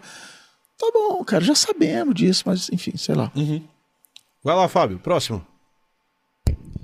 O Cláudio mandou um sticker pra gente. Boa, Claudio. Ó, Gustavo Nani também. Valeu. Boa. E a Fernanda sempre mandando. Valeu, Fernanda. Aí. E Lair Júnior. Obrigado pelo podcast, gente. Pergunta pro Cris. Você reserva o Airbnb? Você leva sabonete Ah, ou usa o Deus. disponível? Ah, cara, então. Então, ó lá. É, ah, eu vou dar uma resposta cretina. Eu sou casado com uma produtora, então eu não tenho que me preocupar com isso. E ela leva, ela leva. Até quando a gente vai, sei lá, pra casa dos meus pais, sabe? Assim, até por uma questão de, de educação, não é higiene, ai que nojo do shampoo dos meus pais. Mas é tipo assim, cara, eu vou levar porque pra não gastar pra o deles. gastar o né? deles. E é assim, minha pele, não sei o que.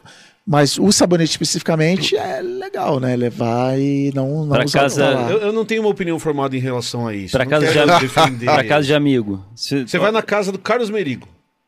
Aí você vai tomar Me hospedar banho. lá. Vai se hospedar lá. Você leva o seu sabonete ou você usa Ou o você seu- não, ou você não você- pensa nisso, Não, só vai e usa o sabonete que A lá. resposta honesta é. eu não levo porque isso nem passa pela minha cabeça, entendeu? Eu Aham. chego lá. Não, não, calma, calma, calma. Escuta a resposta inteira. não, não, é isso, assim, tipo, a gente foi. Escuta A gente resposta saiu no inteira. carnaval pela primeira vez sem crianças em, sei lá, 30 anos. E a galera chegou lá e falou assim: Ah, passou protetor solar? Eu falei assim: Puta, cara, nem, nem óbvio que eu tinha que ter, mas nem lembrei, assim, é- é- não recomendo, mas assim, é de, de desligar, nem passa. A, a resposta completa é essa. Tá, assim. mas, Não, mas você não foi tomar pensa banho. nisso, você Você, não pensa você foi nisso. tomar banho. Você pensou assim, putz, Não, preciso tomar banho. Você vai pra casa dos Não, amigos, você vai vou- pra casa dos amigos. Você já, você já está defendendo Não se o seu... planeja, Não, calma, não, calma. vai ter isso, Isso, vou é levar isso. Não, vou tá levar bom. um garfo, Mas aí você chegou lá sem faca, sabonete. um- Aí você vai tomar banho no banheiro de Três dias estarco Isso, do meu lado, Emílio. Aí você pede um sabonete novo pra ela, Não, você vai usar o que tá lá. vou usar o que tá lá. Então Pô, tá, mas, Não, tá ótimo. porra, a gente se reconhece, cara. Eu fui é na casa- carioca que chama, né? Oh, desculpa. Eu fui na Não, casa tô de um amigo generalizando. Olha senhora. Cancelado pelo Rio de Janeiro. Pra você ver como não passa pela minha cabeça, eu fui, eu fui um dia trabalhar na casa de um amigo meu que mora em Jundiaí E aí eu falei, ah, vamos de noite sair pra beber, então eu vou dormir aí, no dia Aham. seguinte eu pego o carro e, e volto. E aí eu cheguei no banheiro, tinha escova de dente, assim, Aham. sabe? Um- uma pasta de dente tudo arrumadinho lacrada. Tudo... você. Falei, Nossa, que legal, jamais pensaria nesse tipo de coisa. Mas se algum de vocês for se hospedar, lá em casa, eu tenho certeza que a Ana vai. Eu não. Eu vou falar assim: ah, é aqui, ó. Deita aí. Lá, tá no chão. tá? Entendeu? Mas, Mas, ah, Deixa vai. eu fazer uma pergunta também. Pergunte. Assim, você usa o sabonete em pedra, Uso. Você passa no corpo direto ou você pega na mão, cria sua espuminha e usa? Eu passo. Na, o meu, meu próprio. Não, na casa do seu amigo. No seu. seu Não, tá ah, fa- cara, não, na tá casa do meu falando amigo também. Eu na sou, sua sou- casa. Eu sou, eu sou muito menos nojento que, que Tá bom. a média. Acho que a gente tinha que ter um quadro Eu na parede. passo o sabonete Ah, no corpo marcando. e depois Eu eu, passo a mão discorda? sem sabonete pra dar que eu aquela. acho engraçado? quadro de sinuca. Eu gostei. Vocês perderam. Eu gostei dessa ideia. Eu gostei da ideia. Cris, respe- respete o final. Eu passo na minha casa, eu passo sabonete no corpo, meio. depois- Não me preocupo em cobrir 100% e depois eu espalho e dou uma t- finalizada com a mão. É, eu queria dizer uma coisa, que o Carlos Oz é um safado. Desculpa, Cris, desculpa. Moleque. É um moleque. Quando a pessoa fica sem Não, argumento, não, não, não, não. a parte pra ofensa. Eu preciso, eu né? preciso, eu Aí, preciso- aí começa a ofender, quer dizer que ficou sem argumento. eu preciso apontar uma coisa importante Aponte aqui. o que você quiser. Semana passada o convidado estava do meu lado. Perdedores apontam. Não, deixa eu falar. Deixa eu falar. Agora você me deixa falar. Semana passada o convidado estava do meu lado. Daí eu falei pra colocar o quadro aqui e sabe qual foi a sua resposta? É. Ah, não, não precisa colocar o quadro. Aí quando o co- o convidado tá do seu lado, você fala: "Eu gostaria de ter um quadro aqui como se fosse a sinuca pra Ah, Carlos, para Que com ótima isso, cara. ideia do quadro. Para Ótimo. E é o último complemento, então, assim. Ah. Só que, Cris, você dá uma limpadinha no sabonete no final, né? Ou você Eu- deixa o sabonete peludo. É, eu fa assim, eu faço sim, sim. Você não deixa o sabonete peludo lá pro, pro, pro próximo. Obrigado. Não, não. Mas Então, eu não sou eu muito também, peludo, eu, eu não também não deixo. Ah, não, tá. É que, é que ocorre às vezes acidentes domésticos, né? Ah, estamos discutindo problemas reais É aqui, real, entendeu? lógico. E- Claro existe, que é uma, real. existe uma Obrigado, piada interna. Não, não é piada, é realidade. Piada é quando você Existe conta uma, anedota. Existe uma Terapia de realidade, casal, terapia de casal. uma realidade interna. Terapia de casal. É, e, e isso, e bem, é, eu e Emílio temos uma, uma longa história sobre Exato. Não, tudo tá tudo estamos aqui para isso. isso. É, Obrigado, Cris. Desculpa. Não. Desculpa É. qualquer coisa. Bruno Mazzucato. Sabe quando a gente envolve um amigo, Ah lá. né? Dois amigos brigando aí. Você não, você não tá do meu lado? Assim, não, É. calma, gente. Você não faria isso também? Ó, o Cris faria. Ah, é. Espera aí, Ah, gente. lá, Ô. Eu perdi, eu perdi. Bruno. Bruno Mazzucato. O problema para todos os criadores de conteúdo é o capitalismo. Sim. Quem dera fazer algo sem pensar em dinheiro. Não se esqueçam de guardar um lugar para mim, como quinto elemento. PS, pode me convidar. Aí, tá, vendo? ótimo.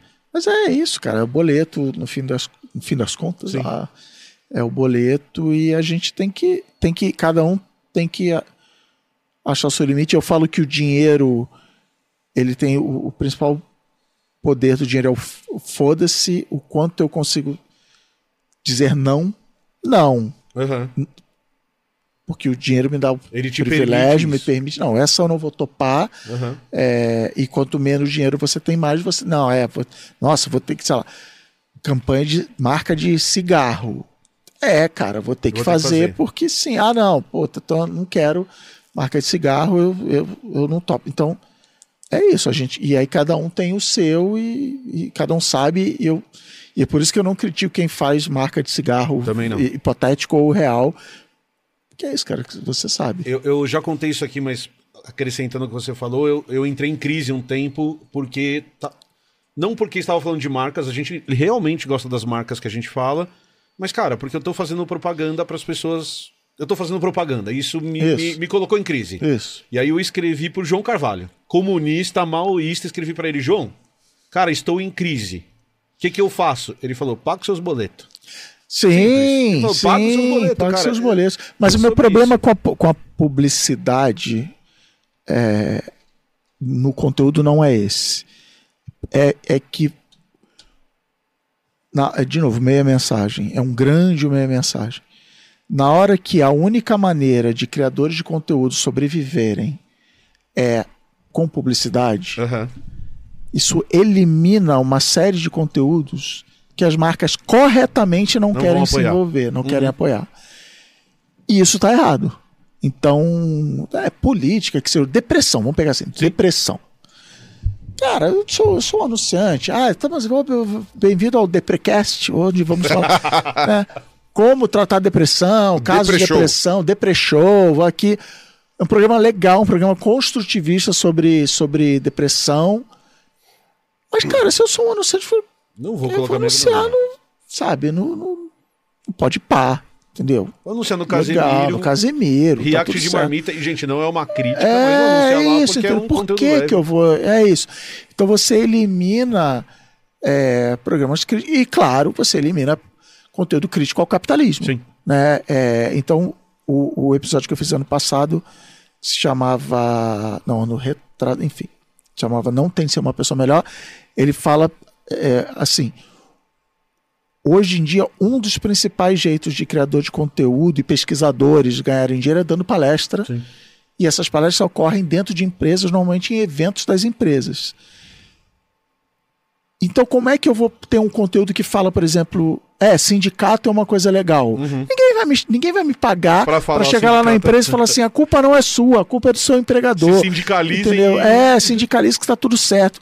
Então você elimina o, o, o, o sistema, com S maiúsculo, elimina automaticamente esse tipo de coisa que eu preciso fazer um conteúdo que agrade ao próprio sistema. E é por isso que eu sou falo tanto de apoia-se, de superchat e tal, porque é isso. Porque para você, no mínimo, dar liberdade ao criador de poder falar isso que a gente está falando agora e, e- e falar mal do sistema. Você vê, Cris, um, uma, um fim da precarização da produção de conteúdo do jeito que a gente produz? Ou você acha que é um caminho sem volta e a gente tem que contar com o público? O, o exemplo é, o YouTube teve uma época que pagava um AdSense legal e, e teve uma, gente, uma galera que viveu disso e de repente a regra mudou. O Spotify acabou de passar por um processo exatamente Isso desse e, e foi uma YouTubeização do, do Usei- Spotify. usei essa Não vai falar da Twitch? A, a Twitch tá Não, todo então. mundo saindo porque, cara, E TikTok, Kawaii. mesma e tudo. coisa. Porque todas essas. Esse período que você falou, ah, muita gente ganhou dinheiro, é a plataforma tirando do bolso. Aham. E falando assim: eu vou pagar para essa galera. Vou pagar mais pra essa galera. a mais, porque eu preciso mostrar que tem conteúdo de qualidade, etc. E preciso atrair. Cara, esquece criação de conteúdo. O Uber chegou ao Brasil em 2014. Eu andava de Uber, os motoristas assim, isso é maravilhoso! Ganhando uma grana. Uber, eu parei isso aqui. Por quê? Porque o Uber estava subsidiando, Uhum. estava pagando muito bem para os caras, para todo mundo. Não, você tem que virar Uber, você tem que virar Uber, você, tem que virar Uber. E fornecia bolinha, fazendo não sei o quê, Isso, aguinha ar-condicionado e não sei o quê. é. E as plataformas de conteúdo, elas precisam mostrar os Portas dos Fundos e o Whindersson do mundo, Uhum. que são dois que eu adoro, Sim. pra gente olhar e falar assim, pô, legal, cara, eu vou fazer isso aí eu vou ganhar dinheiro. Só que criador de conteúdo especificamente é uma classe profissional que você tem que trabalhar de graça por muito tempo para talvez, quem sabe, se der certo, você ganhar algum dinheiro. Então é mega injusto. Então é, é por isso que eu, que eu falo que eu- a gente precisa ter, é o que eu acabei de falar, a gente precisa ter outros modelos que não sejam depender da publicidade. Porque no fim o YouTube, o Spotify, etc., é publicidade. O YouTube vende a publicidade e repassa o dinheiro. Então eu preciso, desde o cursinho, desde a palestra, não sei o quê, a apoia-se, etc, etc, das pessoas darem dinheiro diretamente. Porque senão é isso, porque aí volta o que a gente falou, eu preciso de número, porque o anunciante, ah, quantos ouvintes você tem? Três. Ah, Não. puta, não. Eu trabalho, essa ligação telefônica aqui já não, já não valeu. É, e aí eu preciso modificar o meu conteúdo para ele ser viralizável, para ele ser. Eu não posso fazer o, o quadrinho de 20, de 20 quadros para explicar, preciso fazer ele caber em 10. Enfim, eu tenho que abrir mão de certas coisas. E se eu tenho uma relação direta com o público, é, eu não preciso, eu posso fazer literalmente o que o meu público quer. E aí tem um texto famoso do Kevin Kelly que fala que o nome é Mil Fãs de Verdade, A Thousand True Fans, que ele faz a conta nos Estados Unidos, mas ele fala assim: se você tiver é, mil fãs que te derem, acho que é, o número é tipo 100 dólares por ano, você tirou 100 mil dólares no, no fim do ano, que é uma grana legal para um americano. É, e o legal desse, desse texto, que se você for procurar ele hoje, ele adicionou coisas assim, ah, o fulano tentou esse modelo, ele tem comentários e tudo isso aqui. Então, assim, não é simples, é, né? é, eu não tenho mil apoiadores no Boa Noite Internet e gostaria, e já entendi também que para chegar em mil apoiadores eu preciso ter. Tem que fazer a conta aqui: 30 mil, 50 mil Semanalmente te ouvintes para fazer um funil, não sei o que, não sei o que lá. É, mas é o modelo que eu acredito. Eu preciso, além do patrocínio, obrigado patrocinadores, a Lura, a Promobit, todo mundo, é, eu preciso ter jeitos de ter uma relação financeira direta com o meu público. É, o que a gente fala bastante aqui, e a gente conversou com o pessoal da Toca quando o projeto veio pra cá, é isso. A gente precisa ter uma fonte diversa de renda para conseguir sobreviver. Então, do, do seu ponto de vista, a, a plataforma, esse é o caminho. A plataforma vai, vai colocar a gente nessa uberização da Vai. produção de conteúdo e é sobre isso. Porque e quem tá assistindo, é- viva isso. porque é um algoritmo de leilão reverso, né? Sim. Então, não sou economista, chamo o Altair aí com seus conhecimentos em estatística, mas a tendência é o preço unitário Uhum. cair, porque mais gente, eles convencem mais gente a criar conteúdo, por ser digital, né, não ter limitação do papel, tem, tem sempre mais conteúdo do que anunciante para colocar propaganda. Sim. Então, ao ao longo do tempo, o preço vai. Então, lá atrás, em 2018, o Spotify comprou a empresa, que que lá. Eu falei na minha newsletter, eu falei. A youtubização do podcast, isso vai destruir o podcast. Porque uma coisa boa de, de- A brincadeira que a gente fez, ser pai da internet e tal, é que eu vi isso acontecer com blog, aí depois eu vi isso acontecer com o YouTube, aí vi, isso acontecer com podcast, agora eu tô vendo isso acontecer com stream. E, e, e é isso, porque entra mídia programática, onde eu não tô mais ligando para os três elementos e falando quanto é eu quero. Cara, eu aperto um botão e minha propaganda aparece em todos os podcasts. Eu estava ouvindo um podcast gringo, meu podcast favorito chama The Grey Area, e entrou uma propaganda em português do filme do Bob Marley, nos cinemas, não sei o quê. Legal pro anunciante e tal, mas assim, ganhou meio centavo, entendeu? Então, é por uma força da máquina mas é que eu sou cínico enquanto a isso, assim, é inevitável. Não Sim. tem nada, nada, nada que a gente possa fazer para evitar isso. Então, o papel tem que ser usar as plataformas para criar essa relação com o público e com o patrocinador e o alcance, né, mas criar. E é por isso que eu gosto tanto de podcast. Porque podcast não tem algoritmo, apesar de agora com o Spotify ter.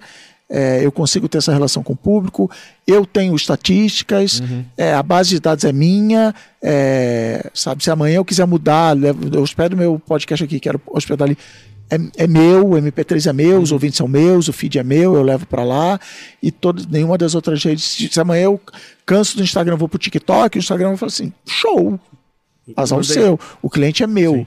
Não, e uma coisa muito louca de podcast é a taxa de retenção, que é um negócio É, bizarro. não, assim, a- é, é um negócio assustador. Quando a gente vai falar com, com um anunciante e, e cliente de, de, de podcast da produtora, a, a gente conta que, sei lá, não lembro que ano foi. A Apple falou assim: a gente vai começar a mostrar retenção de podcast. Aí todo mundo falou: fudeu, vamos descobrir que ninguém escuta a gente Uhum. e que acabou e tal. E, cara, é uma linha É, reta. é bizarro. É uma linha reta, assim. Eu, eu dava gargalhada nervosa. assim, "Ah, ah, todo mundo escuta. Até e, o fim, e- né? e porque eu trabalhava no Facebook na época, e vídeo principalmente de publicidade, o Facebook é um, é um tobogã, aquele tobogã que tem lá no Beach Park, assim, que faz assim. tchiu. Por isso que eu falava que você tinha seis segundos, porque em seis segundos se perdia 90% do público. E quando eu vi isso de podcast, eu falei, cara, é bizarro. Até o, até o break comercial, você vê que faz assim. Mas depois ela volta. então. volta e a galera, sabe assim, é, é Dá, dá muito trabalho pular É. o break comercial. É mais fácil continuar ouvindo. É e- isso. É, E, e- e eu não sei se a galera que tá assistindo a gente, só complementando a informação, eu tava conversando com o Fábio semana passada e é assustador, por exemplo, como janeiro e fevereiro são meses horrorosos, porque a grana de publicidade grande entrou em dezembro para as festas de final de Ah, ano. sim. E Black aí, Friday, cara, né? Na, na, e Black Friday no e final de dezembro. ano e janeiro e fevereiro, cara. A gente fez o dobro de views do que a gente tinha feito e vai ganhar metade do dinheiro e é sobre E é isso aí, show. Mas isso daí, isso daí cabeça. tem a ver também, é, a reestruturação, né, do ano, Claro. saber em quem que vai investir o Não, negócio. e não, e não- e não tem uma data, não tem a Black Friday, não Sim. tem concorrência, é isso, é isso, é isso. é isso. É, então é, é bizarro e assim, cara, ninguém. Não é o YouTube escrevendo pra gente e falando assim: olha, janeiro fevereiro vão. Não, é. Chega o aí. número lá e acabou. Vai lá, Fábio. Não, e, e, por exemplo, aqui eu consigo ver a, quanto que é o view médio, né? Sim. Tipo, é 31 minutos. Que Numa live de YouTube, quatro horas. Pô, animal. É absurdo. Mas é bastante, é bastante, bastante. É, o Tonho Sião, ele pede assim, ele fala assim: desculpa mudar de assunto. Aqueles casos de fóssil encontrado, mas por hora na- não encaixa na cladística atualizada. Caraca. Pode-se botar nome científico? Pirulas away. Eu já ia fazer. Então, Cris, o que, que você É, acha, Cris? porra, doideira. Me fale o que você acha sobre cladística, fósseis e Brincar que é um cladística. elo perdido? Pera aí, ô, ô, Fábio, você vai ter que repetir a pergunta. Ah, até até o biólogo. né? Aí. Quer deixar pro final essa pergunta? Aqueles não? casos, vou tentar e se senão você joga pro final, tudo Tá. bem. Aqueles casos de fóssil encontrado, mas na hora, não encaixa na cladística atualizada? Uhum. Ponto. Pode-se botar nome científico? Pirulas away? Aí brincar que é um elo perdido? Você entendeu? Você tem a cladística. Hum. Aí você tem um fo- a, cladi- a cladística atual. O que é cladística?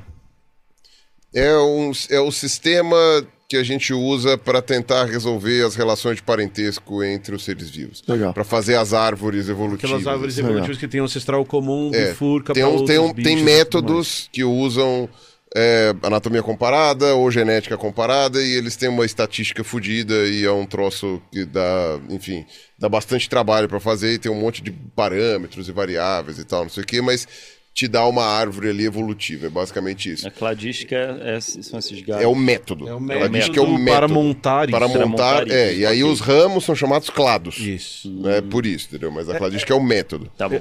É que se chega um bicho novo que não tá na cladística, a gente tem que lembrar que a cladística é um modelo e ela muda. Ela vai, ela vai se Na ser verdade- reorganizado com aquela informação. Na, na verdade, é, como é que é a primeira frase que ele fez? Achou fóssil. Um- Aqueles casos de fóssil encontrado, É. mas por hora não encaixa na cladística fóssil atualizada. encontrado que sempre, não acha na sempre, cladística. sempre encaixa na cladística. Sempre encaixa. Por definição, se você colocou ele Isso, na é árvore, ele vai estar vai encaixado ali, não tem como. É o método pra colocar ele na. na- Exato. O que acontece é, às vezes ele é um bicho que tem. É, é um fóssil que tem muito pouca informação, porque tá muito quebrado, porque tá faltando muito pedaço, porque não sei o quê. E o que acontece com esse fóssil é ele. Dependendo da análise, ele ficar pulando. É isso que a gente fala. Ah, a gente achou um fóssil muito quebrado Uma aqui. falange. É, Isso, uma falange. A gente sabe que é um mamífero, por N questões, mas, putz, tem hora que cai aqui perto de carnívoro, tem hora que cai perto de primata, tem hora que cai perto de não sei o quê. Por quê? Porque é muito pouca informação para uma coisa só. Ah, mas, ah, às vezes acontece. Mas a gente é obrigado a dar um nome científico dependendo da característica que Ah, que tiver. era, era a pergunta. onde É, eu- uma- um, um exemplo que Mas tem. aí muda na, depois? Foi na minha área. Pode mudar. É, Então, aí você, às vezes você pode gerar até um embrólio taxonômico, que é, tipo uma prisão taxonômica ali. É, um exemplo, porra, mudou bem de assunto, né? Mas, Ele falou, ele Não, pediu ele desculpa. falou que ia mudar, mas Tá, É, tá não, é, é, eu falo rapidinho. Por exemplo, aconteceu na, na minha área, em 1940 e bolinha, que acharam um dente de um bicho que, por X característica, a gente sabia que era do ramo dos crocodilos, mas era um dente muito, muito, muito, muito, muito, muito bizarro e muito diferente. E ele é de fato muito bizarro. Eh, e o professor lá, que era o professor Price, quando ele viu aquele dente, ele falou: Isto é um material de um bicho inédito para a ciência. Só que é só um dente. Como é que se desenha esse bicho? Eu sei que ele é da linhagem dos crocodilos, por causa de X características, mas eu não tenho a menor ideia de como seria esse bicho. E é só um dente. Eu tenho que dar um nome para isso. Dentossauro. Por quê? Porque ele é. Aparelho. Porque ele é. Porque ele. Ele por si só é uma informação inédita. Então ele é tão diferente, mas tão diferente, mas tão diferente, que não é tipo um dente solto que pode ser de qualquer bicho. Era um dente de um bicho que não era conhecido. Aí ele foi nomeado em cima desse dente. Depois, com o tempo, a gente foi descobrindo vários esqueletos completos Com esse dente. que tinham esse dente. Descobrimos que praticamente a família inteira tinha dente igualzinho. E aí aquele dente isolado que está guardado lá no DNPM do Rio, tal, não sei o que, aquele dente isolado, hoje ele é, ah, é, como se fala, ele tem a importância dele do ponto de vista histórico, mas para avaliação mesmo, coisa, ele não serve para mais nada, porque ele não nomeia mais nada de útil.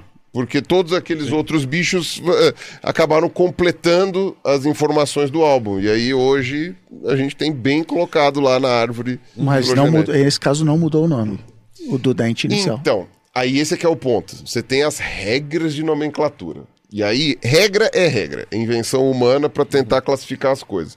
Você tem uns que hoje não é mais em papel, né, mas tem os livros de regra de nomenclatura.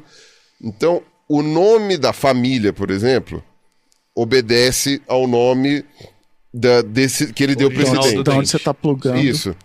Agora, o gênero que foi dado, ele não serve para mais praticamente nada. Porque, como todas as espécies conhecidas hoje têm um dente igualzinho, qual delas é a desse dente?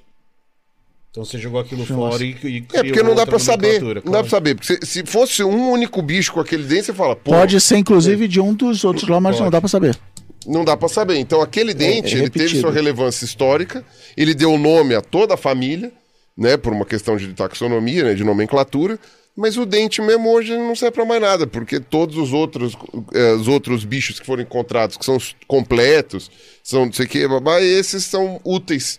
Pra, pra- Então, aquele dente ele tem uma, uma- relevância histórica e, enfim, é isso. E tem uma parte que, que só comentando, gente, a gente tem que eliminar, pensando na ciência, tá? Eliminar da nossa cabeça a ideia de que existe um elo perdido. O conceito de elo perdido ele não faz sentido do ponto de vista evolutivo. Não, não existe sentido no contexto de que existiu um organismo que era o elo perdido na evolução dos organismos. E outra, vamos ser muito sinceros, Elo Perdido era uma coisa. Bom, além daquela série maravilhosa dos anos 80, 80, Elo Perdido é um negócio que era muito. Tem muito daquela. Vai, daquela corrida vitoriana Isso. atrás da origem do ser humano. Aham. Então, o elo perdido, quando a gente fala, não, mas o elo entre as aves e os répteis, não, sei o quê, não, não. Quando o pessoal falava de elo perdido, eles queriam saber quando que o macaco virou gente. Isso. Era basicamente isso. Era, era muito específico, né? Muito Não era- específico, Aham. é. E é incrível descobrir que este ponto não existe. Não existe, não existe. Porque eu, eu, sabe, meu pai é o elo entre meu avô e eu. o elo Esse- achado. e- exato. A gente é, sempre dá esse exemplo aqui. Tem um conceito que o Dawkins fala no maior espetáculo da Terra. Você já leu esse livro? Esse não, esse não. É, e aí ele, ele, ele dá um exemplo que eu adoro, que ele fala assim, se eu pegar três fotos, então pegar você, é, o seu pai, você e sua filha, eu consigo dizer que vocês são da mesma espécie. E se aí se eu voltar mais uma, se eu voltar mais uma, e se eu voltar mais uma e voltar mais uma, eu sempre vou ter essas três, esses três organismos eu reconhecendo que é uma mesma espécie. Só que se eu voltar bastante tempo três fotos, sempre de três pessoas, eu vou chegar num elo, no, no ancestral comum que não parece com o Chris, Isso. que não parece com o chimpanzé atual e que é o bicho que é o ancestral comum a um chimpanzé e a um ser humano. Por isso que quando a gente fala de elo perdido, a gente não está falando de um organismo específico, por isso que o conceito de elo perdido ele não existe, porque não, é- não tem essa quebra. A gente sempre, a gente comenta aqui nós três e a Camila que o dia que o chimpanzé der origem a uma pessoa, a gente vai falar que a evolução não existe. E aí seria mais ou menos isso, Sim, procurar sim, o elo sim. perdido. Então, é um conceito que não faz muito sentido também. Boa. Certo? E se você quiser saber sobre evolução e como funciona, a biologia em meia hora tem um episódio sobre evolução lindo da Camila, vale bastante a pena escutar, certo? Ou vídeos lá no canal do Pirula. Tem muita coisa Mas sobre esse, evolução. mas esse, esse vídeo da ca- esse, vídeo, olha, esse, esse episódio da programa Camila, é muito bom. Redondinho, meia horinha. Redondinho. Tá, tá bem bonitinho. E também tem um de cladística também no canal do Não, Peru, um, dos, certo? nos- um vídeo de cladística é incrível. Esse daí dá, dá orgulho. Vai, boa. Vai lá. O Dmitry Cebolaev. Ô, Cebolaev! Pô, saudade do Ô, Cebolaev. Escavusca, meu cara.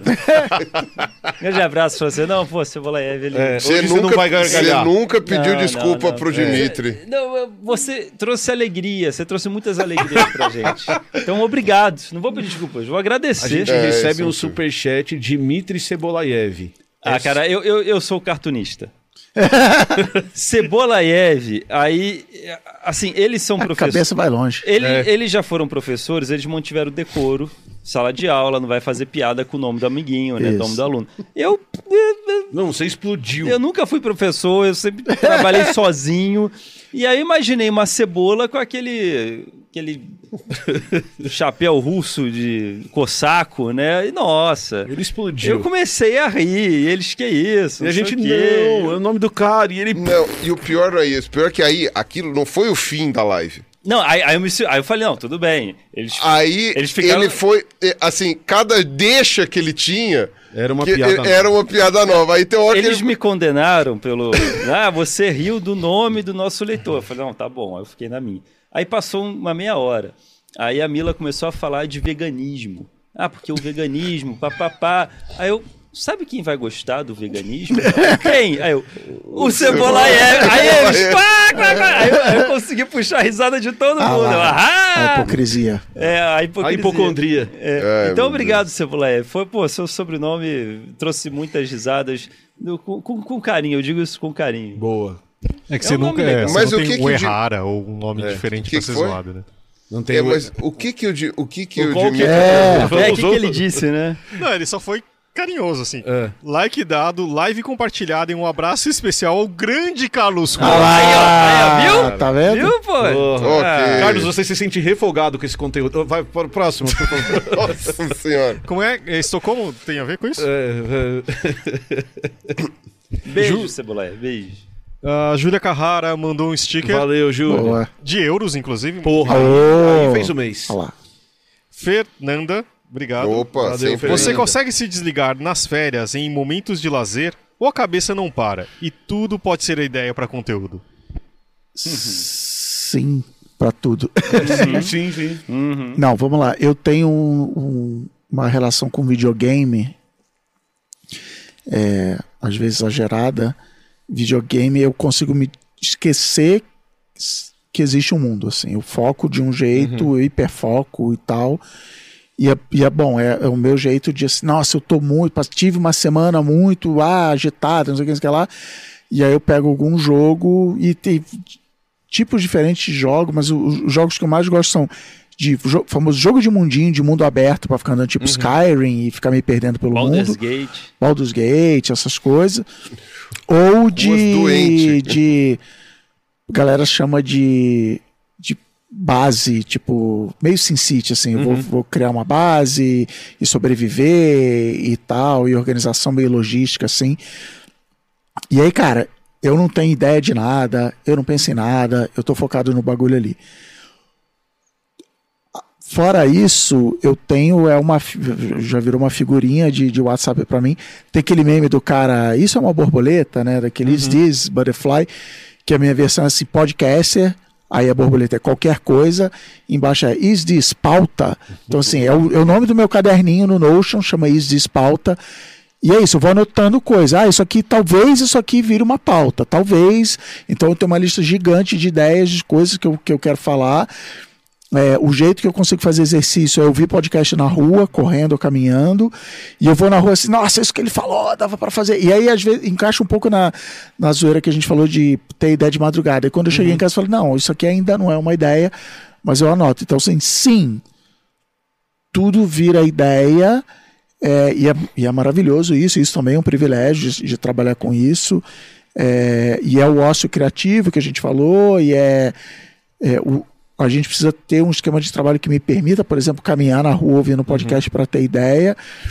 Porque, e, e, por outro lado, também encaixa na, na hora que a gente falou do perfeccionismo, da ideia assim, cara, tudo é história. Um outro problema que eu tinha quando eu comecei o podcast, e que tem a ver com privilégio, é assim, cara, minha vida é sem graça. Eu, eu, eu nunca passei fome, eu nunca tive um coração partido, eu nunca não sei o quê. Minha, minha vida é, é, é uma vida de privilégios que história eu vou, eu vou tirar disso? Aí tem um ouvinte que uma vez ele não me zoou, ele falou com um tom meio agressivo assim: Cara, já tá você de novo falando da Disney, porque eu falava meio me auto zoando. Ah, quando eu fui pela vigésima vez para Disney, nunca fui 20 vezes para Disney, mas enfim.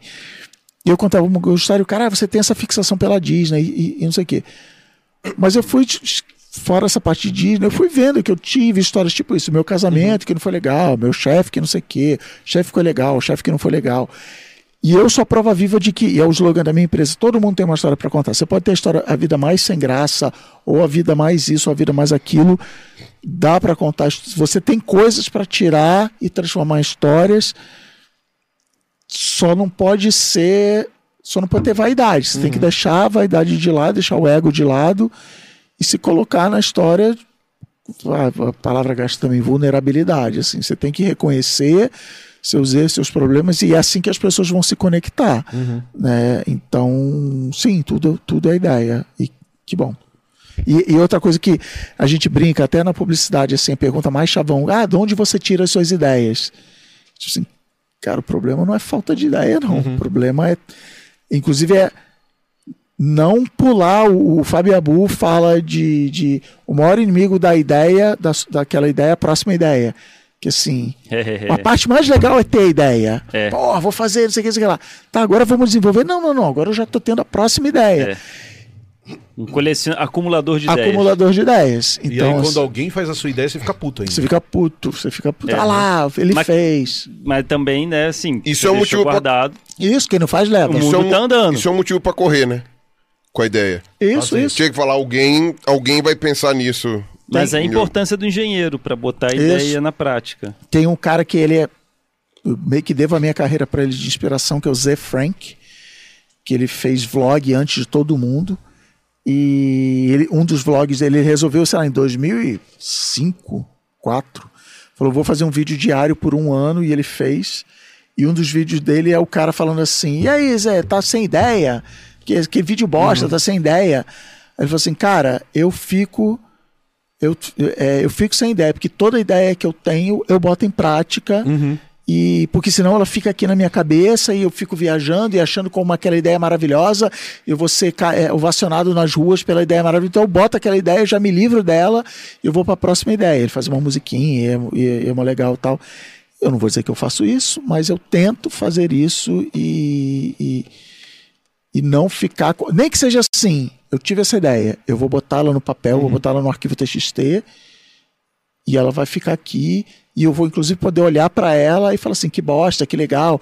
Isso ainda não é uma ideia, eu preciso de outra coisa para complementar. Eu vou juntando muito episódio de bônus na internet, é a junção de sei lá cinco documentos diferentes que está no meu caderninho. Tá aqui, pá, legal, temos um programa aqui. Boa. Vai lá, Fábio. Ah, a Vanessa Bonilha. Boa. Essa questão da escrita me interessa muito, porque estou querendo começar, mas não sei por onde. A página em branco é assustadora. Alguma dica? Qual- Escreva.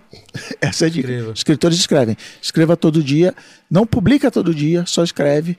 Vai ficar ruim. Tem um braincast, para não dizer que eu só indico pôr na internet. Tem um braincast chamado A Lacuna.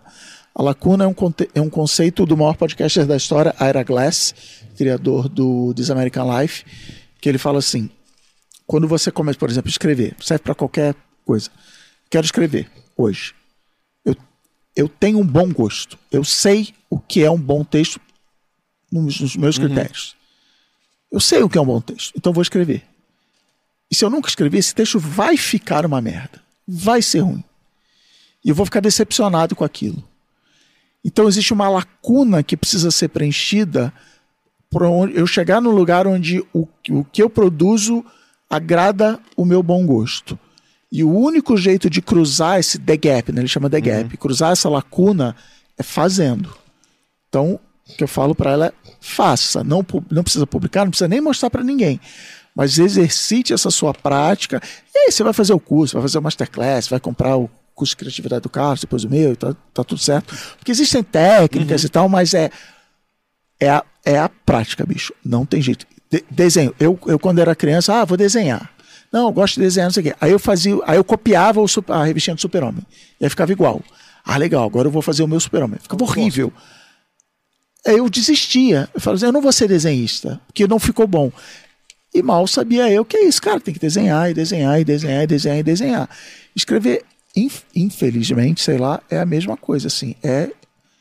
Você quer escrever? Parabéns. É, Agora, amanhã de manhã você vai escrever. A gente contou uma história da Lena que quando ela começou a desenhar, ela uma vez fez um desenho, ela veio mostrar pra, pra mim e pra Camila. A gente viu o desenho e a gente começou a ver que ela tava progredindo, tava melhorando. E aí eu e a Camila a gente fez um comentário: Ah, tá legal, mas essa mão aqui que você desenhou não ficou legal, tá estranha essa mão. Aham. E aí ela, por iniciativa, porque não, não tinha essa cobrança de, ah, você vai virar uma artista, ela passou duas semanas desenhando mão. Então, Animal. ela pegou o caderninho dela de desenho, ela era muito novinha nessa época, devia ter uns oito anos. E ela passou duas semanas procurando referência e ela ficou desenhando mão, desenhando de- mão, desenhando mão, desenhando mão. Aí um dia ela veio e falou assim: e essa mão aqui? Eu falei, pô, essa mão melhorou. Então tem esse negócio também do treinamento. Mas é né? engraçado você falar isso, que quando eu tinha tipo nove anos, na aula de artes da escola, tinha uma menina que era muito boa em desenho de, de copiar. Aham. O, o tom, o de cinza, ela pegava uma foto e, cara, a foto ficava, o desenho dela ficava igual, a foto im- impressionante, principalmente para uma criança. Para um adulto já seria incrível, principalmente para uma criança de 9 anos. Mas as pessoas não tinham rosto Ah, tá. porque ela não sabia, ela não gostava e ela não, ela nem tentava. Ela estava literalmente na aula de artes da escola, mas ela falava assim: eu não vou desenhar o rosto porque eu não sei desenhar rosto. Cara, Você desenha o desenhar rosto. rosto, né? É, dese- de- sim, agora só vou, vou passar duas semanas só desenhando o rosto. Então é, é isso. E, e é, e é por isso a parte de não publicar assim, cara, vai ficar, eu te garanto que vai ficar ruim. É, É, e- cer- não, é certeza, né? e, e- e a, é, a, a Cris Bastos do Mamilos, ela, ela falou assim, é, quando eu fiz o primeiro episódio sem Carlos Ruas, ela falou assim, quanto tempo você demorou para fazer esse episódio? Eu falei, ah, esse por acaso eu, eu contei, eu gastei, sei lá, 16 horas para fazer. Ela, porra, homem, né? Homem é 12 maravilhoso. Só 16 horas, eu demoro não sei quantas horas, porque nunca tá bom pra mim, não sei o que. Você falou, não, é, homem tem essa, essa coisa de que a régua pra gente é mais baixa, não sei o que lá. Por outro lado, eu blogo desde 2000. Sim. Então, assim, eu, eu não comecei a escrever agora. Então, e principalmente esse texto do, do, do Culto à Carga já tinha sido um post do B9 e tal. Então, assim. é, mas dito isso, era um programa de 12 minutos que eu demorei 16 horas Sim. entre escrever, gravar, editar, sonorizar, etc, etc. Mas, é, assim, não é uma geração espontânea, não é o elo perdido, assim, 16 horas para fazer um episódio de 15 minutos. Você tem usado nesse contexto, uma- a gente tem usado, então eu vou te perguntar por isso. A gente tem que produzir conteúdo toda semana, faz live duas vezes por semana, tem podcast, tem isso, tem aquilo, e a página em branco é um terror sempre, porque Isso. é horrível. O que, que você acha de, do uso de ferramentas como o ChatGPT para quebrar a página em branco? Então a gente tem usado muito para isso. A gente lê o ChatGPT e fala, nossa, isso ficou uma bosta. A gente joga, tem, a gente tem as ideias, a gente joga as ideias ali, e aí a gente fala, isso ficou uma bosta. E isso é um ponto de partida para a gente começar a trabalhar esse texto. O que, que você acha é, do uso de ferramentas como essa para esse tipo de coisa? Eu gosto do ChatGPT mais do que eu gosto de vocês, eu gosto muito de vocês. Mas o jeito que eu mais gosto de usar o ChatGPT, o ChatGPT para mim eu chamo de sistema operacional de linguagem. Aham. Ele é a calculadora para a linguagem. Então, o, o jeito que eu mais uso o ChatGPT tem nada a ver com a sua pergunta, é assim, eu preciso escrever um e-mail, Uhum. eu despejo as minhas ideias em bullet points e falo, ChatGPT, transforme isso num e-mail de trabalho. E ele transforma para mim, e aí eu edito, dou um tapa, não sei o que. Então. Mas nisso que você falou especificamente, é, é o duplinha de criação da, da, da, da, da- da agência. Assim, ChatGPT, eu tô afim de falar sobre fama. Uhum. E aí? E eu boto ele para mim fazer pergunta. E na hora que ele me pergunta, ó, eu quero falar sobre fama, o impacto, não sei o que, sei o que, você não entender, que, que- onde eu quero chegar, me faz perguntas. E aí, ao, eu, eu brinquei, eu boto ele para me usar de ChatGPT. Aí eu começo a responder e tal, e sai. E às vezes, até pelo prazo, esse programa de fama foi um que eu usei o ChatGPT. E eu perguntei alguma coisa para ele, e ele fala. Aí eu, eu perguntei, tipo assim, o que, que, eu, que, que eu deveria ler? Porque o, o meu terceiro ato ainda está meio travado tal. Eu queria falar disso. Que, que- onde eu deveria procurar isso? E aí ele, ele me sugeriu, e, e é, é bem ChatGPT isso. Ele me sugeriu um livro e deu o nome do autor errado. Aí eu achei o nome do autor certo, descobri um outro livro desse autor que me ajudou. E no meio ele citou que eu tinha esquecido por causa da corrida de escrever o, Andy Warhol, o cara com o nome mais desgraçado Difícil de se falar em podcast, a história dos 15 minutos de fama. Eu, pô, claro, Por tinha esquecido disso. disso, né? E aí eu fui e pesquisei. Então eu uso ele muito para trocar. Eu já tentei botar ele para escrever roteiro de, de boa na internet, confesso que já. E não.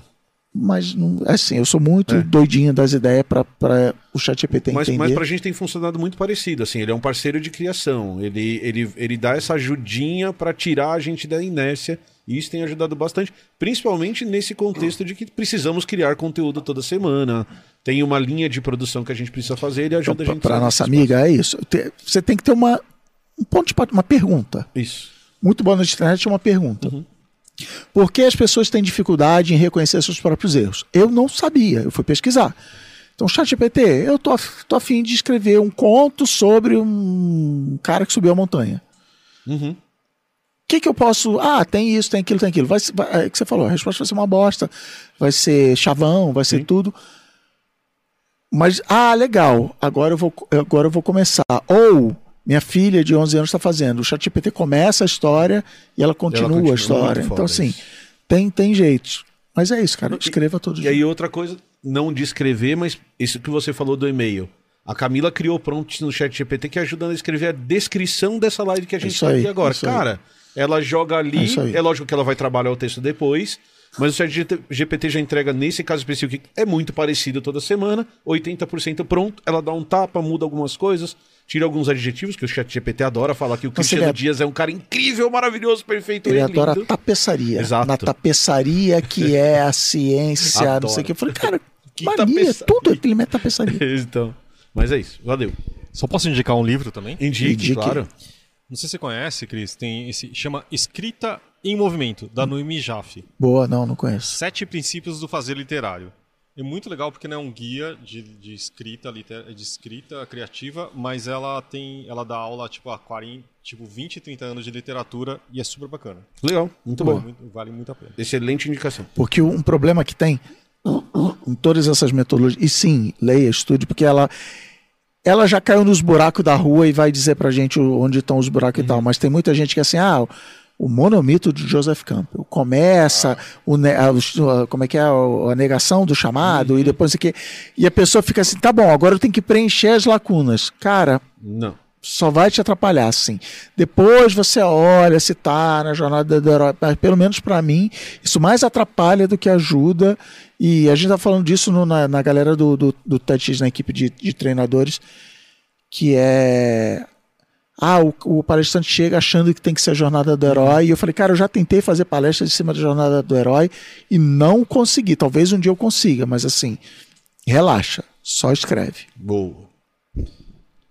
Ahn, o Odair Bis Rosa mandou um, um sticker. Valeu, Odaí. Boa. Gustavo Nani, um filme 135 maior que mil fotos. Usem filme, eu revelo. Ah, o Ah, filme, o filme de os acumuladores. tá falando de viagem.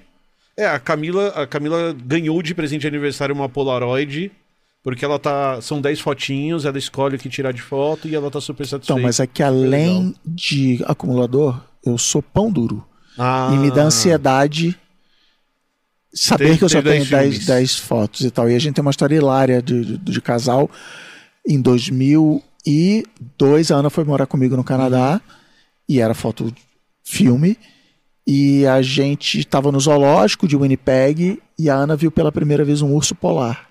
E ela surtou. Ela, tipo, Imagina. virou hipersônica. Urso polar! Ela ficou tão aguda que os cachorros, os lobos começaram a latir. e ela pegou a câmerazinha dela tal, tirou uma foto e ela viu que era o último. Não tinha acabado o filme. A gente correu pra lojinha, comprou um filme novo, botou na máquina, voltou lá e tirou uma foto do, do urso polar. E seguiu a vida. Com mais 23 fotos, sei lá, no rolo. Revelamos.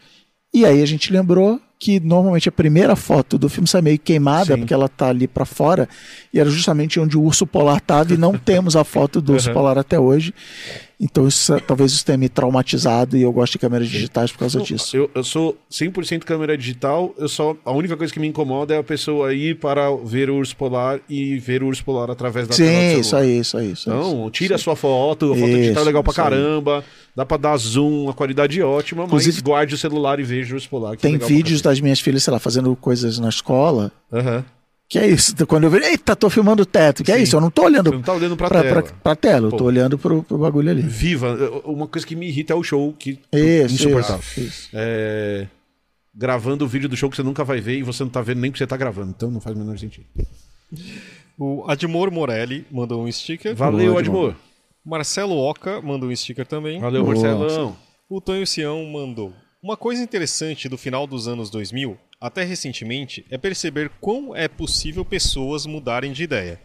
Metade desse período pra cá, as bolhas artificiais atrofiaram muita coisa. Eis o dilema.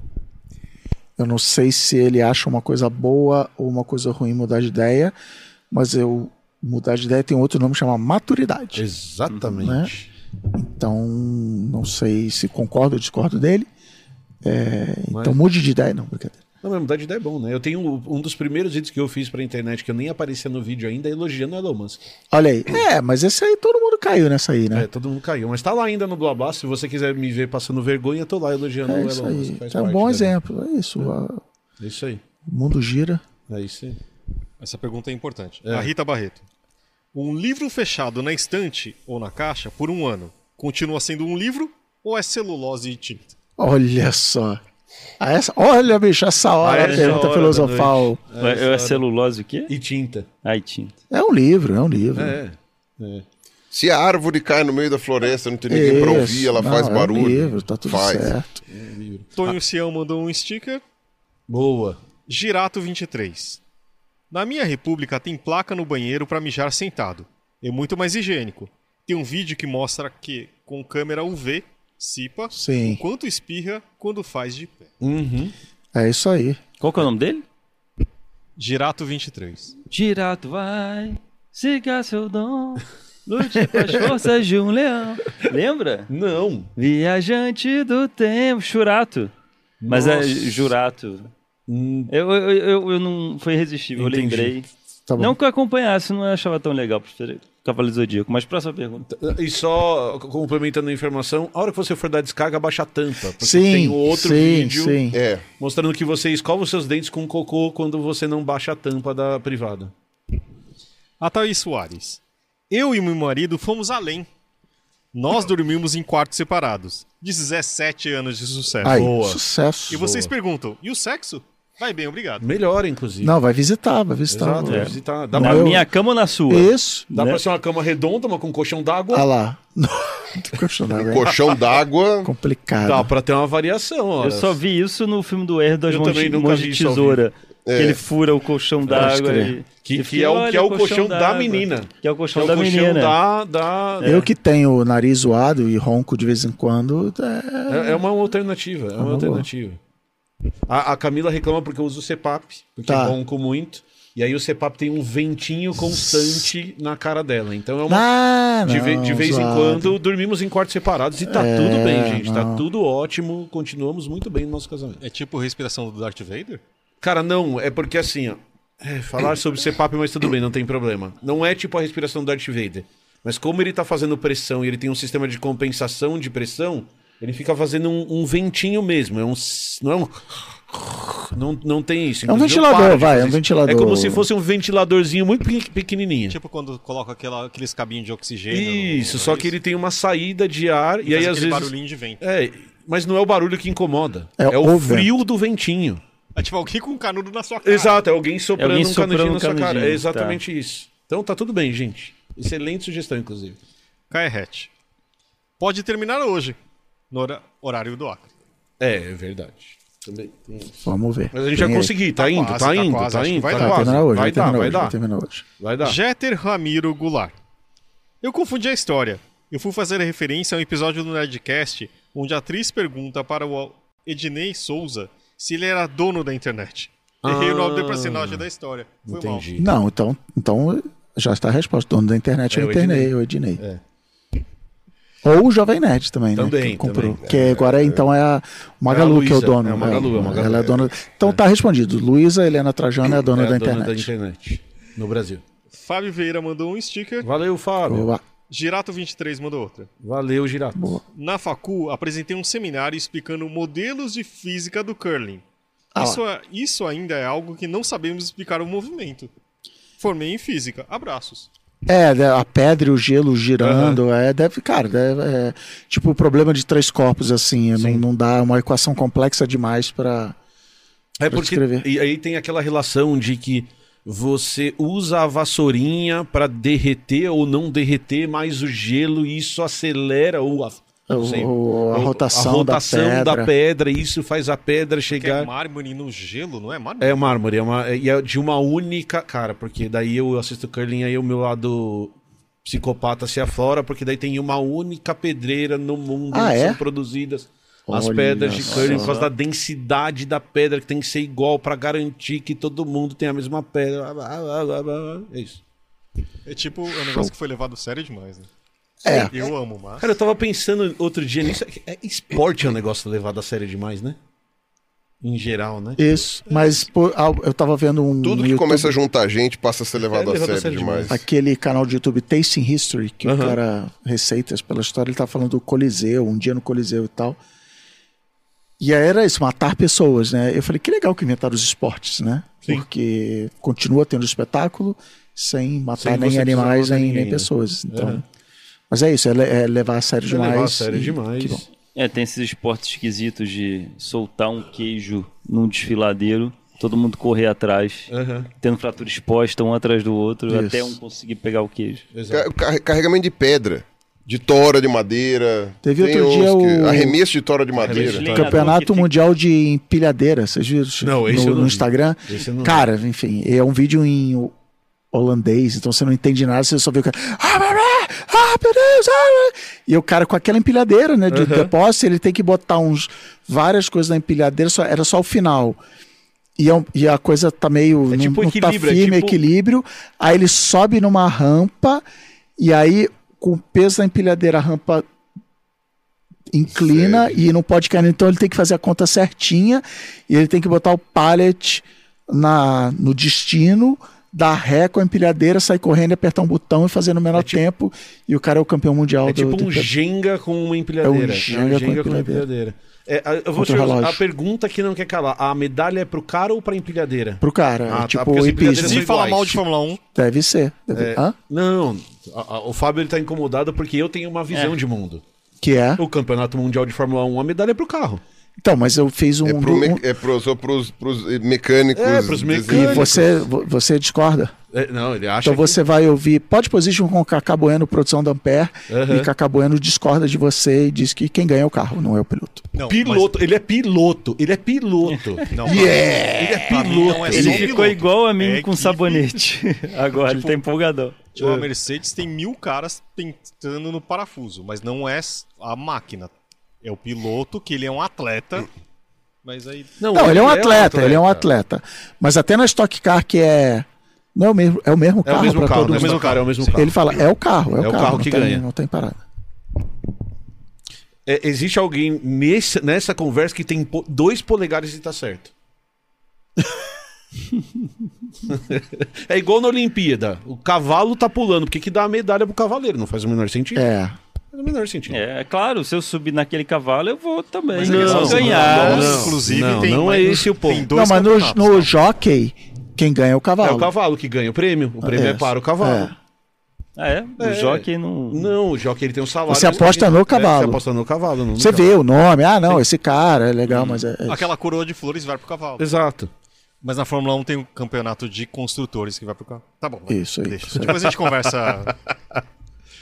Ah, Lucas Polo. Boa noite, pessoal. Só passando para deixar um abraço para todos e dois abraços pro Cris, que sempre fui fã. Boa, Demais, Lucas. Agora eu tô lendo todos os nomes porque você desafiou, né? É. Mas então, Albieri e Galdino. Boa noite, mal sucedidos. Tenho um filho de 9 anos que sonha ser biólogo. Recentemente, o vídeo das cachalotes feito pelo Emílio o inspirou um trabalho de escola. Obrigado pelo conteúdo. Quem instiga a curiosidade? Pô, que Olha legal. aí. cara. Fico muito feliz. Fico muito, muito Mas feliz. é, tem outras carreiras aí, né? Eu fico muito feliz, mas dá pra gostar de biologia e ganhar Isso, dinheiro, um hobby, gente. um hobby, Pode isso hobby, legal. um hobby. Não, mas cara, eu e o Pirula, a gente, eu, o Pirula, a Camila, a gente é apaixonado por biologia. A gente já teve essa conversa em off. Nós não faríamos outro curso. É legal demais. E esse vídeo é muito foda porque saiu um artigo que mostra que cachalotes conversam, tem uma conversa muito complexa e que eles vivem numa sociedade democrática. Então os caras eles provaram que os cachalotes conversam entre eles para determinar, por exemplo, se eles vão para um ponto do oceano ou outro, se o grupo vai virar à esquerda ou à direita. É muito foda e que as comunidades são gigantescas e têm seus dialetos e como essas comunidades interagem é, entre si. É animal, esse trabalho é muito foda, é muito impressionante. Nossa, tem cachalotes mais inteligentes que vai acontecer no domingo. Ah, ah, você que tava falando, mas sim. a vai lá. última aqui, a última. E eles não precisam nem de, ur- de urna eletrônica pra isso, mas vai falar. O Igor Rossini. Saí agora de um rolê da Unicamp. Espalhei o vídeo da cladística do Pirula. Desculpe, amigo Pitula. Cara, eu, eu fiquei imaginando o cara na festa. Alegria da festa. chegando e falou assim: Que "Então, cara legal na festa. Deixa eu te mostrar um vídeo. E aí é o vídeo do. Não, eu adoro esse vídeo, mas é- não é uma boa conversa pra festas, né? Mas será que era uma festa? Da Unicamp. Não, um rolê da Unicamp, talvez sim. Ué, pode ser que seja, mas. Ah, vai saber que conversa que eles estavam tendo. Eu tinha Também. conversas muito bizarras com meus amigos na época que a gente saía. Vai saber o rolê a da gente se via mais presencialmente do que online. Boa, boa. É isso, Fábio. Só o último sticker da Vanessa Bonilha. Valeu, Valeu, Vanessa, Vanessa. sticker. Ó, são 11h20 da noite. Ah lá. Conseguimos Rapidinho. terminar. Só, só deixa eu fazer a última. Faça. Boa. Você tem uma... Ah, o Carlos Ruas tem uma... Você tem uma pergunta Fida. É, um- e Carlos Ruas tem uma pergunta. Tá bom. Tem? Ainda tem? Tenho. Então vai. Aquela Só que você ia fazer. observação. Ah, O Você Não É Seu Crachá, Aham. que acho que deve ser um dos mais comentados episódios de Boa Noite Internet, foi muito, muito importante na minha vida. Boa. Boa. Aí, tá Eu vendo? tava passando por uma coisa que eu tava 15 anos no meu trabalho, que era o Fábio de tal lugar, Isso. e eu virei Fábio Erraraço. boa. Então, só pra agradecer em público que foi. Obrigadão, obrigado a você, porque aí é o que eu falei, eu não escrevi pra você, eu escrevi pra mim. Sim. É, e aí, eu, de novo, outros chavam assim, escreve pra você, cara, não escreve, eu vou escrever aqui porque vai. Eu faço isso no LinkedIn, tá? No LinkedIn eu falo, ah, isso aqui vai bombar, vou, vou ah, tal. Mas, mas ao mesmo tempo, assim, é um assunto que eu queria falar, tô zoando, mas assim, até pra nossa amiga lá que quer que você escreve, escreve pra você, não fica assim, eu vou escrever, agora tá na moda é, Percy Jackson, então vou escrever mitologia. Cara, escreve o que você tá afim de escrever, porque É isso. já é complicado. Só escrever já é complicado, ainda ficar tentando. E é isso. Então, assim, eu- escrevi o episódio pra mim, e foi útil pra mim. Se ninguém tivesse ouvido, teria sido muito. Porque é um episódio. Primeiro que aconteceu isso, assim. O episódio era. Então é isso, né? Ele ia terminar assim. Então é isso, a gente é o, é o nosso crachá, senta e chora, se mata. Eu falei assim, não, eu tenho que tirar alguma coisa daqui. Aí eu faço toda uma viagem que eu. Ah, entendi. Pá, pá, pá, pá, legal, legal. Fim. E, e as pessoas gostam. Mas foi pra mim, foi o episódio 100% pra mim. Vai lá, vai lá, Carlos Cris, pra gente finalizar, Aquela pergunta. se você tivesse uma máquina do tempo Boa. pra voltar pro passado e dar um conselho pra você, que conselho seria? O conselho, eu, eu. Vamos lá, a resposta longa é. Eu sou da filosofia do.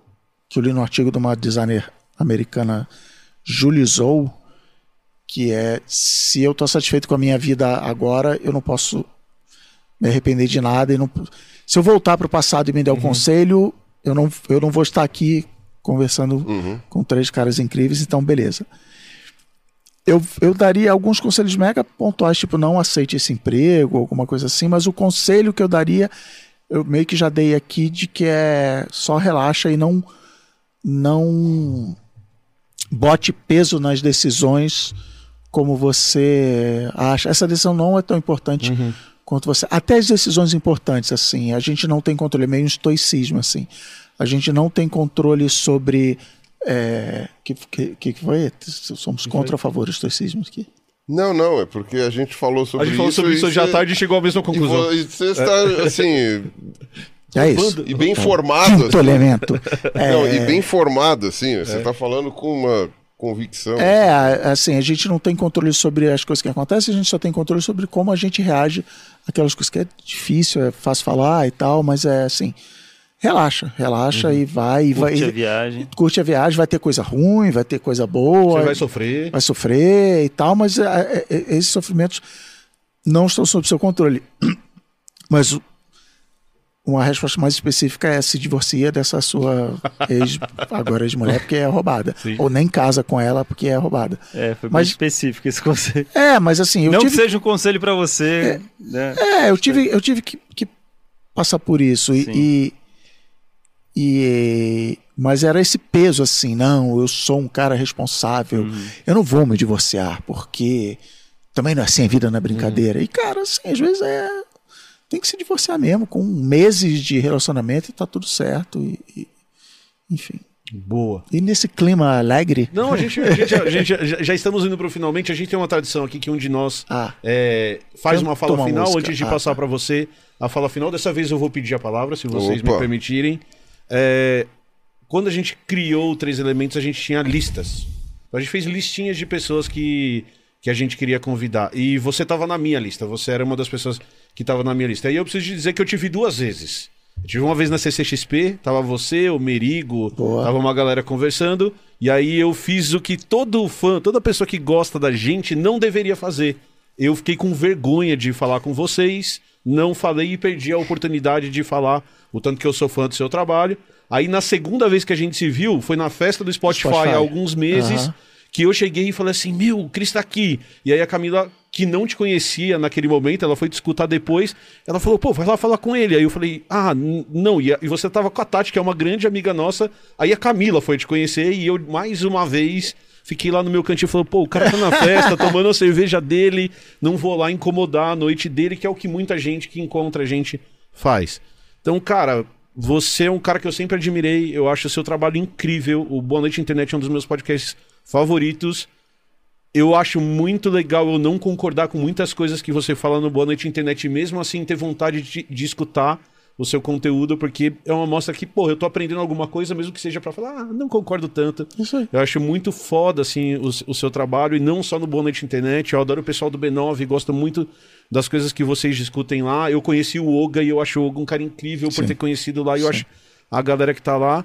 Eu me sinto extremamente honrado de ter você aqui e eu fico muito feliz do papo que, que a gente bateu. Cara, muito obrigado pela sua sexta-feira. Você tá aqui, ao invés de estar no bar com a Ana mais cedo, às Tá nove. com a filha lá É, enchendo. É, ou tá com Me a deu filha, bronca. ou tá jogando o seu jogo. Valeu demais por estar aqui. É sempre legal receber pessoas de outros mundos que viveram outras vidas. Por isso que o Três Elementos deixou de ser um podcast de ciência pra gente falar de cultura, pra gente falar de educação, pra gente falar de aprendizado, pra gente receber outras pessoas de outros mundos. Então valeu demais pelo seu tempo. Muito Boa. obrigado por estar aqui batendo papo com a gente. É, para mim foi incrível. Espero que as 750 pessoas que ficaram assistindo aqui o tempo todo e para as outras 20 mil que vão assistir depois, eles também gostem do papo, porque eu adorei. Valeu demais Boa. por ter vindo. A tela é sua, deixe os seus recados, deixe as suas redes Boa. E, e tudo mais. É, eu deixarei minhas redes, que eu não sei fazer isso. Em 24 Aham. anos eu não sei fazer isso. Mas assim, cara, é, é, é sério, não é papo de entrevistação. Eu, tô eu fiquei muito feliz com o convite. Obrigado, Fábio, pelo, pelo contato. É, tava muito animado para vir para cá. Até quando eu soube que a galera falou, ah, nossa, vai, você vai ficar lá quatro horas, a gente tá aqui há quatro horas. Aham. Eu falei assim, animal, porque aí não tem. né, Eu tô fazendo entrevista agora no da Internet. Eu sei que eu tenho, Uhum. eu tenho uma linha de chegada e falei, show, animal, tô muito feliz de estar aqui, admiro o trabalho de vocês, fiquei muito feliz, até porque foi, foi meio rodinha que a gente ficou um tempinho ali no, no- no- na festa do Spotify, eu tive em grau menor ao que você teve ao falar com o Pirula, eu nunca tinha falado com o Pirula, eu falei, Pirula, eu sou o Cris Dias e eu acho que você faz foda e tal. É, Muito obrigado. e, e por causa disso, porque eu já me vi nessa sua situação, a gente inventou o momento Faustão no, no, no Braincast. Brincadeira. E foi numa, numa CCXP com o Caíto do Choque de Cultura. Eu, não, eu não tive coragem de falar com ele. E falei, isso tá errado. Eu adoro ser parado na rua, na CCXP que seja. É, eu fico muito feliz é, de, de, de ouvir isso. Contem comigo. É, eu moro aqui perto. Eu, eu- no, no Rio desse ano passado, entrevistei alguns podcasters e eles falaram assim: a gente tem um pacto entre os podcasters que é se o convidado faltar, pode me ligar que Uhum. eu substituo. Então, assim, eu moro a 15 minutos daqui. Se alguém algum dia faltar, É pode. pode ligar é sério, pode me ligar que eu, Fábio, tá? Que eu venho aqui seguro, o pirura de papelão, eu gosto de Aham. homologar também e tal. Mexe os bracinhos também se precisar. É, eu acho que eu acho que a internet essa, essa aqui é a internet que eu gosto né, de verdade assim essa é a internet que eu quero que exista É, pessoas falando abertamente o que acham e com, com respeito e não e não performando ninguém aqui está performando É, então muito obrigado pelo convite estou muito feliz sou arroba Cris Dias no Instagram no Twitter eu também sou mais tranquei não, não publico nada há um ano no TikTok eu sou Boa Noite Internet, onde eu publico cortes do Boa Noite Internet, também não vai esperando grandes coisas. Meu principal ponto de contato é o podcast Boa Noite Internet. Entra no seu agregador, busca Boa Noite Em todos Internet. eles. Em todos eles. E busca lá. Tem no YouTube também o canal sem vídeo, só as ondinhas sonoras. É, e manda, manda, manda mensagem. Eu tenho fases, eu gosto de responder todos os directs do Instagram. Se eu não estiver tomando remedinho naquela semana, talvez eu não responda, não leve pro pessoal. É, mas adoro, adoro trocar ideia. Ainda tem, eu ainda tenho um público pequeno o suficiente para conseguir lembrar do nome das pessoas, interagir, gostar. Ah, tem um servidor de Discord também, então boanoiteinternet.com.br barra Discord, que eu brinco que é o melhor Discord. Até que a gente falou do pós-social, né? É o cantinho legal da internet, onde a gente vai lá trocar ideia. E não é muita gente. Então, assim, muito obrigado por estar aqui. E conto, conto com a gente se ver aí e trocar mais ideias. Excelente. E pode discordar de mim, tá tudo certo. Não, mas ainda bem que a gente pode... Discordem de mim. Discordem sempre. Isso aí. Pirulinha, gostou do papo? Muito. Temos um programa. Opa! Carlos Ruas, temos um programa. Temos um ótimo programa. Diga. Olha pra trás. Olha pra trás, aqui, ó. Cara, esse é o outro, ca- outro canal, nós vamos receber esses dois Semana incríveis. que vem. Sociocrônica. Cara, é animal o canal deles, eles fazem conteúdo sobre, vamos dizer assim, cultura pop, discutindo filmes e trazendo outra visão sobre filmes e contando a história dos filmes, o contexto Animal. em que esses filmes foram feitos e relacionando ao tipo de conteúdo, explicando a história de atores e contando a história dos atores que estão ali. Conteúdo fudido. Tenho certeza que a galera vai adorar. Vai ser um papo muito legal com esses dois. Então, semana que vem, estejam aqui, sexta-feira, às 7 horas da noite, pra gente. E assim, um canal grande, com bastante visualização, e cai naquilo que Ao a gente falou. do meu. A gente, não, que a gente tá em bolhas e que assim. Isso, tipo, a gente não, não sabe que esse mundo aí, existe e o canal dos caras é muito foda. Eu tava É tipo vendo. cultura pop com É, profundidade. é cultura assim, pop cara. com profundidade, com referência, com um monte de coisa legal. Então vale a pena. Estejam aqui semana que vem. Vai ser um papo que vai ser legal, como foi o de hoje também. Certo, Fábio? A gente precisa sempre lembrar que é- essa live é oferecida pela Alura. Então, alura.tv Alura. barra os três elementos. Entra lá, dá uma olhada nas trilhas, dá uma olhada em tudo que está disponível. Se você clicar no nosso link ou usar o nosso link, você vai ter desconto na sua matrícula e você vai conseguir fazer cursos incríveis. Eu estou fazendo, estou gostando, devia estar estudando mais, talvez, mas aí é uma responsabilidade minha e não da Alura, a- o meu, meu grau de dedicação, certo? Esse programa é uma produção Toca Cash que pertence ao grupo Toca Livros. E a Toca Livros produz audiolivros incríveis. O aplicativo deles também tá aqui embaixo na descrição. Se você clicar lá e usar o nosso cu- cupom clicando lá, você vai ter 15 dias de graça. Aí sim. E aí você pode escutar e se você gostar, você pode escolher o plano que mais te APTC. apetecer para assinar lá na Toca Livros, E certo? falar do última coisa do Apoia-se. Apoia.se barra os três elementos. Nosso Telegram já tá funcionando. A gente O já melhor Telegram do o, planeta. o melhor Aí. Telegram do planeta e a gente está chegando no nossa próxima meta, que é a newsletter, porque daí a gente vai começar a publicar uma newsletter sobre ciência, sobre os assuntos que são discutidos e publicados aqui, beleza? Boa. Gente, beijo para todo mundo. Muito obrigado para quem assistiu. Falou, valeu e Beijo tchau. do gordo. Beijos. Valeu, pessoal. Falou.